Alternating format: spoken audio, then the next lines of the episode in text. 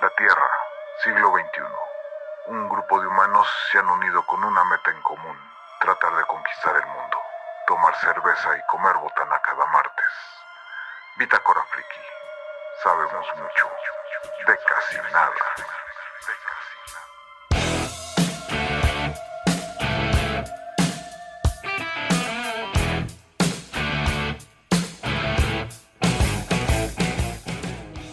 Bueno, pues eh, buenas noches, bienvenidos a otro episodio de Bitácora Friki, quien les habla del más allá, el hechicero del caos. Eh, esta noche quiero mandar saludos a toda la gente que hizo favor de ponerme un mensajito porque este eh, me tuve que no voy a dar más detalles, pero tuve que internar el, domingo. No pasa, aparentemente ya no pasa nada. Este, si ando un poco fregado, a ver si aguanto todo el rato. Pero este, pues se agradecen las, las, muestras de, atención. Y eh, esta noche nos acompaña Frank. Eh, hola, buenas noches. Este, saludos a todos los que te escuchas. Eh, pues bueno, alguno que esté por ahí que siempre nos esté siguiendo, este, son dos o tres. Eh, no creo que nadie, nadie de Ecuador nos esté viendo, pero este, eh, en vivo, este, pero por si en algún momento nos escucha, pues estamos a, a 9 de enero y ayer me parece que empezaron, este, hay unos conflictos, eh, no, no me sé los detalles bien, pero que tomaron una televisora eh, y está medio bueno, ahí, ahí pues en, en, esa zona y creo que, que, no pase a mayores y pronto se resuelva todo. Eh.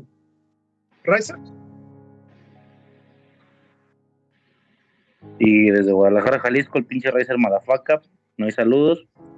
Todavía no, no, no invento otra entrada, güey. A la verga. Y ya, güey, el que sigue. Bueno, de aquí de la República Separatista de Jujuy, Argentina, Fernando Ramón Torino. Yo sí voy a saludar a mi familia y a mis amigos que no nos ven en directo, pero después dice que nos escuchan. Este... Nada, Uriel.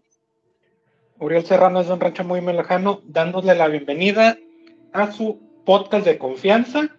Por fin me salió la primera, a su podcast de confianza, Pitácora Friki.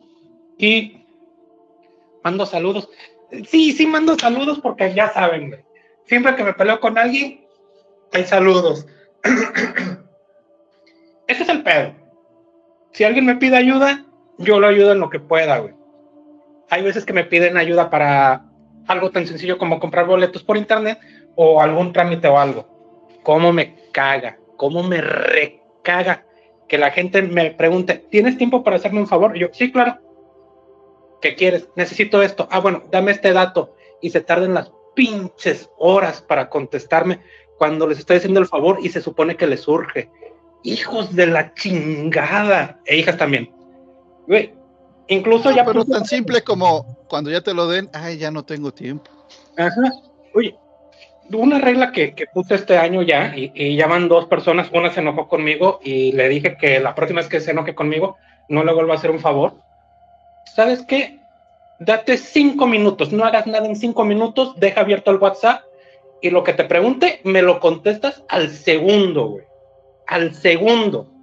Porque donde te tardes un minuto, güey, ya no te hago el pinche favor. Y sí, una persona se enojó y le dije, te vuelves a enojar y no te vuelvo a hacer un puto favor, güey. Porque es muy cagante que alguien llegue y te diga, me urge, y el urge sea, mañana te contesto, güey. Es una mamada. Este, pero bueno, ya me desahogué de eso. Ahora sí, pinches culeros, no hubo saludo tampoco en la página, güey. Cambiamos de imagen, este, le echamos más ganas, empezamos bien el año y vienen a cagar el año no dejando saludos. Este, ya, ya andaba calentito, así que ya de una vez me, me, me completo. Y bueno, pero es que también los confundes, que si miércoles, que si el martes, que si este, un pequeño errorcillo. Y, y, y hice un pequeño, hice un pequeño recopilado, hice un pequeño recopilado, ocho pinches días del año y ya, y ya es un desastre. Godzilla ataca a Japón, AMLO le dice a un hombre vestido de mujer que es un hombre vestido de mujer a nivel nacional por televisión y todos los hombres vestidos de mujer que apoyan a Andrés Manuel dicen que está bien. Santas chingaderas. Encuentran una, una ciudad subterránea llena de hombres topo judíos encuentran ah, lo de los aliens de 10 metros en, Estados Unidos también. Este, termina mal, como siempre. Eh, me acabo de enterar que Cancerbero se murió en 2015. Sigo sin saber quién es Cancerbero, para el parecer fue una noticia importante en su momento. ¿Y, y qué más tengo? Una noticia, ahorita dices: taclean a la doctora Polo porque toda jueza que ve por televisión es la doctora Polo. Y ya. Ahora sí, date, Frank. ¿Qué dijiste de la doctora Polo? Ah, lo que pasa es que taclearon una jueza, güey. Y para mí cualquier jueza que salga en la televisión es la doctora Polo. Y cualquier juez que salga en televisión, me lo imagino con un peluquín, con risitos y, así blanco, la, peluca. Ah, no, no, que... No, yo, yo no sé nada de cancerbero, solo lo, lo relaciono con el perro mitológico de la mitología griega, me parece. Lo mismo que yo digo, y al parecer se murió en 2015. Yo también, o sea, pues tiene, pues sí, pues sí, ¿verdad? Los raperos luego se ponen nombres de perros y cosas así, ¿no? Sí, pues, que si, el, que si el Snoopy, que si el no, sé qué. ¿Mande? Riser, tú sabes, ¿no? Detalles de, de Cancerbero, de... ¿Y por qué volvió a ser relevante, güey? ¿O por qué lo están mencionando otra vez tanto? Porque eh, según yo, la que era su agente dijo que, o, se supo que ella lo había matado, él. Pero tú sabes, ¿no? Mejor Riser o no? Este, pues de inicio, bueno, este, vato, güey, es un rapero de habla hispana. Eh, se, se, destacó en su momento, güey, porque las letras no son como que lo, lo común, güey. Eh, del, género, ¿no? Que es putas, drogas, mujeres, armas, eh, bla, bla, bla, ¿no? son como mucho más profundas, güey, en ocasiones como bastante depresivas, no sé, güey. Eh, tiene ahí un par de, como de canciones muy, muy específicas que es la que, que son las que lo caracterizan. Y todo el ruido se hace, güey, porque en 2015, güey, surge la noticia que su que, que él había matado al esposo de su mamá. Bueno, los dos eran managers, güey. O sea, una pareja de esposos eran sus managers. Entonces este güey, eh, la noticia es que él mata al esposo y luego se suicida él. Se avienta eh, de no sé cuántos pisos, güey. Y se hizo mucho ruido porque, pues de inicio algunos decían que concordaba porque las letras eran bastante depresivas. Era un güey bastante raro, decían que no tenía espejos en su casa y no sé qué hay un chingo de detalles ahí que lo, que lo hacían ver como inestable, ¿no? Mentalmente y que pues parecía que concordaba con, con la versión, pero a su vez desde 2015, güey, se, se habla del tema porque se decía que era un engaño, güey, que realmente era un engaño, que era un acto de corrupción por parte del, del, del país, güey. Y, y eso se decía, güey. Había, bueno, se, se trataba, güey, en algunos casos casi como una conspiración, como quien dice hoy en día, no, pues Michael Jackson está vivo y, lo grabamos y, ¿sabes? sale un güey así parecido, cubierto de la boca y con lentes y no sé qué, o que si Juan Gabriel está vivo, lo vimos desayunando en, en Venezuela, en la chingada, ¿no? Y, pues salen personas que se parecen y, creo que todos hemos visto todo este tipo de, de situaciones bueno, esta madre de que no había sido así, sino que él, eh, que todo había sido un acto de corrupción, pues se manejaba así casi como una conspiración para algunos, otros lo tenían mucho más claro, bueno, igual que las conspiraciones, ¿no? De toda conspiración hay gente que lo cree firmemente. La sorpresa para algunos fue que hace, no sé ya, güey, un par de semanas, este, no me acuerdo qué día de diciembre fue, güey, 20 algo, 20, eh, más de un par de semanas, surgió que sí, güey, que efectivamente que la esposa fue la que los había la que lo había matado a los dos y se preparó todo el escenario para que pareciera que este güey es el que lo había hecho y luego se había suicidado y pues más, más que nada por eso fue que generó como ruido, güey, porque pues los, los conspiranoicos, por así decirlo, salieron exitosos diciendo tuvimos razón, ¿no? Todo el tiempo, entonces por eso salió como que a flote otra vez el tema, güey. A grandes, a grandes rasgos, obviamente hay un chingo de material, güey, un chingo de detalles, güey, digo, hay podcasts enteros de, de este pedo, güey. O sea, puedes escuchar un podcast de tres horas sin problemas sobre el caso, pero a grandes rasgos es eso, güey. Por ahora. Oigan, siguiendo con lo de los conspiranoicos, ¿sí vieron lo de los aliens? No, Yo de Aliens vi este, nadie, te, va- nadie te podrá salvar. Este, es que fue, fue una mamada, creo que fue en, en- en- Yo vi un capítulo de South Park donde a Cartman le ponen una le, le- le- le ponen un, un- un- un aparato en el en el culo los aliens para comunicarse con él. Los extraterrestres querían hacer eso, güey, pero como eran extraterrestres de, de 10 metros, pues iba a estar cabrón en la sonda, güey. Este, sale una noticia hace unos días, como el 4 o 5, güey, de que si no me equivoco en Miami, este, en alguna plaza estadounidense, este, llegaron un chingo, pero un chingazo de, policías, supuestamente había extraterrestres gigantes, aliens gigantes, y se ve una escena donde hay un montonal de gente corriendo, ¿no? Lo oficial es que fue un grupo de, de chavitos tronando cohetes, pero que la gente pensó que eran disparos y por eso llegó la policía y se armó grande. También se supone que la policía no permitió grabar. Ahora, ¿dónde está lo raro? Y que de donde se agarran los conspiranoicos mucho.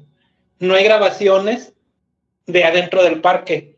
En ese momento nadie, absolutamente nadie estaba grabando, lo cual es pues anti, anti-intuitivo. Este, ya a estas alturas de- de- del, tiempo, de- del siglo, de como quieran decirle, pues ya es muy cabrón que alguien no esté grabando en, en cualquier momento del día. Entonces, como que sí sonó muy raro. Alguien tomó una toma, alguien tomó una toma, alguien tomó video desde un edificio alto y se ve algo que está como caminando ahí entre las patrullas. Y lógicamente los policías no están reaccionando a eso, ¿no? Pero ahí se agarran para decir, no, es que eran aliens gigantes porque si mides las patrullas y que la distancia y que el paso y que bla, bla, bla. Pero pues puede ser cualquier cosa, porque como siempre estas tomas son muy borrosas. Pero sí, los conspiranoicos andan con eso, con que son extraterrestres. Yo vi las tomas, pero no, no, ni- no di nada. Oigan, saludos para mi amigo Andrés, que me acaba de avisar que ya salió de su operación de, de ligamento este, de, de la muñeca, pero que va a requerir eh, seis semanas de inmovilización y luego rehabilitación. Y me mandó las fotos y los videos y todo. No, no, gracias. Bueno, no, no muchas veces puedes sacarte fotos de adentro del cuerpo. Sí, no, está, está, está, está, impresio- eh, están impresionantes. No se los mando porque, pues, yo creo que algunos me la, me la rayarían, pero, pero sí están no la vi, impresionantes. a, a mí se mándamela. Ahorita se lo va. va, A él va. sí le sirve. Oiga, este, este, su- su- bueno, supo- supongo que sí, más Uriel, este, pero no sé si alguien más, este, si estuvieron atentos a los nombres de, de la lista de Jeffrey Epstein. Bueno, no, no era una lista como tal. No, ya de una vez, de una vez, porque se me olvidó incluir eso en la, en la lista, güey. Porque también quisiera ver qué saben ustedes de los judíos subterráneos, güey, de los hombres, de los hombres topo judíos, porque también los conspiranoicos andan cabrón con ese tema, pero primero lo de Einstein, porque eso sí está cabrón, güey. Bueno, este, no, no, no sé si tú, si tú lo sepas explicar mejor, este Uriel, pero, pero pues básicamente lo que sé es que se que se reveló pues este un- unos documentos de que al parecer son más de mil páginas eh, donde se menciona este donde donde hasta donde tengo entendido cuatro cuatro chavas este eh, que en su momento este trabajaron para Jeffrey Epstein, ya sea de forma coaccionada o, o como sea, eh, eh, cuando eran menores de edad, eh, pues eran, eh, pues, pues dar masajes y otras, y otras funciones sexuales eh, a varios famosos. Y estos famosos pues eran, eran grabados eh, muchas veces y, y, posiblemente también coaccionados de alguna forma, después de, para amenazados pues con, con revelar estas grabaciones. Y eh, pues para que no lo sepa, pues Jeffrey Epstein fue, fue una persona pues, que se hizo millonaria, que, que tuvo muchas relaciones con, eh, o sea, se llevaba pues con, este, con políticos, con actores, con, con príncipes, este, eh, con gente de la realeza. Eh, y... interrumpo tantito porque también aquí es importante decir que el vato le sabía los negocios. Uno, uno de los pedos es de que uno de los pedos que hay con esa lista es de que muchos son clientes de él, pero no clientes de la isla, por, por decirlo de, de alguna forma. Es gente que iba a sus oficinas a pedirles consejos financieros. Entonces, este, porque están condenando a mucha gente, este, lo mismo si fue a la isla, lo mismo que si se relacionó con, con él por los consejos financieros. Este, ahora sí ya date, síguele, perdón. Está bien. Bueno, al final, pues esta persona, pues es este, eh, es condenado, es, este, bueno, es, es, es agarrado, eh, todavía se le, se le iba a hacer este, un juicio como tal. Eh, en algún momento eh, pues eh, se le encuentra a él con marcas en el cuello, pues, este, y, no sabe decir ni él ni su compañero de celda de qué había pasado. Entonces lo, lo, tratan como una persona suicida, este, con, con riesgo de que se, se suicide. Eh, ante y el protocolo en estos casos es vigilar, bueno, ponerle un compañero de celda este, y y que le, y que le estén este, monitoreando cada 30 minutos uno de los guardias. Y precisamente, eh, si no me equivoco, a los tres días, eh, pues en una guardia, ningún, ninguno de los guardias este, pues, lo va a checar en una noche y, y pues amanece, amanece ahorcado.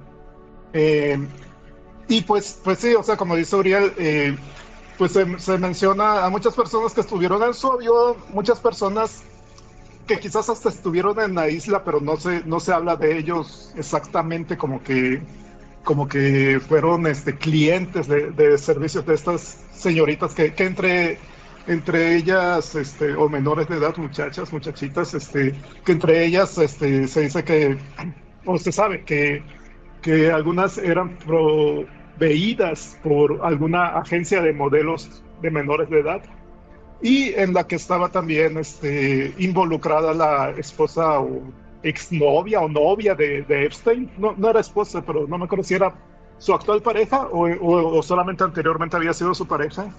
Y esta, esta mujer pues este, actuaba como reclutadora también y actualmente está cumpliendo una condena. Eh, no sé qué más quieres agregar, este, Uriel. Este, dos cosas que al parecer Stephen Hawking se excitaba viendo a enanos desnudos resolver ecuaciones complicadas, que ya se dijo que no es cierto, güey. Qué, qué, lamentable es eso. Pero ya se dijo que, que, que no es cierto eso, güey. Y lo otro, por lo que quise aclarar lo de, lo de que era muy diferente los clientes de la isla que los clientes de Epstein, es porque en, la, en los documentos salió que Michael Jackson nunca aceptó ningún trato sexual, ¿no? Nunca aceptó que le dieran masajes ni, ni nada por el estilo. Pero no. mucha gente saltó a aclarar de que este tema de que él no aceptó favores sexuales no lo exime de haber sido violador, presuntamente violador, porque fue a visitarlo a las, a las oficinas, ¿no? Este, pero que eso no lo exime, ¿no? Brincan mucha gente brinca a atacarlo y seguir diciendo que este cuate es un violador, a pesar de que muchas de las pruebas que se dieron ya se desestimaron, pero defienden a otras personas, que es lo que me caga. Es que, este, ¿cómo se llama? Donald Trump sí fue y le, y le pidió consejo a, a, Epstein, pero nunca fue a la isla. Eh, pero porque él sí lo defienden, a Michael Jackson lo siguen acusando de cosas horribles que ya se demostraron en su mayoría que no fueron ciertos. Sí está saliendo mucha mierda de, de parte de la gente también.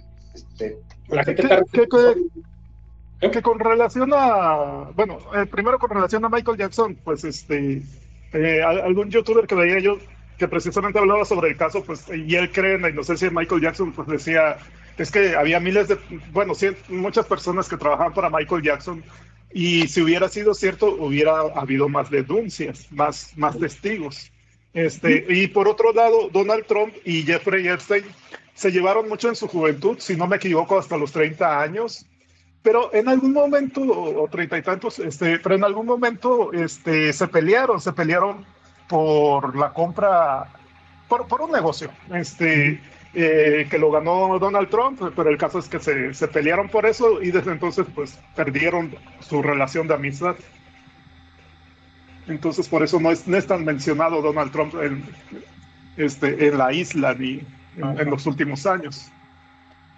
Y también estoy siguiendo un poquito con lo de que lo único bueno, entre comillas, entre las personas que salieron en esa lista, porque salió mucha gente que, que uno no se imaginaría, este, Oprah, salió Oprah. Oprah fue un... Yo, supe que era mentira, que, en realidad no salió Oprah y que también decían que Tom Hanks, pero que, en que tampoco era cierto. Eh, es que ese es el pedo. Salieron como dos o tres listas antes de que saliera la lista real, entre comillas. Porque, pues, lógicamente, este, hay gente que, que, ahí mete más o, o, o, este, saca algo, ¿no? Pero este, resulta que, les digo, empezó a salir toda esta toda esta gente a tirarle mierda a Michael Jackson y otra gente salió a, pues a decir este pedo de que bueno, pero sale Oprah y Oprah es muy sabido que ella se metió mucho con el, con el tema de Michael Jackson, ella le tiró un chingo de caca a Michael Jackson, incluso tuvo una participación importante en, en este documental de Sobreviviendo a Neverland o algo así se llamaba. Que, que tengo entendido, o sea, yo, yo lo que yo estaba buscando sobre eso y encontré un artículo de 2019 donde mencionaba eso, pues este Oprah ataca a, Michael Jackson, pero unos años antes también, también había hecho un, documental defendiendo a Michael Jackson y, y, al menos en ese artículo la trataban pues como una convenienciera, pues, o sea, que solo se iba pues por, por lo que le iba a dar dinero, este, según el reportaje, ya sea en contra o a favor de quien sea. Sí, eso también es muy posible. Que ese haya sido todo su pedo, pero sí, se supone que hubo algo, algo personal. Este, es que les digo, sale, sale mucha información, pero pues no sabemos realmente cuánta de esa información es, es, realmente este, confiable, ¿no? No, y, tengo entendido que, que pues esta documentación que salió pues es solo una parte. Eh, alguien mencionaba que era como la cuarta parte, pero que, pues que ahí aún hay muchos, no sé si del mismo entrevista a estas muchachas, este, eh, si es en base a eso que faltó información, más transcripción este, de, la entrevista o, o, de qué, pero que, pero que eso solo era una parte, pues, y que, y que realmente, pues no, muchos lo manejan como la lista de Jeffrey Epstein, pero en realidad es un documento, pues, donde se eh, donde pues si tú tienes el documento, pues lo tienes que, poner en el buscador el nombre que tú, que, que tú deseas encontrar y ver si aparece. Y, y, que había muchos, muchos nombres que hasta el momento pues quizás no se habían descubierto en ese, en ese primer documento, que se espera que salga más. Sí, como dije al principio, el que haya personas que salgan en ese documento no los hace automáticamente culpables, así como gente que no aparece en ese documento, pues no los hace automáticamente inocentes, ¿no? Simplemente no, no se ha descubierto si, si tuvieron participación o no. Y por, ejemplo, de este Stephen Hawking, mm, yo, yo, yo tengo ahí la duda de, este, yo tengo entendido que solo, solamente fue mencionado, pero que no, en realidad no, no, no se dice nada de que participó en algo, pero no, no sé. Lo que no como que de los enanos, que es muy divertido, y por ser es mentira, pero fue muy divertido eso de que sí, enanos resolviendo ecuaciones complicadas, es, algo muy específico.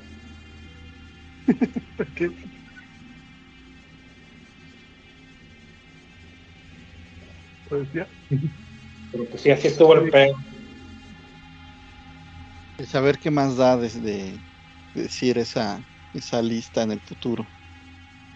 Oigan, judíos, yo quiero hablar de los hombres topos. Bueno, mejor dicho, quiero saber qué opinan ustedes de los hombres topos judíos, güey. Pero primero que se presente el nuevo. Hola, saludos a su amigo José Antonio Navarro desde Querétaro, municipio de Tatuín.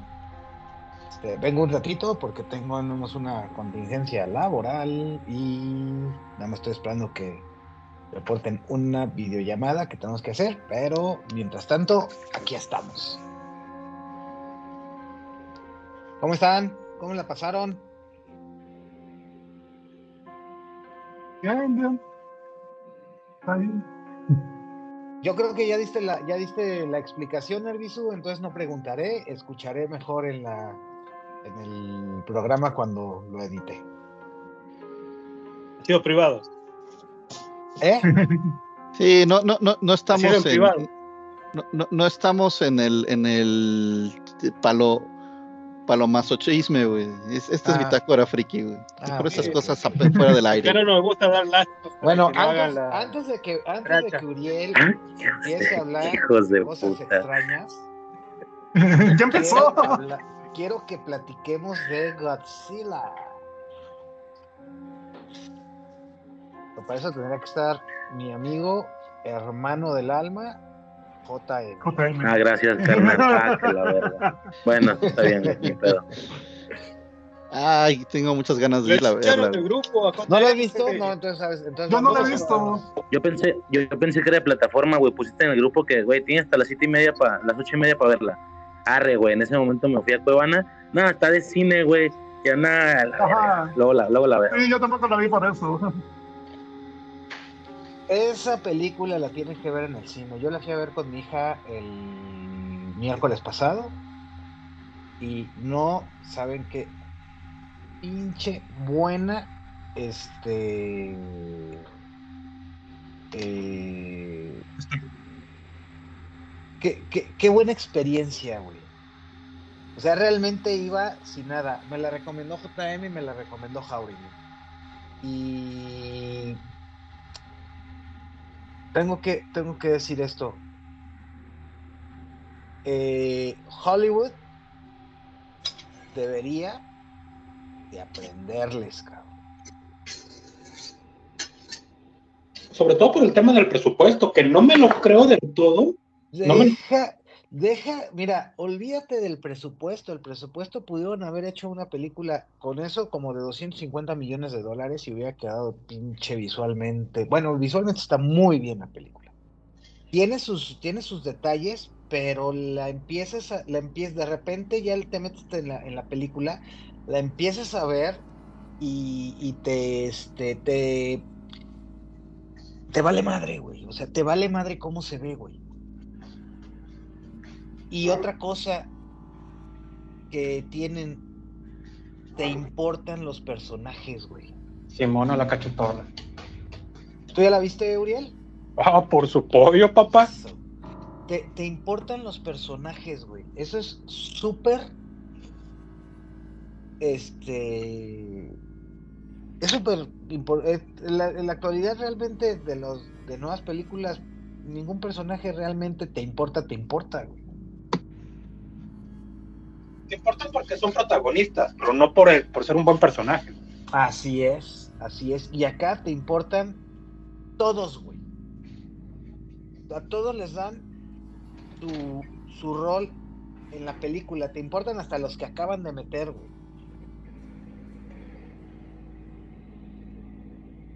No estoy haciendo spoilers, de nada, güey. No haré spoilers de nada. Pero está muy buena. ¿Tú ya la viste, Torino? No, no la vi. Ah, Pero no. ese, ¿Es live action o es dibujito? No, es live action. Yo había visto una que es dibujito y no. No, no, no, no, no. Esto es live action. Ah, bueno. La investigaré. No, no. ¿Ya no les llega cine argentina? Uh, Uh, Oye, pero son libres, es lo que importa, güey. Pero son libres. No se ocupa más. Yo tampoco, güey. Te- Yo tampoco, güey. O sea, yo en realidad fui, iba a ir a ver Aquaman, güey. pero fue este. Tengo que Jauregui y JM fueron los que me dijeron: Ve a ver esta. Y luego vi y dije: Ah, chinga, pues está en japonés. Me voy a mí llevar a mi hija, pues para que vea japonés, güey. O sea, teníamos, o sea, teníamos. Yo tenía que recoger a mi hija Julieta, bueno, irla a dejar a la gimnasia a las 5 de la tarde. El cine está a la vuelta del- de la gimnasia. La película empezaba a las 5 y 20 y este y la, gim- y la gimnasia termina a las 8. O sea, salimos casi 7 y media, güey. Entonces estuvo el time, o sea, era la peli, esa era, o sea, ya estaba escrito que yo tenía que ir a ver esa película, güey. Entonces la fui a ver así con. Pues dije, "Mm, pinches películas japonesas pedorras. Esa era mi. Y no, güey, me tragué mis palabras totalmente, güey, totalmente, cabrón. Llegó un punto en el que se me olvidó que era japonesa con los subtítulos largo, pero está muy chida, muy chida, muy chida. güey. Yo salí muy contento del cine. Oye, tengo un, tengo un amigo que sí es muy fan de Godzilla. Este, de hecho está armando bien padre ahí su. ¿Mande? Este, ¿Y vive en Durango? Carlos Stoico. No, no. Carlos, Carlos Calzada, alias el Dodo. Ok. Ok. Este, nada que ver. Pero, eh, y le dijo, oye, ¿qué te, qué te pareció? Bueno, está encantado, pero sí me dijo que trae unas, que para su gusto trae unas ondas filosóficas raras. Pues dice, pero pues son los japoneses. güey". dice, ya sabes cómo son. Ustedes, Pues es que es que es eso, güey. O sea, mm, sabe a película japonesa, güey. Sí. O sea, sabe a película japonesa, pero ahora no caen en, el, en la actuación exagerada japonesa. La clásica actuación exagerada, exagerando gestos y chistes malos y como actuando como si fuera anime. Uriel, ¿tuviste Shin Godzilla? Sí. Y, y, eh, digo, esa la verdad no la he terminado de ver, pero A mí no me gustó. ok. A mí me llamó la atención que luego, luego fue como que el mensaje de la crítica a la burocracia y a cómo se tardan en tomar decisiones y que están más preocupados por la ley que por si lo que está pasando y bla bla, que se me hizo bien, pero lo que menciona Navarro es cierto, o sea, dices pinches actuaciones de, de, de caricatura, carajo. De teatro, kabuki. Ahí, que no es, no es disculpa porque sí, efectivamente los, los japoneses tienden mucho a hacer eso. El director es un director de, de anime, güey. El vato Ok. hizo Evangelion. Que muy conocida esa caricatura de Evangelion, güey. No sé por, no sé por qué le dieron una película live action, pero ese güey que yo sepa nunca había hecho live, live action, puro, puro anime. Entonces también por eso se ve medio raro y se ve medio noventera la de Shin Godzilla, güey. Pero buena, está buena. Pues Como dice, esta, esta de Godzilla, esta de Godzilla se ve setentera, güey, totalmente, güey. hombre, cincuentera, güey. Es, es el primer Godzilla, güey. Es la Eh, primera película de Godzilla, güey. Eh, no, es que, es que eh, busqué en YouTube y ahí está la, la, la primera de Godzilla del 54. Ajá. Y no, esta sí se ve mucho mejor, güey. Por eso te digo que se ve setentera, güey. Pues está color, güey. Mm, no, no porque sea color, porque creo, creo que la, creo que la, la, la paleta de colores que usaron acá está muy bien hecha. Está muy bien aplicada para sentirse que es este, después de la Segunda Guerra Mundial. Sí. Y, y sí, efectivamente, manejan básicamente la misma temática que, que en la primera, pero, Es que el ritmo, güey. El ritmo. pero tiene buen ritmo la película. En ningún momento te aburres, güey. Es más, ni siquiera, ni siquiera en los momentos. Tú, tú vas a ver Godzilla y terminas viendo otra historia, güey, que es muy buena, güey. Y está cabrón, güey. Está cabrón. Hay gente que lo puede hacer. No conozco muchos directores que lo hagan. güey. Que las partes donde no hay acción, güey, donde la gente técnicamente está sentada platicando, güey, te, te emocionen, güey. está cabrón, güey, pero en esta película lo logran en, en muchas ocasiones, güey. Ver gente sentada, sentada platicando, güey, o alrededor de una mesa diciendo, ah, no, qué bueno que no nos está cargando la chingada, güey. Y este, Ah. güey, qué chingón está eso, güey. Ujú. Sí, sí, sí, sí, te digo que está muy bien. O sea, realmente tú fuiste a ver al monstruote. eh, te dan una muy, muy, muy, muy, muy buena este, dosis de monstruo. Pero también cuando no está el monstruo, está bien hecho. O sea, lo que te digo, o sea, creo que este, todos los personajes te importan. Todos los personajes. No, no es como en Transformer que dices, ya, güey, quiten aquí- acá a LeBouf, por favor, y vuelvan a poner a los a los Transformers. O, o- o mínimo pónganos este, a Megan Fox para deleitar la pupila, ¿no? Exactamente. Pero, pero exactamente. si no fuera por su atractivo, también dirías, güey, no, no, no aporta otra cosa. Ajá, así es. Y yo, yo sí quiero aclararme un poquito en el tema de la, del presupuesto. Yo sigo insistiendo, no creo que sea verdad, porque no se ve como una película de, de 15 millones de, de dólares. A pesar de que en la entrevista que el director, porque le, le preguntaron al director si era cierto que el presupuesto había sido ese, ¿no? De 15 millones. Y el vato dijo, ja, hubiera sido bueno que hubiera sido tanto. Así que es posible que haya sido incluso menos. No se ve ni a mentadas como una película de 15 millones o menos, ¿eh? Ni a mentadas. Ay, güey, no manches, si en la de Winnie Pooh se gastaron como 10. Ajá. Pero, Entonces- pero sí hay algo que le tienen que aprenderlo, sobre todo los grandes estudios, a esa película, güey.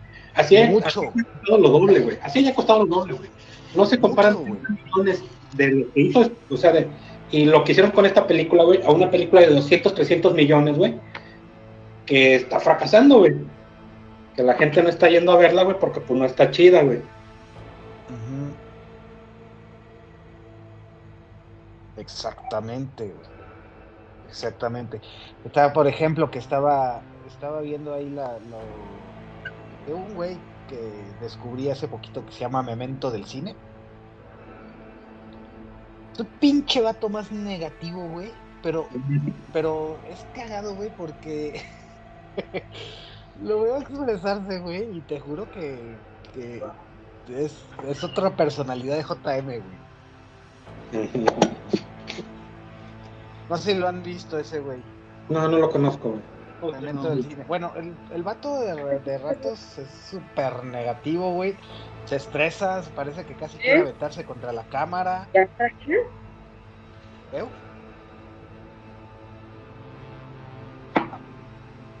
Este, y, y- pero me dio mucha risa que coincidimos en, en- con, por ejemplo, con la película de, de- ay, la de, la de DC, esta, la del marcianito que se le pega en la espalda, güey, se me fue el nombre, Blue Beetle. la de Blue Beetle. Coincidimos en lo mismo, güey, de pinche familia vale pisto.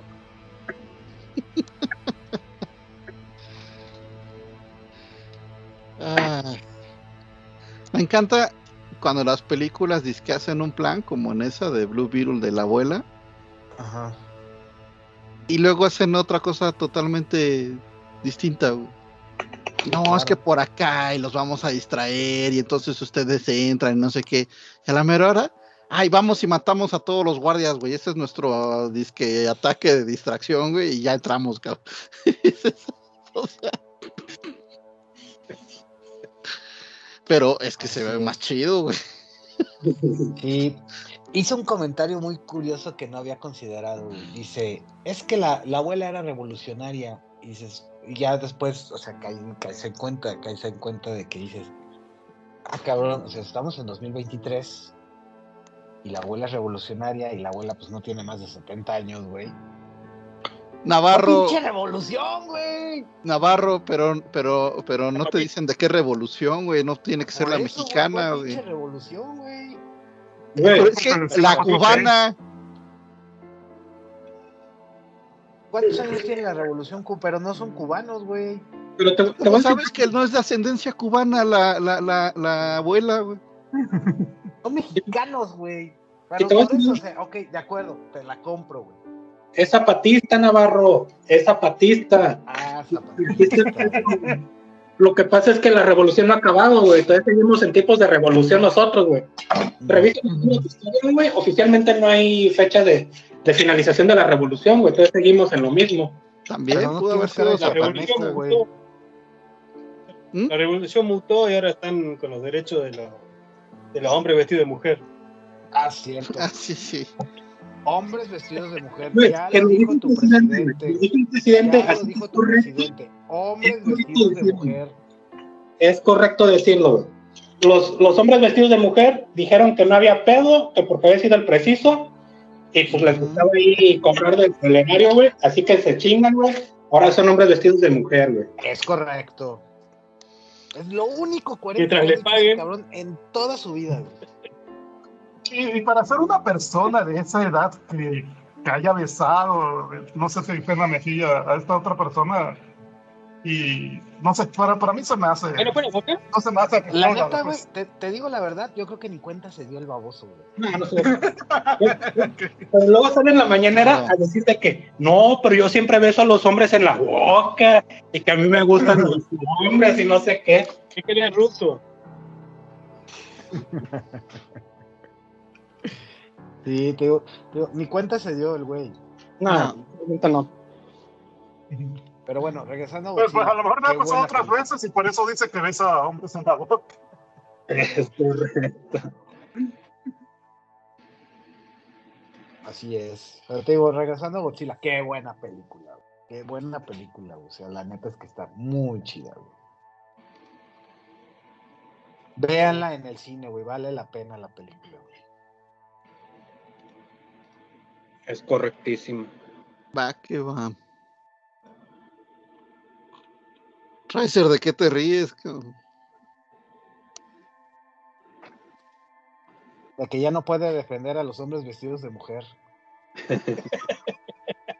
Ahora puede gritar como nena. Ya, güey, el micrófono no vale verga. ¿Qué, güey? Los hombres vestidos de mujer. No entendí bien la nota, de- es lo de la nota de Uriel, ¿no? Lo que dijo en el WhatsApp el otro día. Simona la cachetona. No, No es entendí que de hecho no pedo, güey, es es hay un video, hay un video donde están, no sé, lado, no tengo idea dónde estén, güey. Y Ajá. entonces se acerca, se acerca el peje y le da un beso a, a una morra que evidentemente ¿En dónde? a legua se le veía que un pinche disfrazado. ¿Dónde Y se lo da? entonces hay que, ¿vale? El peje. En el cachete. El beso, el beso, el cachete, cachete, ok. Ajá. Entonces, este, le, entonces se le preguntaron que qué onda. Y en la mañana dijo, no, no, no, yo le doy, yo le doy besos a los hombres vestidos de mujer también, no pasa nada. Y entonces de ahí fue donde nos agarramos del Yo soy pinche mame, inclusivo con estos degenerados. Ujú. Pero- Sí, sí, el- lo chido es su falta de tacto, güey. Es lo más chido, güey, porque les mató todo argumento, güey, que pudieran tener los del LGRT. Todo argumento que pudieran tener se las mató, güey. Porque, a, a ver, güey, si hubiera sido, si hubiera sido el, el cualquier otro, güey, hubiera salido el, ¿cómo se llama el vato este? El Clemente. este, Clemente. el Clemente a, a vociferar y hacer su desmadre y todo. A ver, ¿qué dijo el güey? Bueno, Sí. lo que pasa es que si se enoja al viejito, lo deja pasar toda la ayuda que tienen para la política de género. Se les acaba el negocio. Pues sí, pero no nada más es él, güey. Eh, En Twitter sí se estuvieron acabando un chingo de, de gente, güey, porque yo sé que a final de cuentas es más por el apoyo que por otra cosa, güey, pero mucho, mucho cuate, mucho trans defendió al presidente, güey. No, no, no, pero es que está bien, es que no hay problema, es que lo dijo con mucho respeto. La gente lo que dice este Navarro, güey. Hubiera sido cualquier como, a- suena el, el- a como suena el vato ni se dio cuenta, ¿no? O sea, no, lo dijo como güey, con intención ese de es cagar el punto, palo, No, no, no. Si, lo- si lo hubiera dicho cualquier otro pelado, el que quieras, güey. con la intención que sea. Cualquier otro, güey. Hubieran armado un pedo, güey. Y hubieran ido a, a- a- a quemar carros afuera Sí. del, del, No este, hicieron del- un pedo del por Ángel AMLO. de la Independencia. Ajá. Pero no hicieron un pedo por AMLO en internet y eso, o sea, nadie se quejó. Sí, poca gente, güey. O sea, de la gente que, que importa, digamos, entre comillas, de la gente trans, La lógicamente hubo gente que importa. ¿Quién es la gente que importa? Nosotros, güey. Los normales. Sí, la gente no No, no, de los que se quejaron, güey. ¿Quién es la gente que importa y la que no importa, güey? Porque me, me agarraste de bajada porque estoy haciendo otra cosa. Cuando dije la gente que importa, lo que quise decir es la gente que le importa este tema, que se debería hacer sobre todo la gente trans. Ah, ya, Esta ok. gente es la que menos ruido hizo, güey. Hizo más ruido la gente que no es trans, güey, que está a favor, o que, que incluso que pertenecen a la LGTB, o están a favor de la LGTB, le hicieron más de todos, pero los trans, güey, que son, vaya, se ha peleado mucho de parte de esta gente que apoya a estos sectores de, es que hay que darle voz. Los trans tienen voz, güey. No hay que darles, ya la tienen ahorita, güey. El pedo es de que ahorita teniéndola, como no les conviene, no quisieron gritar, güey. Lo mismo pasa con, de repente con el feminismo, güey. No de parte de todo el feminismo, pero sí hay parte del feminismo que cuando les conviene dicen, este vato es caca, y cuando no les conviene dicen, no, es, muchas gracias a- al señor presidente que nos ama y nos quiere, ¿no? Sí, sí es Simón. una nada, güey. Que hagas esta distinción, güey. Que digas, está bien que este güey lo haya hecho porque me conviene. Güey, no tienen que hacerla, hacer la marcha y todo el pedo, güey. Güey, nada más queremos una disculpa por la forma en que se refirió. Sabemos que no lo hizo ofensivamente. Ok, pero no puede decir pero, hombre pero pidan la mujer. disculpa. ¿Y la morra Ajá. se quejó, güey? No, güey. No, güey. se dijo, que, dijo que no es que el presidente fue muy respetuoso, el presidente. ¿Cuál morra? No, había- no hubo morra, güey. ¿Cuál morra? Porque ya lo dijo el presidente. Disfrazado. Es que lo dijo el presidente y lo sustentaron. No, Ah, ah, ¿te refieres güey. al hombre El vestido de mujer? de mujer. Pero sí se quejó o no se quejó. No, güey, no se quejó, güey. No, Al no, contrario, güey, dijo no con el presidente, güey, que lo que había dicho el presidente, que siempre es que entre nosotros hay cordialidad y entre nosotros hay, hay mucho respeto, y lo dijo, pero no me faltó el respeto. Claro que sí te faltó el respeto, porque por menos, por mucho menos, la hacen, pero de super pedo, güey. Por eso te digo, o sea, si, si hubiera sido cualquier Tendría que haber otro puesto como la pelado, compañera. ándale, güey. Si hubiera sido cualquier otro pelado, güey, hubieran ido a quemar carros afuera del, del, del Ángel de la Independencia, güey.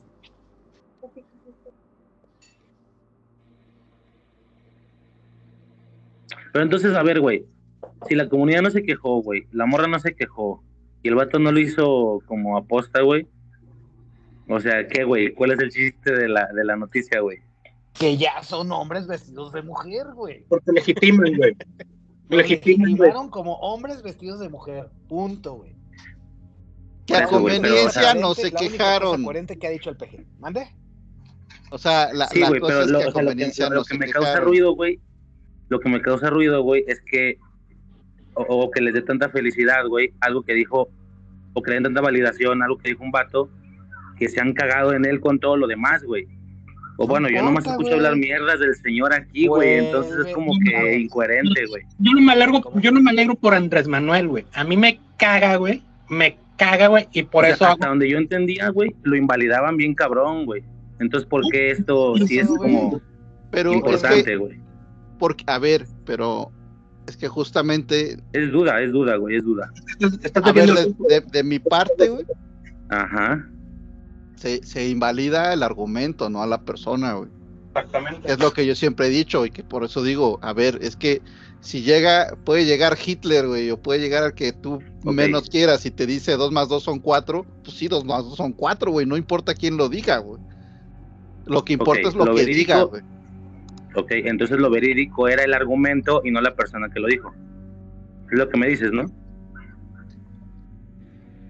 Por eso dije. Y A ver, en este caso no Espérate, es que espérate, sea verídico o no sea verídico, güey. Desde tu perspectiva, güey, desde tu perspectiva, estás diciendo que lo, que lo válido es el argumento y no la persona, güey. Entonces el argumento es el correcto, la persona en general. lo que hay que evaluar en- es, menos el- esto. es- es lo que se lo que dice, pero en este caso no se trata de, de pintarlo de correcto o incorrecto, güey. Ajá, entonces, sino que si- sino que lo dijo de una manera que a algunos nos parece razonable güey, y a otros los indigna normalmente Ajá. pero precisamente estas personas están reaccionando no al argumento, sino a la persona. Exacto. Ellos no están tomando en cuenta el argumento, sino la persona. Ah, es que como lo dijo mi presidente, güey, yo estaba en un evento donde lo estoy apoyando, entonces voy a decir que no hay pedo, güey. Ujú. Ah, Pero había- había había- Había otra- otra- pasa que son unos otra cosa- parásitos que viven del gobierno. había Nada otra cosa ponlo que, desde que este punto de vista. Ponlo desde este punto de vista, güey. Imagínate que no lo dice el peje, güey. Lo dice Felipe Calderón, güey. Pero, nada ok, más- no, nada güey, pero es por eso, güey, Calderón lo que diga, güey, es que lo que diga Calderón, güey, se lo van a cargar. Lo que diga Calderón se lo van a cargar, güey. O sea, Por eso si te Calderón digo, dice, si Calderón exactamente, dice la tierra- exactamente, o sea, ya no firma los cheques. ajá, güey, o sea, No, no, por todo lo que hizo, güey, por todo lo que la cagó, güey. Si. Calderón dice, la tierra es no, plana, no. güey. La política de género eh, depende del gobierno y el presidente es la cabeza ejecutiva del gobierno. Si él no firma el cheque, se acabó. Ah, eso es lo que están sufriendo ahora con Milei. Milei le cortó todo. Había otra cosa este, que, que decían, o sea, que según decía López Dó- Dóriga, que pues el, el presidente, en cuanto le da el beso a otra persona, pues este, él pone distancia y eso le, se le criticaba también. Pero pues este, eh, Andrés Manuel dice, pues es que a veces no me da tiempo de devolver el beso y, y, y al- me imagino que fue el otro día que pidió una disculpa. Dice, eh, yo ayer hablé de, de que era un hombre vestido de mujer yo soy muy respetuoso y creo en la libertad y la gente que debe de asumirse cualquier persona como se identifique. Y Este, pues Sí, fue muy, pero muy ahí ya le dieron el script de lo que tenía que decir, güey. Sí, sí, eso sí. El punto es, eh, pero eso ya es días después, güey. El punto es, hizo el comentario y no pasó nada, güey. Cualquier persona que hubiera dicho cual- esa misma mamada, güey, lo hubiera dicho cualquier otro, güey, y hubieran armado un pedo de aquellos, güey. Ya vimos lo de los baños. Ya vimos lo de Y si no, güey. nada, güey. Exacto, güey. O Y sea, si ese, no- ese es el, no, es, es el No. punto, güey. ok, no pasó nada porque lo dijo AMLO. ¿A qué se debe esto, güey? ¿Por qué no pasó nada, güey? Son una bola de arrastrados, güey. Si si al menos, espérame, ¿A qué se debe, güey? Ajá, ¿cómo? a, a que tu organización, tu, ¿cómo le dices? Tu movimiento vive de los eh, subsidios que le da el gobierno. Mira, en California, como tienen un gobierno progre, van a liberar este, las transiciones de sexo a los inmigrantes. Ya hay 200.000 mexicanos anotados. Aunque sean ilegales. Esa es la, la salvedad. El gobierno subsidia a la comunidad. Para la transición de, de sexo. Sí, sí, te, te digo porque No, no, no, acá la en Argentina hay gente de transición 45 como ya años jubilada por ser trans. Hay, hay cupos de género, hay todo un sistema para que ese, esa, ese, ese 2% de la población reciba muchos beneficios. Ajá. Pero a ver, no estoy entendiendo, güey. La comunidad tiene un subsidio por parte del gobierno. O nada más las transiciones. No solo la transición. Acá te, te estoy diciendo, hay gente que se jubila con 45 años por ser trans. Porque eh, si han ejercido la prostitución, al ser un trabajo insalubre, lo jubilan con 45 años. ¿Por qué no jubilan a los basureros o a la gente que se mete en las cloacas a, a, a destacarlas? Estos se jubilan con 65 años, por más trabajo insalubre que sea. Eso es una injusticia. No se vuelven trans. Pues sí, güey. O sea, en Argentina jubilan a la Acá gente a los salteño que se cambió de 45 sexo. por ser trans. Sí, por haber ejercido la prostitución en la calle. Para de, pero con bajo qué argumento, güey. O sea, ¿por qué los, por qué los jubilan? También Porque ya un- no son atractivos para ejercer la- su profesión a los 45 años. No sé, güey. Algo está bien raro en lo que estás diciendo. Voy a checar, güey. Pero, entonces, entonces también las, digo, también las prostitutas de, entonces también las prostitutas deben de jubilarse, ¿no? Ah, por ejemplo, güey. Cualquier, per- güey, es que si se trata de atractivo, cualquier persona fea debería de, De, güey, me voy a Argentina, güey, para que me jubilen ya, cabrón. Güey, pero no es es la güey, o, o- o- o hay algo que no entendí, güey. O sea, hablas de la estética, del aspecto. No, no, no, de la situación socioambiental de la persona que, que se ve obligada a ejercer la prostitución por sus limitaciones físicas, al ser trans. Por eso, pero, pero en esa ley también entran las prostitutas o no? Las mujeres, no, no mujeres. escuché de las prostitutas, Ah, yo eh, escuché del caso de los trans. Yo creo que una mujer de 45 años que ejerce la prostitución todavía tiene su clientela. Sí, Poca, pero sí. Bueno, no, no entendí bien, güey, luego lo checo, pero entonces a Navarro ya es fan del peje, güey, es lo que entendí. No. O que la no, chingada. creo ¿Sí o que- no, pues, güey? estás entendiendo ¿Sí o no, güey? Decídete. A ver, güey. Ya sé, güey, estoy Como jugando, güey. Ya, güey, pasen a lo my siguiente. lips. Read my lips. Es la única cosa coherente que ha dicho este pendejo en toda su vida, güey. Ya no estoy a favor del güey.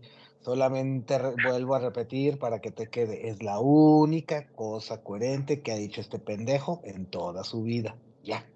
Ve la cara de Arbizu, güey, es una broma, güey, está bien, güey, no hay pedo. Ya sé, güey. pues, No, es que, es que, es que me da risa porque también, este, digo, Navarro, pues, ya sabemos, también cae en el exceso, güey, y, ah, lo dice AMLO, entonces, entonces es mentira, entonces no sirve. claro, güey. Pero por otro lado, güey, este, también, también, como me mató de risa ahora que salieron a presumir las, las cifras de mexicana, güey. Cállate, güey, no mames, güey. Es una mamada pero dale. que dale, han dale. transportado, salieron a presumir que han transportado más de 7 mil pasajeros en 220 vuelos. Entonces las cosas van muy bien. Y yo dije, a ver, espérate. ¿cuán- Dije, güey, son 32 pasajeros por vuelo en temporada alta, Alta. subsidios, en unos aviones que tienen capacidad para llevar 190 gentes, güey. Y luego hice el cálculo y dije, güey, nomás para la gasolina, nomás para la turbocina, tendría que pagar cada, cada pelado 5 mil pesos, güey. Nada más, nada más. Olvídate de, o, o sea, olvídate de salarios, del desgaste de la aeronave, de todo. No, no, no, nomás de combustible. Y, y salen a presumirlo, güey. Y dices, no, seas mamón, güey. O sea, es como. Es que eh, eh, está cabrón, güey. O sea, miren cómo estamos tirando su dinero a la alcantarilla. Apláudanos, apláudanos. Hay al menos dos videos, hay al menos dos videos en Twitter, güey, de vatos que aseguran, güey. De hecho, le hacen la toma al avión, güey. Güey, vengo solo en el Sí. avión, güey.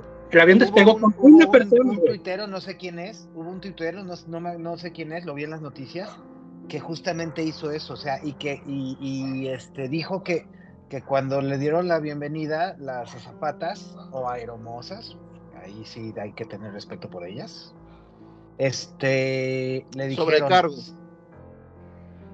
sobrecargo no es aeromosas No.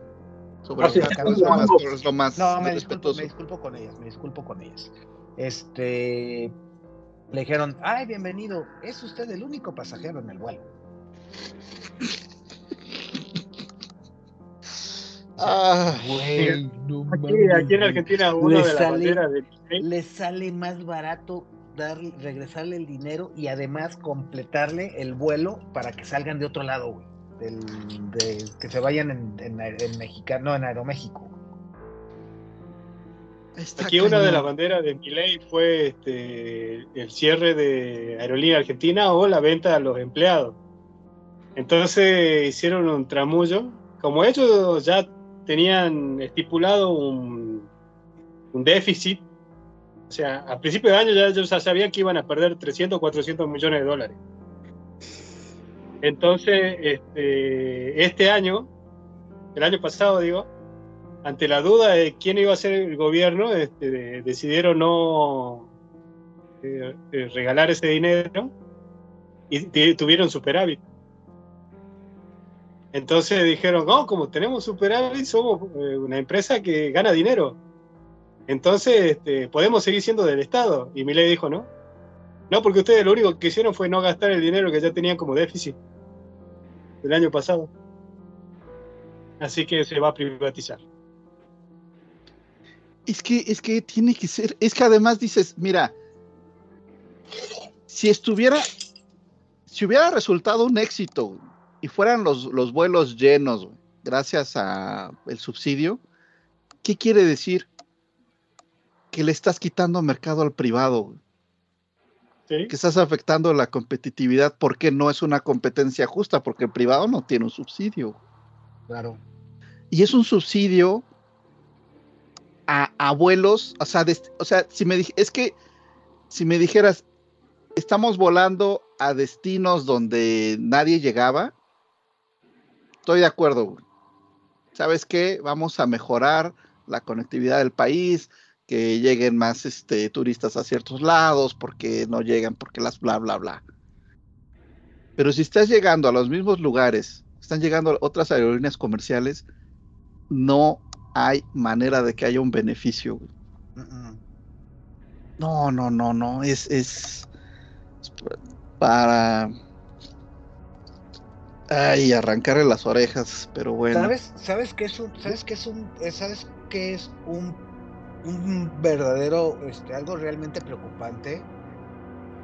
Que con todo esto y el, y lo de los, y lo de los vuelos es una cosa, porque también nos podemos ir a hablar de, de- del tren y de la refinería y de un montón de cosas más, güey.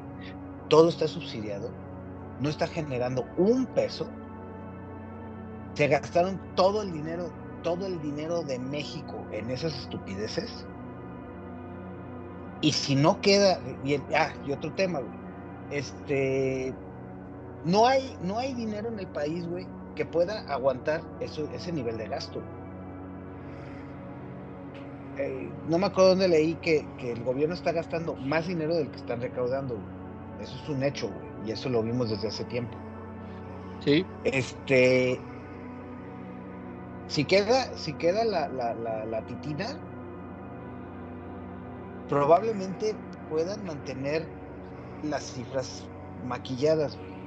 Pero otra cosa que no, que no, que no están pensando es que muchos, por ejemplo, el tema con el tema de la gasolina, güey, se le está subsidiando 9 pesos por litro, güey. Eso quiere decir que ahorita debe estar como en 32 pesos el litro de gasolina. Lo, lo, lo anuncian de que no subió la gasolina. No, no subió la gasolina porque están subsidiándole 9 pesos al litro de gasolina, cabrón. Entonces, quitarle subsidio, por eso, lo- por eso ese subsidio de gasolina lo dijeron hasta el 2024, güey. ¿Qué va a pasar? güey? Que si no gana, si no gana esta la, la titina, lo que van a hacer es que todos esos bolas de subsidios que ahorita tienen, que tiene este para, para mantener las cifras maquilladas, los va- se van a acabar. Y entonces cuando entre el nuevo gobierno, todo, todo se va a venir abajo. Así pasó aquí. vamos, vamos a ver qué, o sea, vamos a ver qué sucede, pero sí es es un tema porque eh,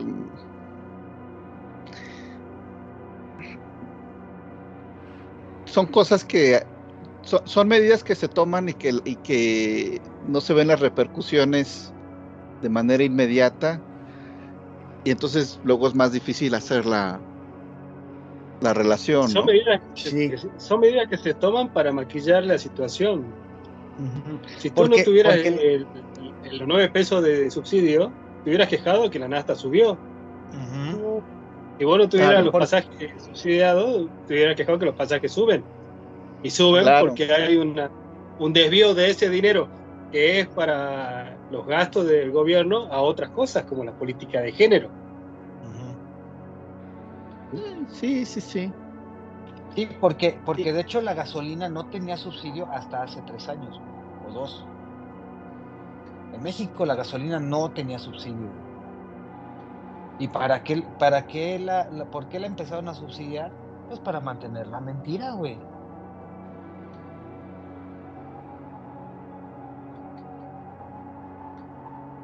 ¿Eh? No, no te escuchaste, Alviso.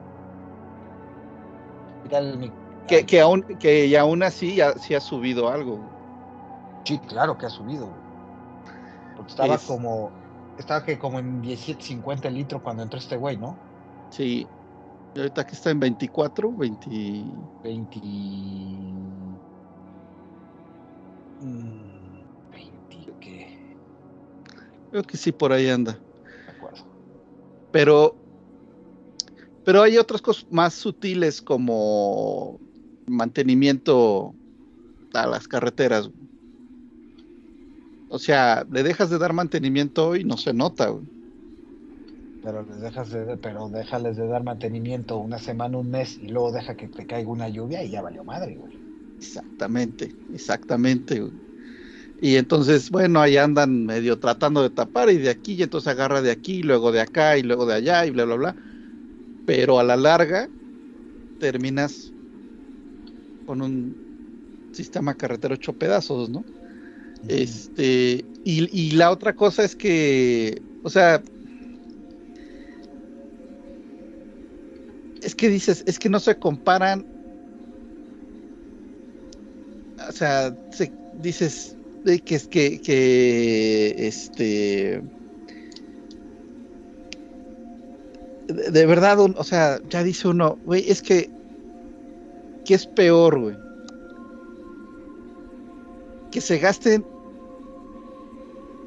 se gasten 150, o sea, por poner un número, ¿no? Una obra que iba a costar 100 mil millones y por la corrupción se infla a 150 mil, pero cumpla un propósito.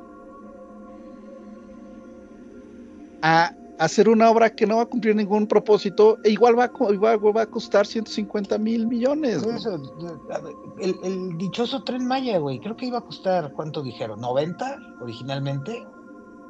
Y Creo que es- va sobre los 500, güey. La refinería. Oigan, este, un- una pregunta sobre el tren, sobre el tren Maya. Este, eh, yo, yo acá me encontré a un ingeniero que trabajó en un tramo del tren Maya y, y yo, yo no sé nada, no sé muy poco sobre política y, y sobre el tren Maya también. Y precisamente eso decía, no sé de esto, no sé de esto y de esto otro. O sea, realmente el, el tren Maya sirve de algo porque, porque leí en Wikipedia de que, de que otros gobiernos anteriores habían intentado construir este, esas vías de tren. Eh, y, y lo que me dijo esta persona, pues es que se espera que en algún momento compita contra el canal de Panamá. No sé si tiene coherencia, si es cierto, si, o qué onda. ¿Ustedes qué, qué No, piensan? el que tiene, el que debe de, el que, o sea, el que está bien que hayan reactivado, pero está bien y no, es el, el trans- transísmico, que A es, ese. eh, que es precisamente que atraviesa la República, que puede la competir Golfo con al el co- Pacífico. del Golfo al Pacífico y que puede competir con el Canal de Panamá, pero desafortunadamente estamos en el romanticismo de Andrés Manuel y entonces que sea de pasajeros porque es un recorrido que se podía hacer y que entonces dices pero pues si lo que necesitamos es que sea de carga, ¿no? Exacto, güey. O sea, lo que necesitas es que se ocupe para generar dinero, güey. Ahí eh, está. Ahí no me quedó claro quién es el operador. Y estuve buscando notas. Y es que también eso.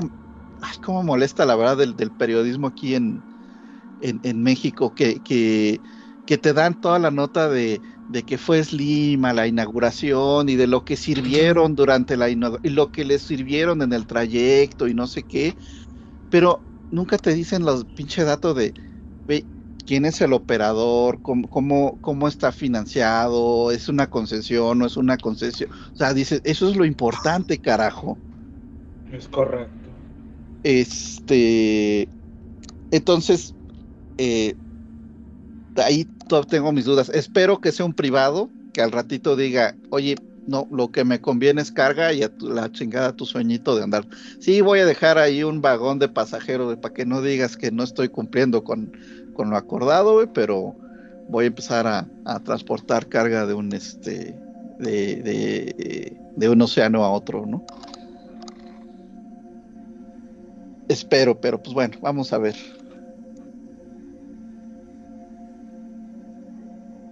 Pero bueno, ya hablemos de otras cosas. Hablemos Sí, de pues, eh. En conclusión, este, Andrés Manuel está cambiando la tolerancia en México y mejorando la economía. Mejorando la economía de sus parientes, güey.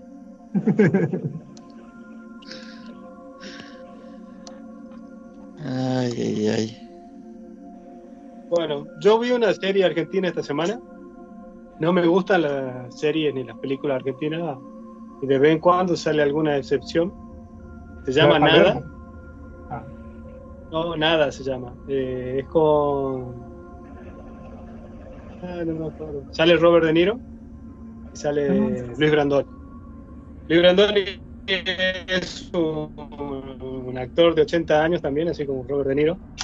Una institución en la actuación en la Argentina.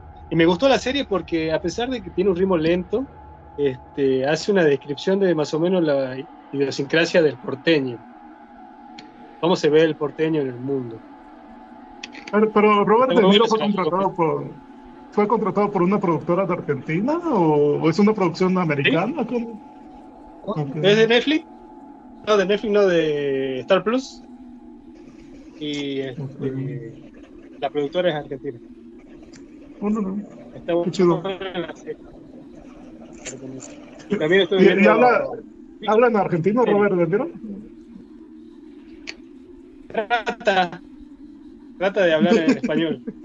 Bueno, Ok. es gracioso. Y este, también estuve viendo la serie Richard, que va en el capítulo 6. Muy buena. Yo, yo, yo, yo lo ¿Viste? empecé a ver, este, este, voy, voy en la primera temporada, como en el capítulo 5 o por ahí. Son ocho, así que son, es cortita. ¿Y te va gustando?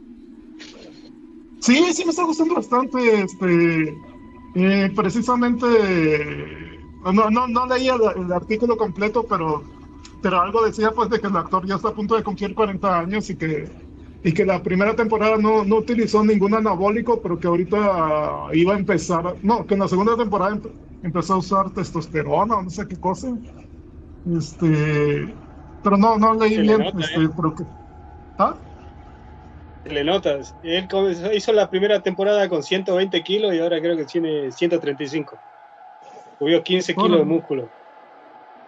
Eh, hizo la, ¿cómo se llama? Este, el reemplazo hormonal. Empezó a tomar testosterona. ¿No se le cayó el cabello? No, Ah, tú tomas testosterona. pero usa peluca. Ah, con razón. No, pero se lo ve más, más grande, más musculoso. eh. Una persona Ajá. de 1,95 con 130 kilos es una, una masa. Madres. Es, él debería que- haber actuado. A, a- a lo mejor es una tontería, pero desde que lo empecé a ver siento que, que empiezo a caminar más derecho. Tienes un O sea, palo en la espalda. es que me digo, no, así no caminaría Jack Richard, camina así, más derecho. ¿Por qué es medio encorvado o qué? yo yo No, soy no, no, medio es encorvado. Muy recto, muy rígido. Ah. Ah, ok, bueno, sí. Está bien, está Y bien. camina con los brazos así abiertos, todo. Es un fisiculturista. Claro. No, pero sí tiene, sí tiene bastante acción cada capítulo. Sí. La escena de acción de las peleas están buenas. Porque se lo ve contundente. Ujú. Jack Richard. ¿Qué?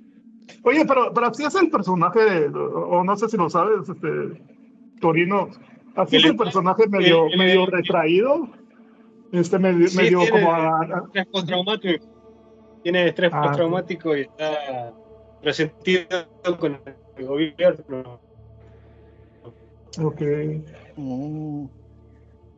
Sí tiene ese toque de, de ser nómada. Y no, no, no quiere tener nada, entonces se compra la ropa y la desecha. Ni siquiera la hace lavar, nada, la desecha. Con la pensión que tiene como veterano, le alcanza para los pasajes de colectivo y, y comprarse ropa. Por paca,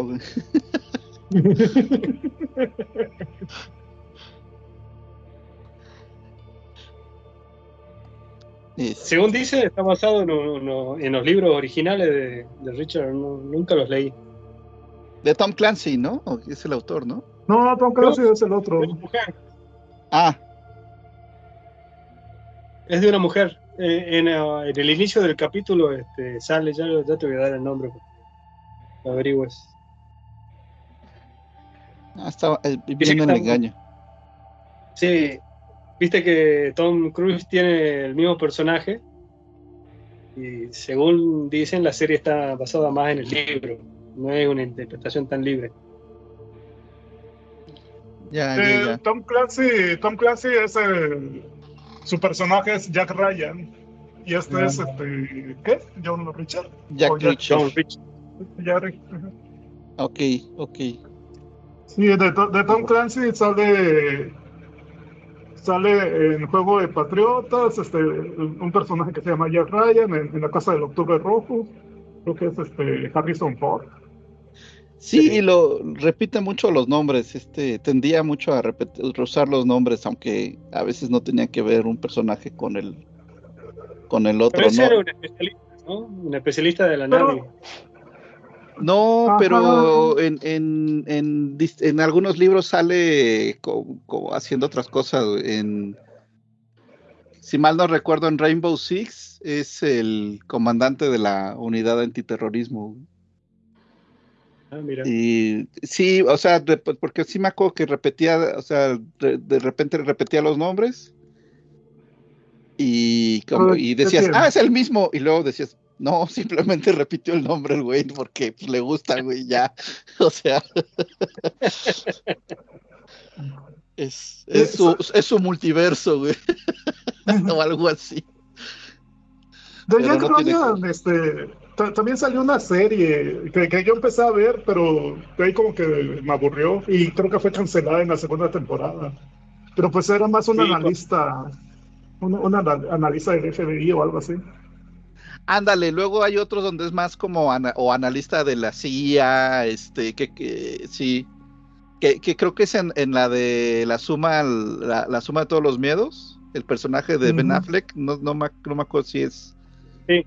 Sí, sí, sí, sí, sí, les digo, pero bueno, pues era su estilo para, para escribir. Ah, ah, hace, hace ya varios años, eh, compré una novela que creo que se llama End War, que decía Tom, este, lo más nuevo de Tom Clancy, no sé qué, y ahí voy y la compro, y empiezo a leer y dije, no, pero está rara, no, no tiene como el, el detallito que le gusta meter y, y ya me fijo, y era otro autor, pero como que promovido por Tom Clancy y dije, no mames, me vieron la cara y sí caí, pero redondito, hijos de la fregada. es como cuando te dicen de los productores de y no te fijas en el director y ahí vas y caes así de... No, no, pero bueno. Bueno, pero está buena la serie, se la recomiendo también. Muy buena.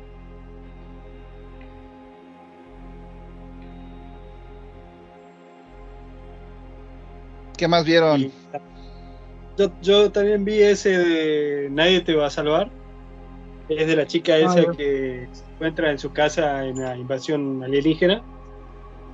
Es buena la película, lástima que el final me pareció raro.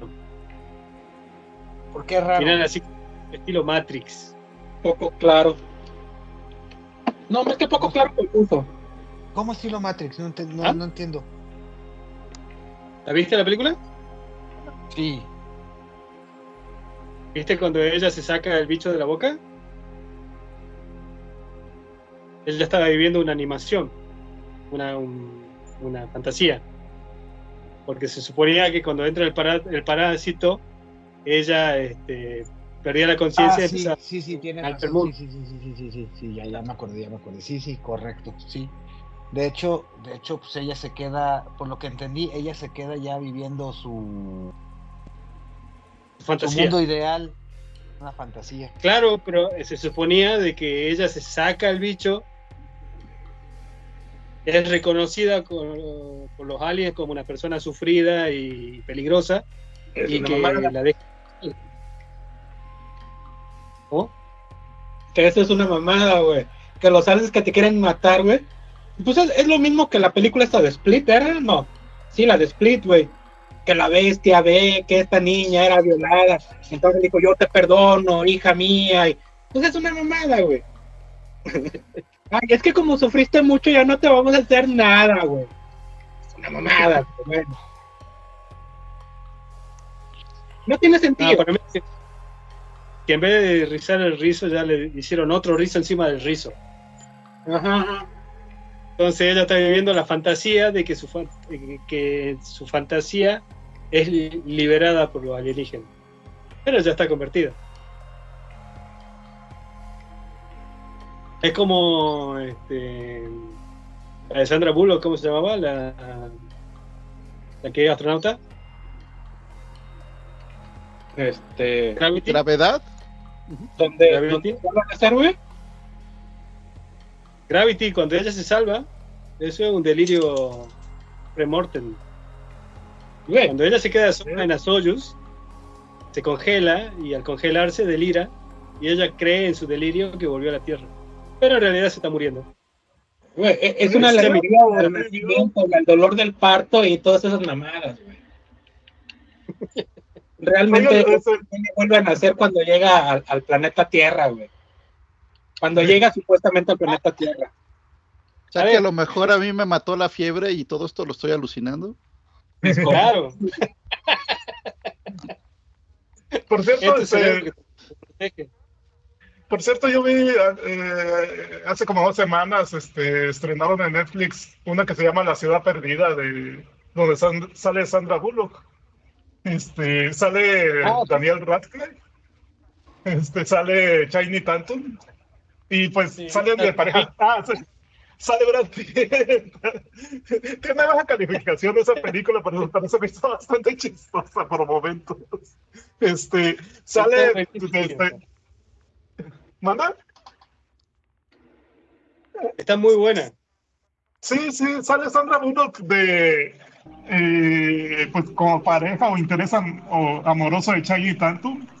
Y yo decía, pero ya está un poquito grande Sandra Bullock para él, pero bueno, este, que no hay. Pero, pero bueno, y de repente me dio risa que, que pues en, en una escena de unos secuestradores, pues se, se escapa Sandra Bullock y, y- y dicen, ¿cómo es que una, una anciana este, las- los pudo este, burlar?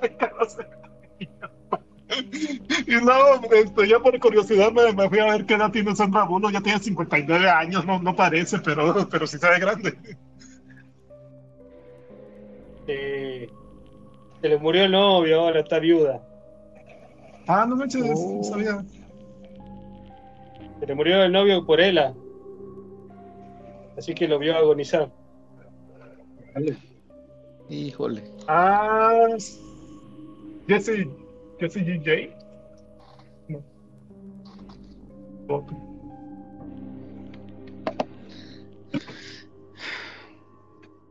Yo vi una película Jesse James, ¿no? viejita, ¿eh? Jesse J no, el actual. Jesse J se casó con ella, le puso los cuernos con otra tatuadora y se separaron. Le hizo adoptar una nena y se separó. Ok. Ok. Ajá, ¿y- y- y- ¿quién veo? ¿Quién vio qué? ¿Una película viejita? yo vi una película del 2016 que se llama Gold, Oro, y acá le pusieron el precio de la ambición, una cosa así, de Matthew McConaughey, este, eh, de un, que está basada en hechos reales de eh, unos cuates que se dedican a la minería y que le empieza a ir muy mal y no sé qué, y entonces con sus últimos centavos, bueno, se va a empeñar ahí lo que puede y se lanza a Indonesia a buscar a un cuate que hace mucho tiempo había encontrado cobre y que tenía una teoría de cómo encontrar oro y no sé qué, y lo encuentran y empieza a hacer el, se supone que va a ser el super negocio y busca, los busca ahí un aliado estratégico, pero hay una parte, sale, la verdad es que le hacen muy buen maquillaje a este canijo. Sale así peloncito con su panza chelera, eh, pelo medio largo, este, los dientes así medio chuecos. Y la, la, pareja es esta eh, Bryce Dallas, Bryce Dallas Howard. Sale preciosa, güey. Uh. Y, de repente le, empieza a coquetear con una güera desabrida ahí de la compañía y dices, nah, eso no me la creo, güey. O sea, ¿cómo va a dejar a esta mujer por esa güera X, güey? La, dije, dije eso y la nueva de Blancanieves es lo mismo, güey, con...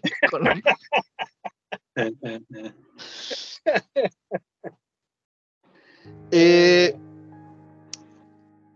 dicen que, bueno, o sea, estuve ahí leyendo y la, la, mm, la historia original está buena, pero dicen que pues para no meterse en broncas legales y poder, según ellos, contar algo más interesante, pues le alteraron, alteraron nombres, este, eh, situaciones y bla, bla, bla.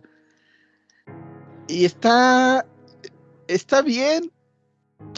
Eh, tiene un final interesante, pero el ritmo en que la cuentan es muy raro. Es como, como que todo el tiempo vas eh, subida, bajada, subida, bajada, subida, bajada, subida, bajada.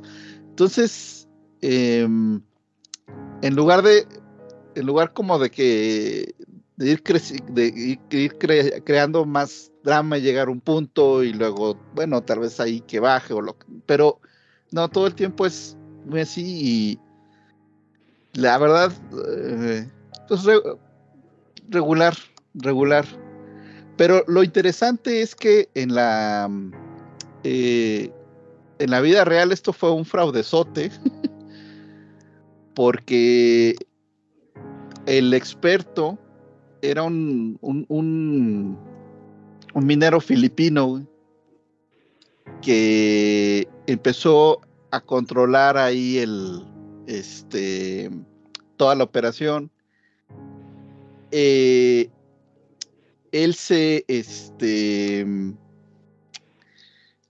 eh, cuando, cuando llega, o sea, el, gobierno de, Indonesia le dice, oye, son muy pequeños, necesitan un, eh, necesitan un socio. Dicen, bueno, pues, pues, ustedes y, Perengano y, ah, pues órale.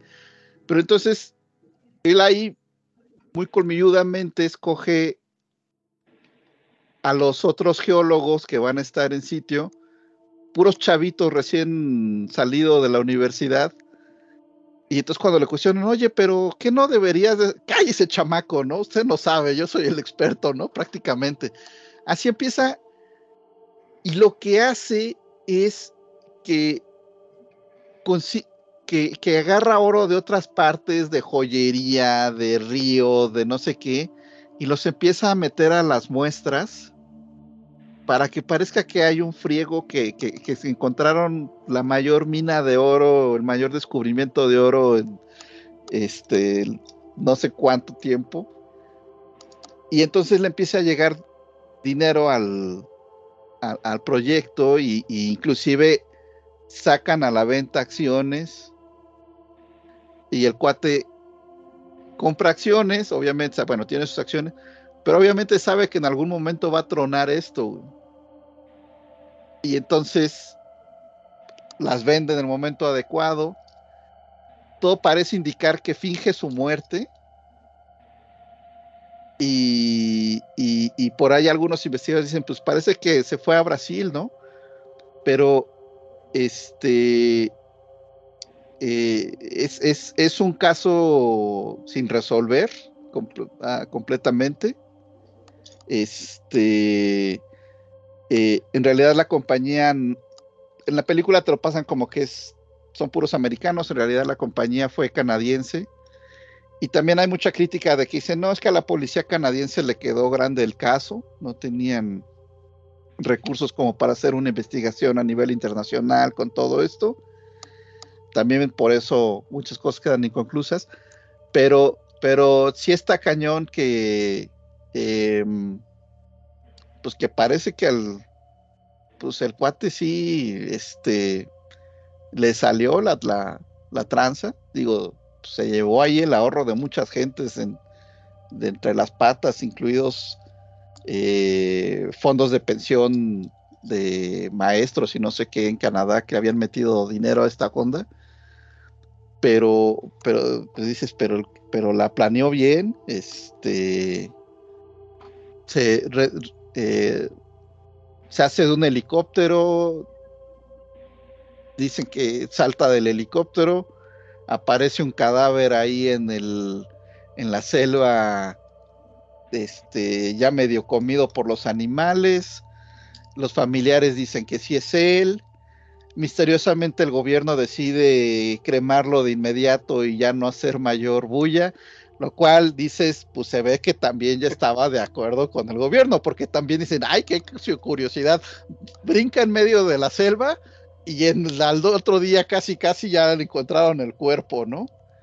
Este Em, entonces, pues bueno, está, la, la película está más o menos, pero la, historia real está, sí está interesante. Está, está interesante, pero bueno, independientemente de eso, hace qué buen papel hace este, este canijo de eh, Mahoney. ¿Qué onda, JM? ¿Qué tal? Buenas noches. Este, Evaluación de las Tormentas, Ciudad Amurallada, Campeche, Campeche, señores, conectándome este año con ustedes. Me da mucho gusto ver al buen Carlos Arbizo aquí con nosotros, ya que estuvo medio enfermo, iniciando el año con todo, como siempre. ¿Cómo habrán estado esas fiestas decembrinas de finales de, de año para que haya terminado así? No lo sabemos. Pero espero que se esté recuperando, que esté bien de salud y, y sí nos hizo falta la semana pasada, ¿no? Que sí platicamos igual muy, muy, muy amenamente, igual eh, el Torino igual faltó, y creo que sí estaba y luego se fue, ¿no? No, no, acuerdo cómo estuvo. ¿O no estuviste? No, no estuve. No estuviste, ¿ah? Fui, eh, me fijé el otro día y me llamaron a las dos y media y a las dos y media de la mañana y no, estaba durmiendo. Hombre, este, pero bueno, pues se les extraña, que ojalá y, y hayan tenido un excelente final de año y un gran inicio de año, 2024. Em, un, año cabalístico porque eh, el año suma 8, es un buen año. El año anterior sumaba 7, es un año malo. Eh, aunque muchos piensan que el 7 es un año, es un número bueno, es un número malo. Entonces, este, y el 9 es aún mejor, así que el próximo año va a ser aún mejor. Les deseo, no, yo no creo nada de eso, pero pues un poquito de dato esotérico. A, nadie le, le hace mal, ¿no? Fíjense que estoy terminando de ver una película que creo ya vieron varios de aquí. Me siento un poco consternado por lo que me está sucediendo. Sobre todo me sucedió el año pasado. Yo no quiero que me pase este año, pero muy, vi muchas películas y muy pocas películas me, y me tocaron y me importaron la verdad, ni de Guardianes de la Galaxia. O sea, sí, o sea, como que hubo películas que me gustaron, pero no a un nivel de que me emocione. Hay un par. Y fíjense que me pasó eso con esta película que vi, que el director me encanta, que los actores me encantan, que la historia no me desagrada, pero la terminé de ver y dije, "Mm, estuvo bien y ya. Que es la de El asesino de la luna, The Killers of Flowers Moon. Creo que es una película, no la había visto, ya la vi. Martin Scorsese, Leonardo DiCaprio, actorazos, ¿eh? Leonardo DiCaprio, Robert De Niro, Martin Scorsese. Bueno, no, actúa, ¿no? Al final sale Jack White, el de White Stripes, actuando al final. Eh, Tiene cosas muy bonitas, incluso la actriz esta que es como la Yalitza Aparicio, este, ¿cómo se llama? Gringa, que sale, que igual de repente dije, bueno, Osage, nativa americana pura, la neta no, ¿eh? Es una mestiza, porque se ve que está mezcladita con, con anglosajona, la, la chava, no se ve con físicamente como una nativa americana al 100%, a mi parecer. Creo que pudieron haber encontrado. Y luego ves a la Molia real y sí tiene cara de nativa americana totalmente, digo. Pero bueno, la película no es mala, la, la realidad es que es muy interesante, muy buena, pero son tres horas y media de película y hay un momento en el que dices, viejo, no sé si, me- de hecho me la vi en dos partes, son tres horas y media de película y qué interesante y todo eso, pues tú, si me lo hubieras contado en hora y media, hubiera sido igual de interesante. Igual y muchas cosas sobran, sobre todo creo que se pone bueno al final, ya con el juicio y que ya los van a atrapar y todo este rollo, pero no deja de ser una anécdota, no deja de ser muy así como que eh, bien hecha. O sea, es como que, ¿sabes qué me pasa? Como esas sinfonías que están perfectas, están bien hechas, pero. Y ya. O sea, les falta algo, alma, no sé. Y eso me pasó con, con la película. No estoy dispuesto a volverla a ver porque creo que son tres horas y media de mi vida que no quiero volver a invertir ese tiempo. Este, y eso dice mucho, ¿no? La verdad, para mí no vale la pena volver a ver esa historia. No estoy diciendo que esté mala, no, estoy diciendo que no la recomiendo, estoy diciendo que para mí yo no hice clic con la historia. Sí que me interesó, sí que la vi hasta el final, pero no me emocionó en ningún momento la historia, a pesar de que está bien actuada, que tiene un soundtrack, bueno, no soundtrack, un- una banda sonora perfecta, tomas perfectas, o sea, tiene todo perfecto, pero simplemente, no sé, no me dice nada la película y ya. ¿Dirías Me- que es un dirías que es un buen taco pero con salsa herdes? No, no, porque en ningún momento chafea, en, en ningún momento chafea como para tener algo que sea de, de poca calidad. Más bien diría que es un gran, eh, ¿cómo se llama? Una gran eh, platillo de gourmet que se ve bonito en Instagram, pero que puedes disfrutar más unos taquitos de la esquina y te va a costar menos. ¿Se me explico? Que dices tú, güey, pagué ujú. 2.500 pesos por ese platillo para decir que lo comí y no lo volvería a probar. Ya lo pagué. No lo, no lo padecí, pero no lo volvería a comprar porque ya lo compré y ah, X. Ujú, En ya. cambio, los taquitos de la esquina te los vas a echar cada fin de semana porque te encantan. Bueno, es lo que sucede. Me pasó lo mismo con otra película de otro gran director que vi hace eh, apenas antier. Esta me gustó más, pero porque a mí me gusta más el tema, que es la de Napoleón, de Ridley Scott. Lo mismo, exactamente lo mismo. La terminé de ver.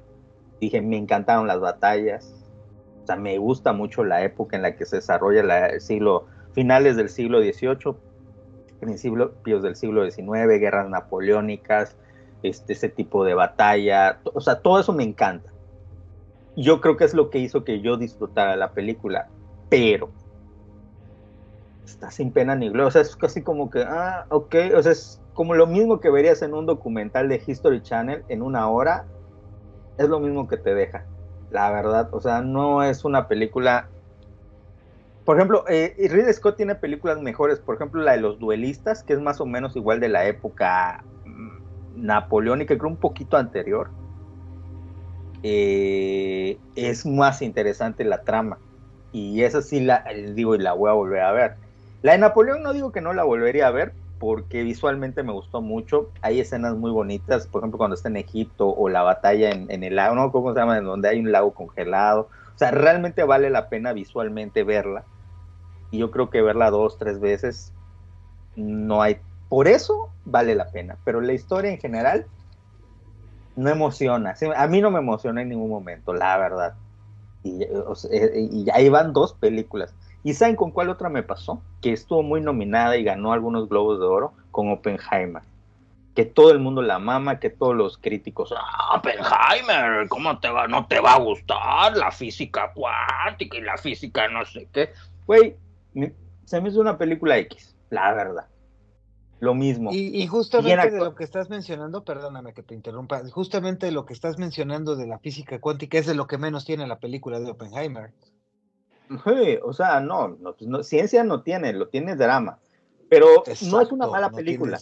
Repito, no, estoy diciendo, estas películas que estoy diciendo, no estoy diciendo que sean malas, son películas, banda sonora perfecta, este, filmo, este, cinematografía perfecta, actuaciones intachables, dirección intachable, simplemente se me hicieron o sea, como que X, ¿no? O sea, la historia, o sea, dije yo no me no viviré viendo, viendo la vida de Oppenheimer, ni viendo la de Napoleón, ni viendo la de las...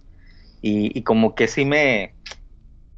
Sí me hace pensar si soy yo el que está mal. si yo digo, ¿será que ya perdí la capacidad de... Pero luego también les voy a decir algo, vi películas que sí me gustaron y me emocionaron. Como por ejemplo hay una de Netflix que se llama The Killer, de David Fincher, estuvo un poco mal recibida por la crítica. Todos los críticos que sigo en YouTube y en otros lados la criticaron mal, mal criticada la película. Dicen que es una película plana, que es una película que que no tiene mucho mucho de qué. ¿Por qué? Porque el escritor es el de Seven y el del Club de la Pelea y es el director. Entonces como que muchos esperaban que iba a ser algo así y no pero esa película sí me gustó, me gustó mucho, me gustó muchísimo la de The Killer. Eh, yo se las recomiendo, no sé si les guste, pero a mí sí, yo sí conecté con esa película, entendí cuál era el pedo que quería que intentaban decir y me gustó mucho porque realmente no es una película de acción, parece que se va a convertir en un Baby Driver, en una película del güey chingón que, que se va a meter en pedos y al final como es tan chingón todo lo va a resolver pero no va de eso, aunque sí sucede eso, no va de eso la película, la película va de un pedo, existencial, va de un pedo de fe, es más parecida a True Detective temporada 1 en una cuestión de alguien que es nihilista y cínico y que quiere creer. Entonces yo a lo mejor por eso conecto con la película porque hay muchas cosas que pasan dentro de la cabeza del protagonista. Aparte que el soundtrack es de los Smiths y me encantan los Smiths, entonces, a mí se me hizo muy buena esa película.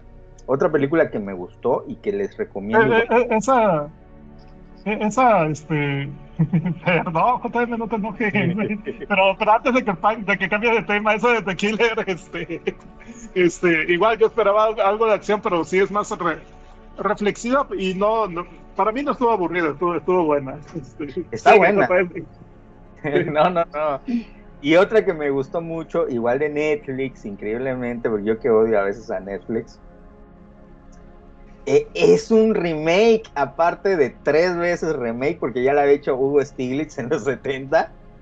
Muy buena la versión de Hugo Stiglitz mexicana, hay que decirlo, sobrevivientes de los Andes. Y ya la había hecho el esposo de, la, de, la que es dueña de, bueno, dueña, la directora de Marvel, ¿cómo se llama? La directora de Marvel y de y de Star Wars. Kathleen Kennedy. Eh, esa, su esposo, que es director, Marshall, se, apellida, es un gran director de los noventas. Ella igual produjo grandes cosas en los 90, no lo sabía.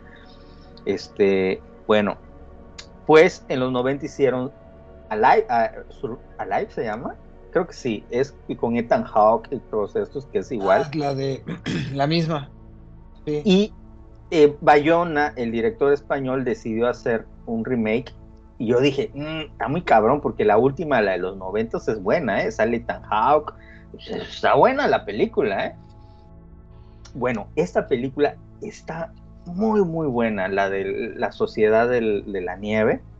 El Club de la Nieve o la, Sociedad de la Nieve. Y algo así se llama. Este, que está en Netflix. Es muy, muy buena no te cuentan nada diferente de, la de los 90. Si ustedes quieren ver algo diferente, no van a ver nada diferente.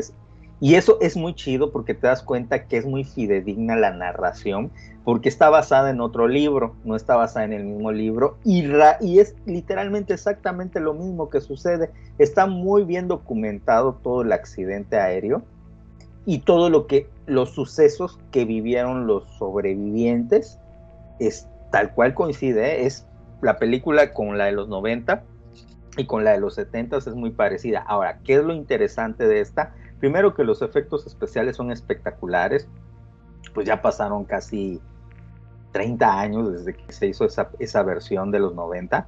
Eh, segundo, que las actuaciones están bien hechas. Me gustó mucho que Bayona dijo, van a ser uruguayos los protagonistas. No dijo van a ser gringos para que tengamos un público, cosa que sí me molestó en Napoleón.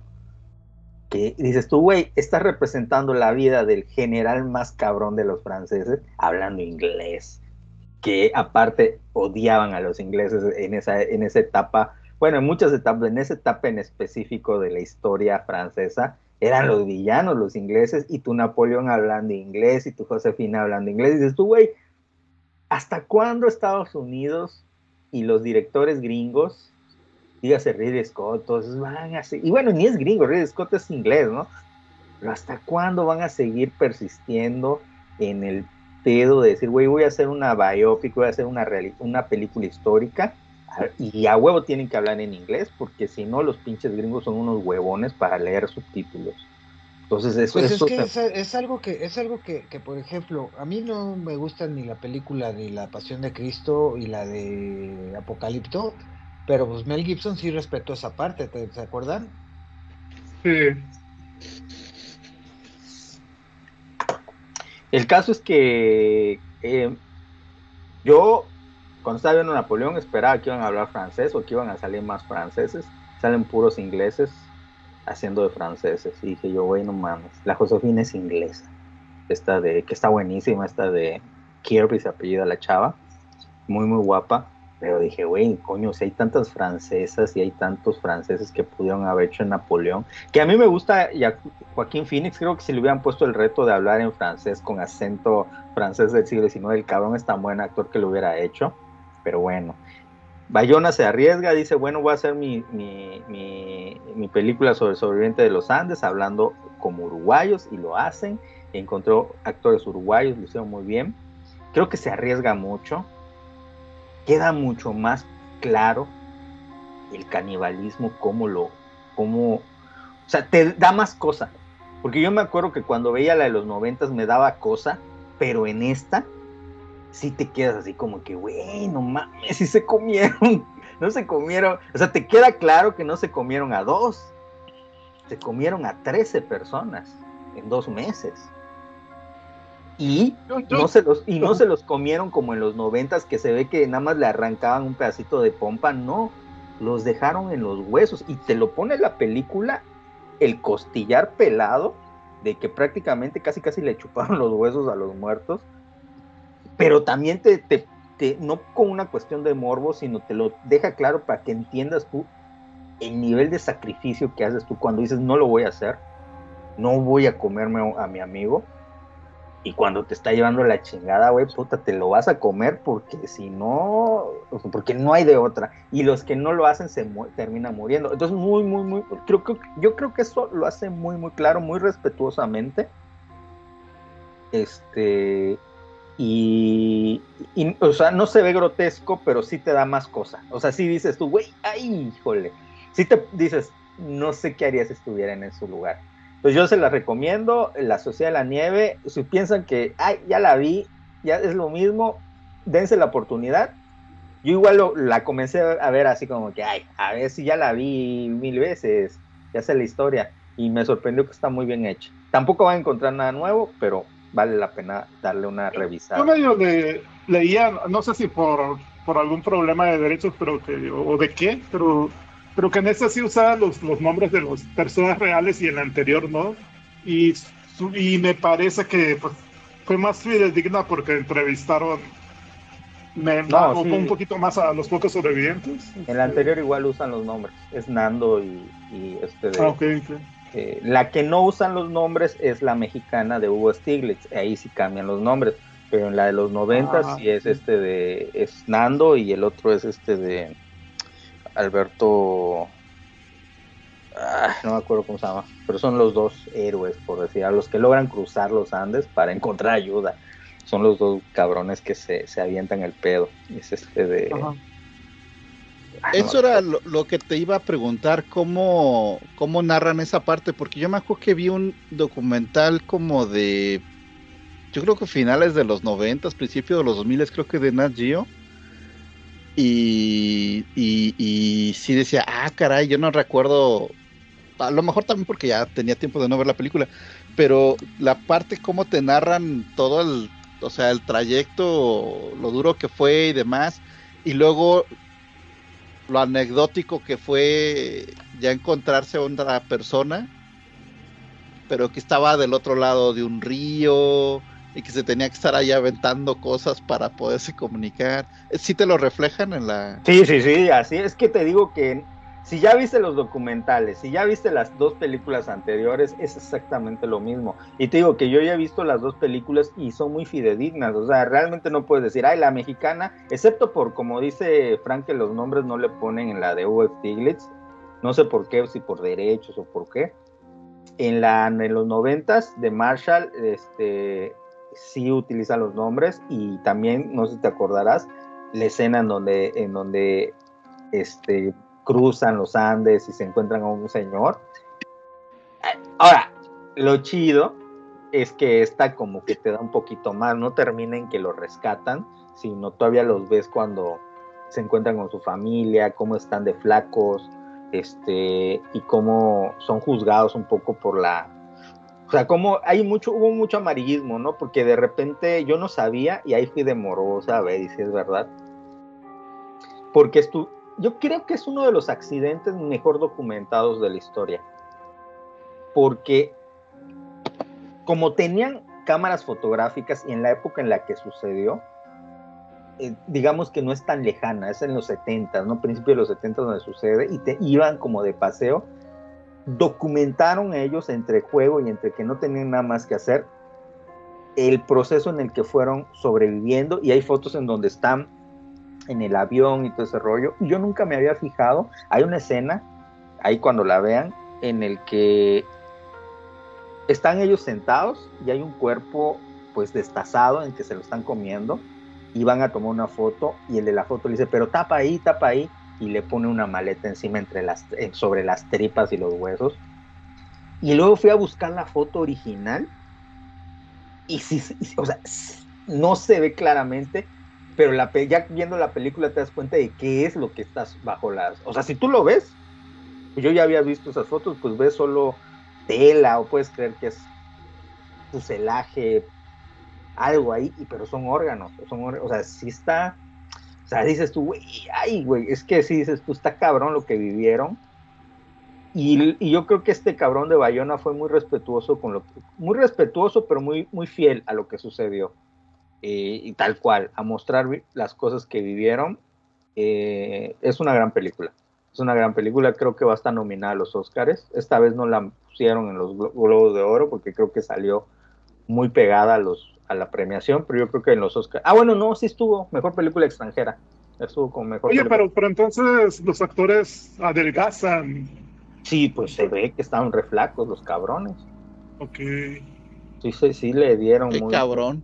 Muy al, al pedo, ¿no? De lo que sucede.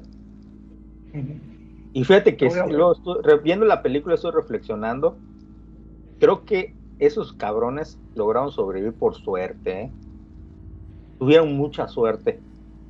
Aunque parezca que, o sea, todo lo que sufrieron estuvo muy cabrón, pero muchas cosas que si no hubieran tenido acceso a eso, no hubieran sobrevivido. Por ejemplo, tenían médicos, porque eh, había, bueno, estudiantes de medicina, y sea como sea un estudiante de medicina, de ya de tercer semestre de medicina, algo sabe, ¿no?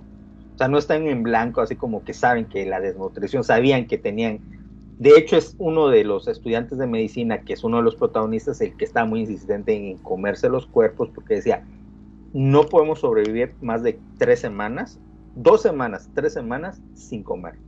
No se puede. No se puede. Es la regla de tres que le dicen. Tres días. ¿Qué es? Tres días de no sé qué, tres días de tres, tres, tres horas de no sé qué, tres días de no sé qué. Y tres, y tres semanas de no sé qué otra cosa. La verdad no me acuerdo. No lo voy a inventar. Entonces, este, también intentaron comerse. Eh, fíjate que yo no lo había pensado o sea, yo decía, si algún día me quedara en una isla desierta, eso podría ser, que es comerse el cuero de tus zapatos o tu correa. Y se lo intentaron comer, pero los empeoró. De hecho, dicen, fue peor porque como tiene químicos, está tratado eso, te enferma. Y es peor incluso que no comer. Que, posiblemente sí lo hacían en la antigüedad. Bueno, no en la antigüedad, sino en, en muchos años anteriores, este cuando no tenía tantos químicos los, los cueros de los zapatos. O era más natural, no lo usaban para, a lo mejor era como algo más de vinagre o algo así, ¿no? Entonces, este, y muy interesante, o sea, realmente si te quedas con el peor, no tenían otra opción. Ahora, a ver, primer punto de suerte, que hubiera médicos o gente que tuviera conocimientos de medicina. Había ingenieros, porque lograron, si bien no lograron reconstruir la radio de comunicación, sí, sí lograron una radio de radio normal y eso los ayudó a saber en qué situación estaban porque sabían que los estaban buscando.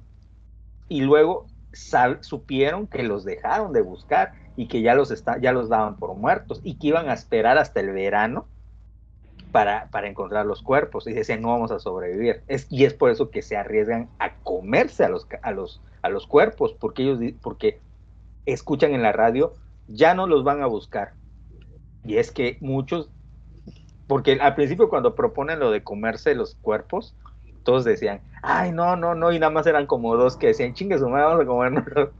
Y ya cuando oyen que ya no los dejan de buscar, ya varios, y ahora sí dijeron, ching, pues ni pedos, ¿qué vamos a hacer? Y después es también gracias a esa radio y a las acciones que ellos deciden cruzar los Andes. O sea, si no hubieran tenido la radio y, y alguien que supiera algo de electrónica para más o menos ponerle la pila y que hice hacer el invento para que medio agarre y funcione, crear una antena, igual y, y hubieran estado ciegas. Segundo, caer en la nieve y que los cadáveres no se descompusieran porque ellos no se comieron a los muertos enseguida, sino se lo comieron como 15 días después de que ya de que se murió el primero. Entonces, si no si hubieran caído en una isla con calor o en un lugar en que no hubiera tanto frío, esos cuerpos se descomponen, ya no los puedes consumir porque te van a enfermar. Entonces, es aunque es, parezca algo ilógico, lo mismo que los estaba matando que era el frío, eso igual los ayuda a sobrevivir porque los cuerpos que consumieron, pues lograron permanecer comibles gracias al frío. Y este y tenían acceso a agua, porque la nieve pues es agua y simplemente pues lograban derretirla a, cierta hora del día, poquita agua, pero pues tenían acceso a agua, eh, a líquida, pues, pues sí, agua, aunque sea congelada. Entonces, de repente dices tú, con un pequeño factor que no hubiera, no hubieran tenido, no hubieran podido sobrevivir. Pues realmente yo creo que sí tuvieron mucha suerte. Digo, que igual dices tu suerte, lo mejor hubiera sido que no se estrellaran, pero pudo haber sido peor. O sea, con un factor que, que, hubiera cambiado, no hubieran podido sobrevivir, no hubieran podido cruzar los Andes sin los cuerpos, porque ellos llevaban, la verdad, y ahí sí se ve cañón, llevaban su bolsita, así su morral, lleno de carne humana para cruzar, porque no cruzaron los Andes en dos días, se lo aventaron en 12 días. Y no cruzaron, cruzaron, hace cuenta, dos montañitas nada más y ya encontraron un valle. Entonces, este, y eso les llevó 12 días. Y sin comida no iban a poder, sin proteína no iban a poder. Entonces, híjole, si te pones a pensar y ver la película, dices, no tenían otra opción. Y luego yo me pregunté, ¿yo me podría comer a alguien en, ese, en esa situación? Yo en este momento digo, no lo haría si me das, a veces come pavo. ya me gusta más el pollo. Y cuando mi mamá se pavo, ay, no me gusta el pavo, ¿sabes? Medio tan, tan mariscoso, mamá, no hay pollito. Pero pues no, pero eso uno dice cuando tienes opción. Cuando ya no tienes opción, cuando la pinche tripa te está matando y ya llevas 15 días sin comer nada, puta, hasta crees que no lo vas a hacer, por supuesto. Yo digo que si en ese punto, chingue su madre, hasta tragado, no ni lo mastico, ¿eh? así tragado como ganso y que, que Dios me perdone por, por el pecado, pero pues bueno. Buena película, véanla. la Sociedad de la Nieve. Y otra película que vi, que recomendé, ahí con Uriel quiero platicarla, es que me pasó lo mismo. Esta me gustó más, pero tampoco me inculó del todo, que es la de Godzilla menos One. Este, me gustó mucho, la disfruté mucho. Sobre todo cuando sale Godzilla y los momentos del pleito y todo esto, pero la historia y el drama se me, dio mucha hueva que la chinita y que el chinito y que ay, que se y que al final este, yo todos la vieron, ¿no? Para que pueda quemar el final. No, de hecho la comentamos nada más por encimita justamente para que Bueno, no, no, que se ponga reviso eso, no va a decir spoiler. Sí, porque el otro ya lo spoilaste, spoilaste bastante. ¿Cuál? La de puta, la de la nieve, que ya hay dos versiones. no, es, es, es mamada, de todos modos los escucho, güey. Aunque, Óyeme, este, no, no, no voy a decir nada, simplemente es muy buena la de Godzilla Minus One. Dura mucho, le, le, le sobra media hora. El drama, híjole, medio coreano, medio lo que le gusta a los asiáticos, por eso lo hacen así ahorita, como que ya saben el diorama. Híjole. Pero aún así creo que es una buena película disfrutable, me encantó. Yo que, quiero que la vea Arbizu para que me dé su él que es medio tiquismiquis con cosas de ingeniería, que me dé su quiero escuchar lo que me diga su opinión sobre el plan para eliminar a Godzilla. Sí se puede y si es real. Bueno. Es una, es una cuestión, no, es una cuestión física que te explican en museo. Güey. No, no lo dudo, no lo dudo. No lo dudo, simplemente se me hace una mamada el, el, a la escala, a esa escala. No digo que ah, sí. bueno. Yo digo, no digo que ¿Qué van a usar un. Sale un monstruote, güey. No digo que sea imposible, pero a esa escala se me hace barroco. Se me hace barroco la solución del ingeniero. Bueno, pero no digo que sea imposible, pues sí, o sea, ok, bueno, pues sí, o sea, no es así como que, ay, no es magia lo que hicieron, no, coño, si, si por eso murieron los cabrones que se fueron a ver el Titanic, coño, puta, la presión los mató, obviamente es algo que puede suceder, pero a esa escala, ¿cómo calculas la presión que le puede afectar a un ser de ese tamaño? Eh, película también hay que darle su grado de... Ah, sí, película es una mamada. De fantasía, ¿no? es un monstruo totote. Pero bueno, este, no es una mala película, es una película entretenida, creo que se prolonga mucho en momentos de drama. Eh, pero bueno, pues me gusta más, por ejemplo, la de Shin Godzilla, creo que es mejor. Híjole, ¿qué crees que a mí la de Shin Godzilla me mandó a la lona? Me durmió, güey. Ah, bueno, pues porque está mejor, güey. y me gustó mucho la. Oye, ¿me sabes qué le quería preguntar, Visu? Si ese avión existió porque se sale un prototipo como de avión con una ala, aleta atrás, es como el, el, helicóptero que te envié, que según era un prototipo japonés que iba a sustituir al cero. Pero ya yo no sé si se lo. ¿Cuál dices? No sé si se lo inventaron o si sí existió ese prototipo, pero está muy chido. Ese está muy chido. Es el, el, el avión. En general, pues una buena película. No, no, tampoco voy a criticar tanto, simplemente como que yo sentí que le faltó que le quitaran mucho drama, pero al final Godzilla está perrísimo, me gustó. ¿Este? Ese mero, ese es el que sale, ¿no? ¿Sí, no? Sí, o sea, sí, sí llegaron a construirlo. No recuerdo si llegó a haber combate, se me hace que no, güey. No, no, no, ahí dicen que no, que nunca, nunca lo, no lo usaron para nada. Pero, ok. No, pero de que existió, sí. Os digo, como me dijiste la propela atrás, dije, ya sé cuál es. Inclusive hay otra, hab- había otro, otro prototipo ya planeado que iba a tener este turbina, eh, o sea, bueno, motor jet y, también la complement, este, complementado por la propela, si mal no recuerdo. Pero sí, sí estaba. ¿Sabes qué lo chido de Godzilla Minus One? Que. ¿Sabes qué? Me hubiera gustado que lo hubieran hecho en blanco y negro. Yo creo que se hubiera visto más chida. En blanco Pues y negro. Navarro estaba diciendo que la paleta de colores es bien chingona. güey. No, sí está chida, pero, pero si hubiera sido en blanco y negro, hubiera estado mejor porque te hubiera dado la sensación de una película del- de la época, así como la primera de Godzilla. Además, este, eso sí, yo creo que la ambientación sí está muy bien hecha. O sea, sí sientes que estás en el Japón de esa época. Bueno, al menos a mí sí me, sí me metió en ese rollo. Este, y ah, está bien, está, está chida. Eh, otra que vi que me gustó me divirtió mucho, fíjense, me divirtió mucho eso, pero no sé si alguien ya la recomendó, pero no es nueva.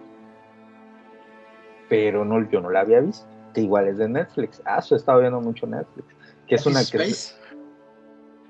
No, de Netflix, de Netflix. Este... ¿Ciudad perdida? ¿Ah? ¿Cuál? ¿La ciudad perdida? ¿De co- ¿La ciudad perdida con Sandra Bullock? la de Hus- Hus- Hustle. ¿Cómo se pronuncia? Hustler. Navarro? Como la revista de porno. Hustle. Hustler. Hustle. Hustler. ¿Cómo?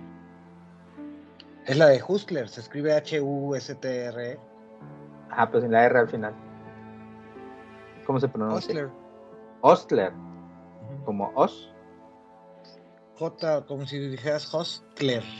Con T, Hostler. Bueno, Hostler. T-L-E-R. Hostler. Ya tenemos a nuestro maestro de inglés. Hostler. Este, bueno, es una película de Adam Sandler que se llama Garra en español. Yo no sé si Ah, Hostler. Yo no sé si Hostler eso significa, pero entiendo que garra no es de garra de felino, sino echarle No. garra, ¿no? Como echarle huevos a las cosas. Así entiendo que es el. Bueno, es mi percepción. Es una película sobre básquetbol. Ese cabrón es un scout de talento de, de los. Hostler es estafador. Pero Hustle también es hacer un esfuerzo, güey. Sixers. Como así. ¿Por qué, por, qué los, ¿Por qué se dice Sixers si son 76? Ay, porque a todos les gusta contraerlo y ahorrarse palabras. güey. Es, eso es muy, muy gringo. Sí, Pues como los ajá, 49ers, es- me- los me, causa Niners. conflicto que un 7 no lo, no lo dice. Sixers. Es Bueno, como, es como con los 49 de San Francisco, que son los 49ers, pero le No, dicen ya, Niners. Le dicen Niners. no, me, me das un ejemplo que no entiendo porque no veo nacadas, güey. Yo veo cosas- eso, los 49 yo veo, de yo San veo deportes de clase le como el dicen Niners. asociación, güey.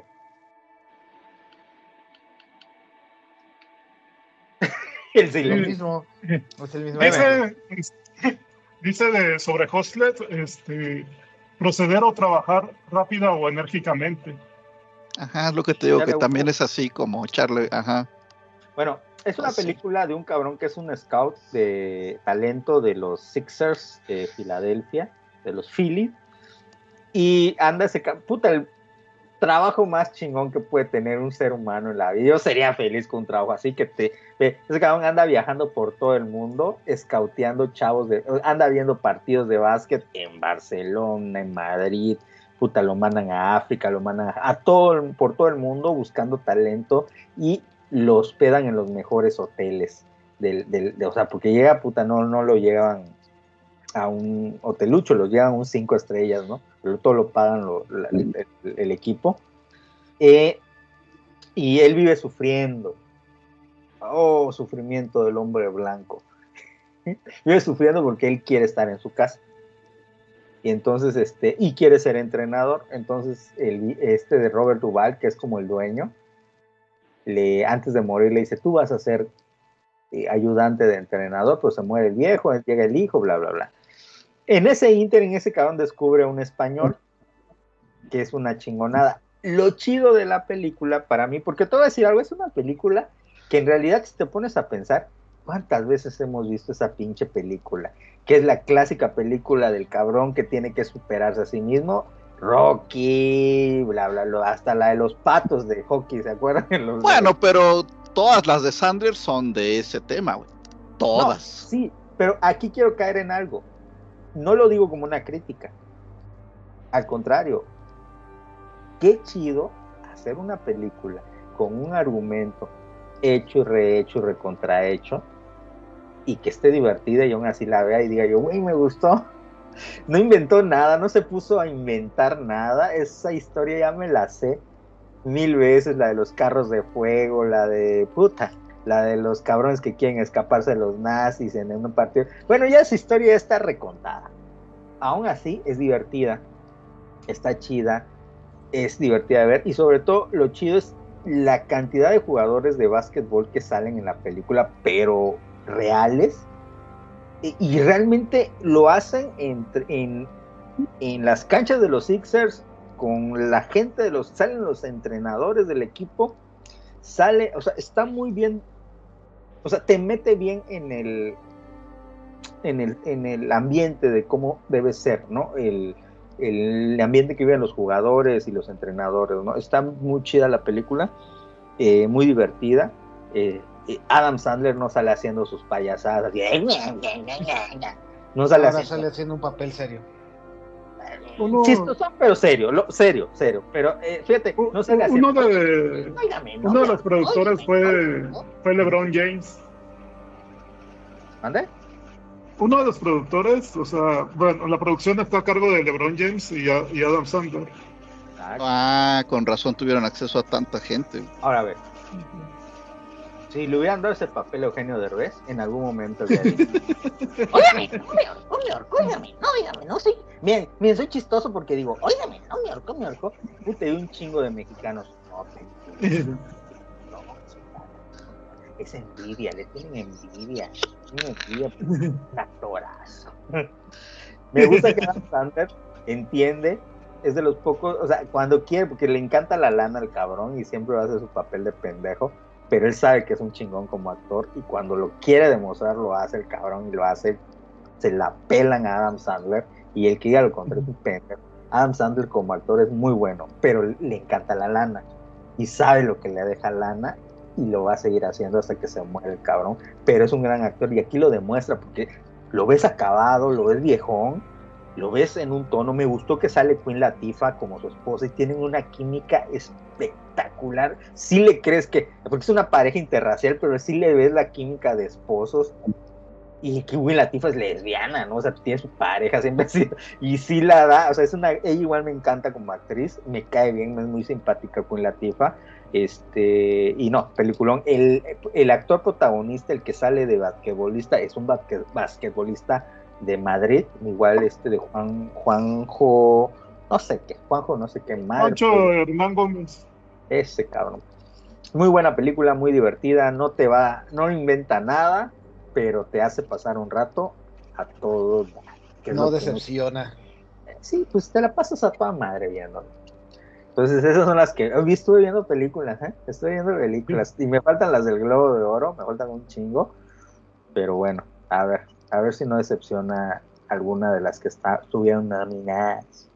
Ahorita vengo, señor. Oigan, Voy, este, voy por un chocolatito, sigan hablando. yo, yo otra cosa de la, de la que les, quería hablar, este, acaba de entrar y dice buenas noches a todos. Sí, esa película es muy buena, lo que ahorita estaba mencionando. JM. ok.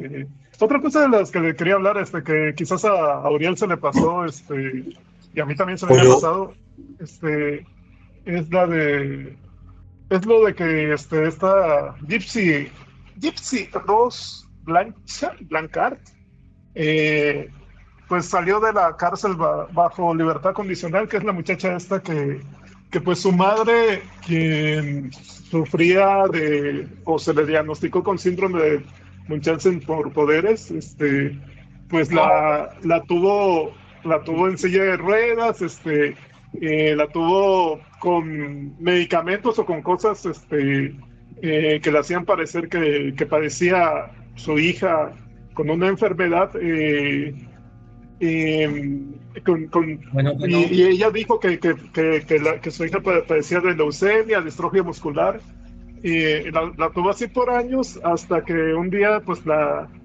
la niña o muchacha en el 2015 pues este empieza a hablar este por Facebook me parece eh, o por redes sociales eh, eh, y, y conoce a, a- a un muchacho que se llama Nicolás que, que el muchacho pues era autista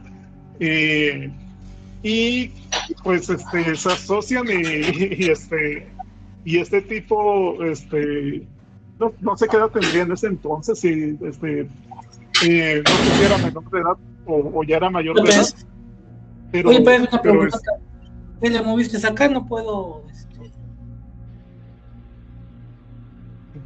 Ok, este, el caso es que este Nicolás pues mata a la madre este, apuñaladas con un cuchillo.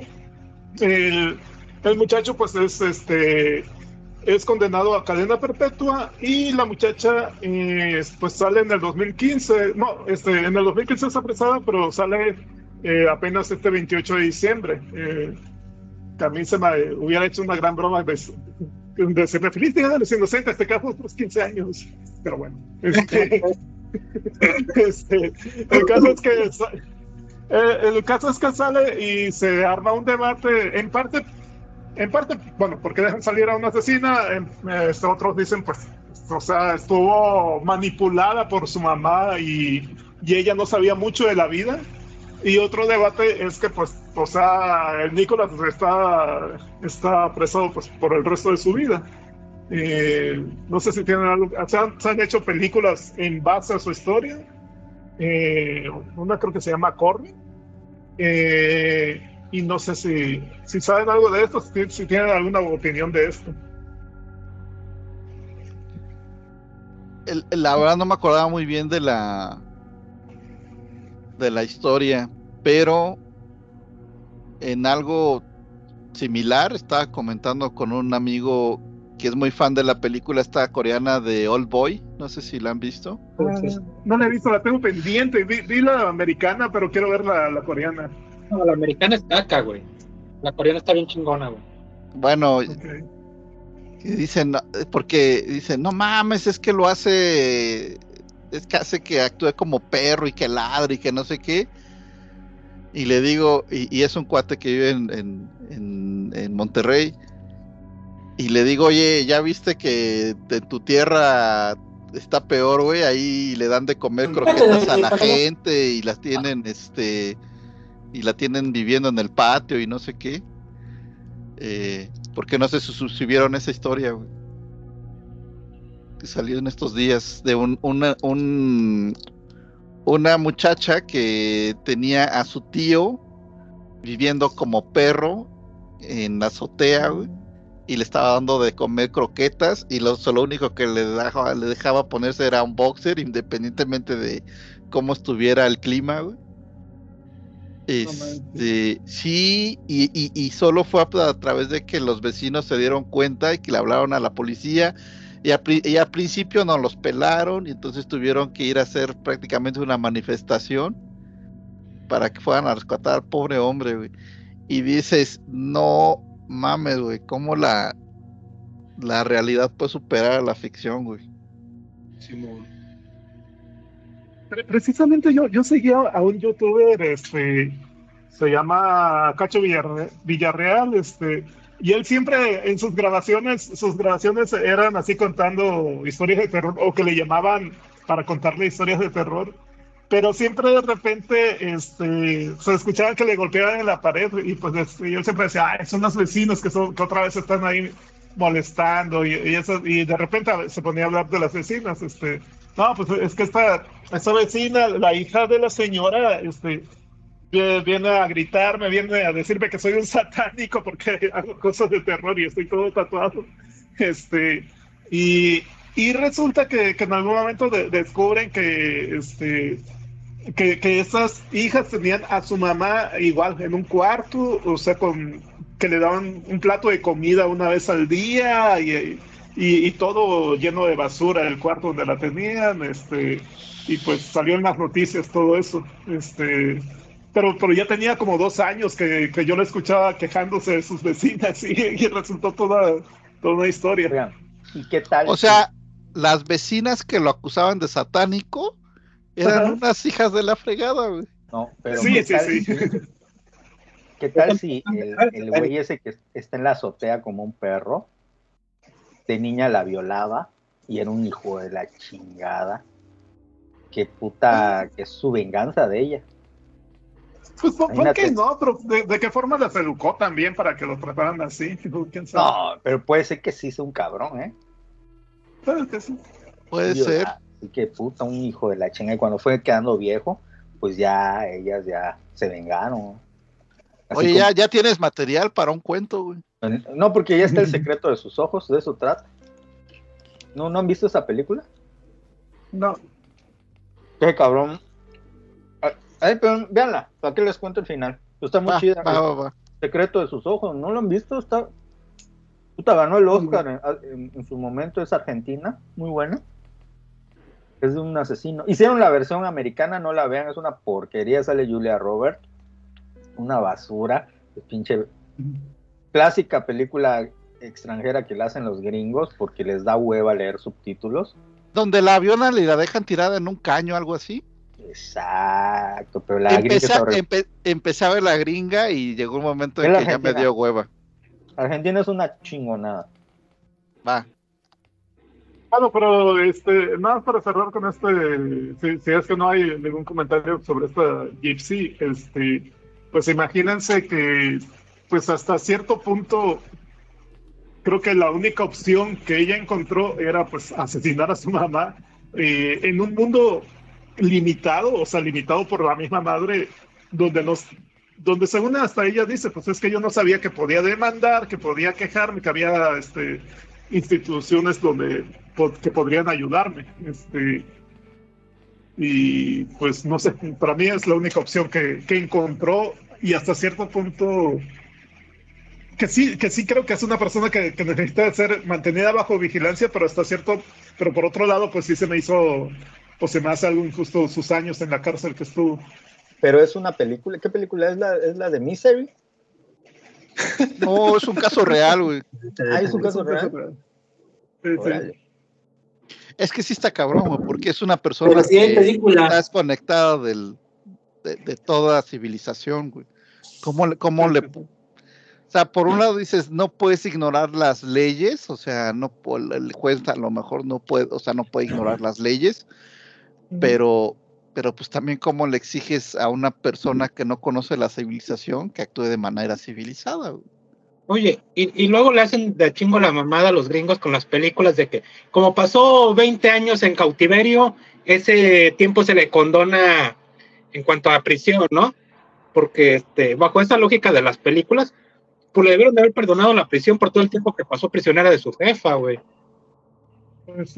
Cosas de película. Ah, ya sé qué caso hablan. El de la chava que, que, que su mamá la enfermaba. Al final la mata, ¿no? Que era una gordita su mamá. Sí. Y la polémica última es que salió su novio de ahorita y se parece igualito a su mamá. Ándale, sí. Así Se hasta miedo da, porque dices tú, puta, se enamoró de un cabrón, así gordito, pero la, las rasgos, así igualita a su mamá. Hasta el tipo de pelo, así que, ah, tú dices güey, puta, no sé si es algo patológico ya, pero está cabrón, ¿no?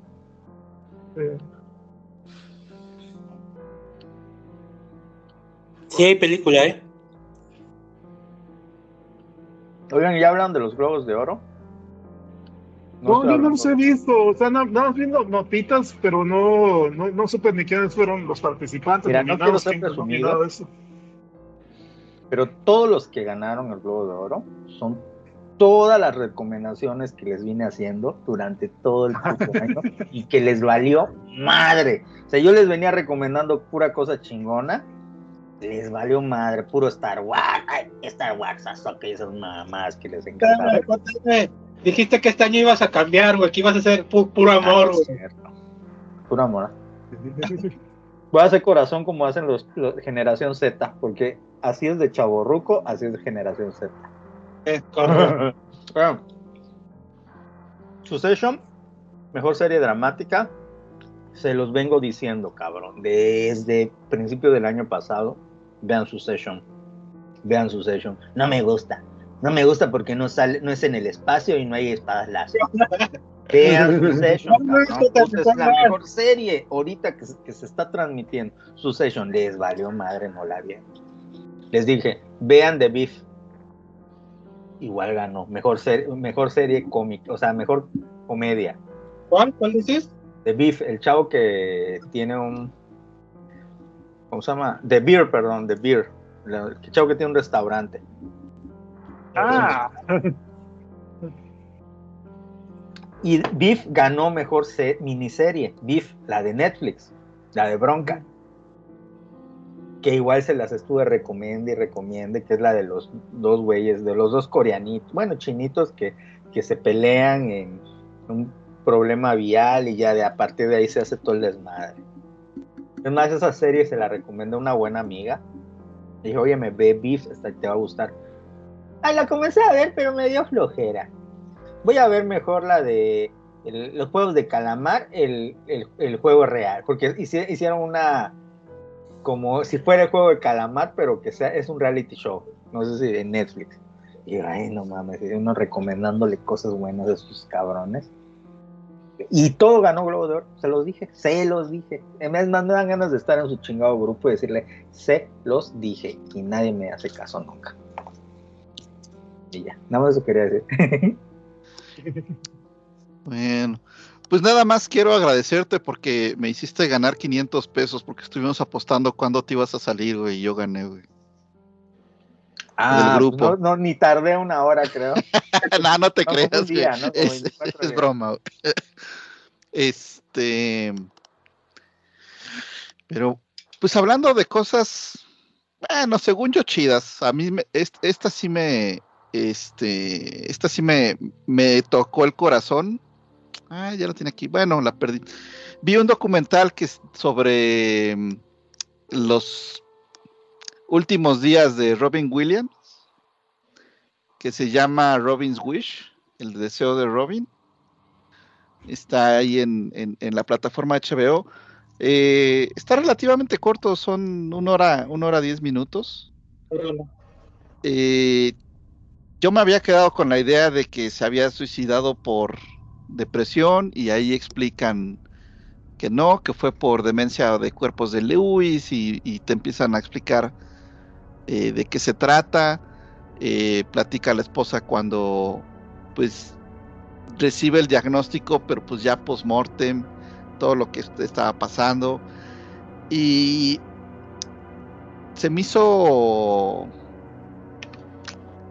pues como a mí me gustó mucho una noche en el, en el museo, la primera, eh, y después ya no, dije, pues, dije, es que ya, aunque, aunque el director lo quiera ahí negar, porque aparece el director diciendo que, que no, que Robin siempre sacó la chamba y todo, dije, no, pero sí se notaba ya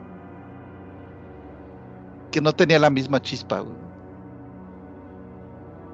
Y, y, la verdad es que sí está, pues está cabrón, porque sí le tocó una enfermedad muy cabrona, degenerativa este, del, cerebro y un caso muy, este, muy severo, ¿no? Em, y también, pues también la verdad es que me,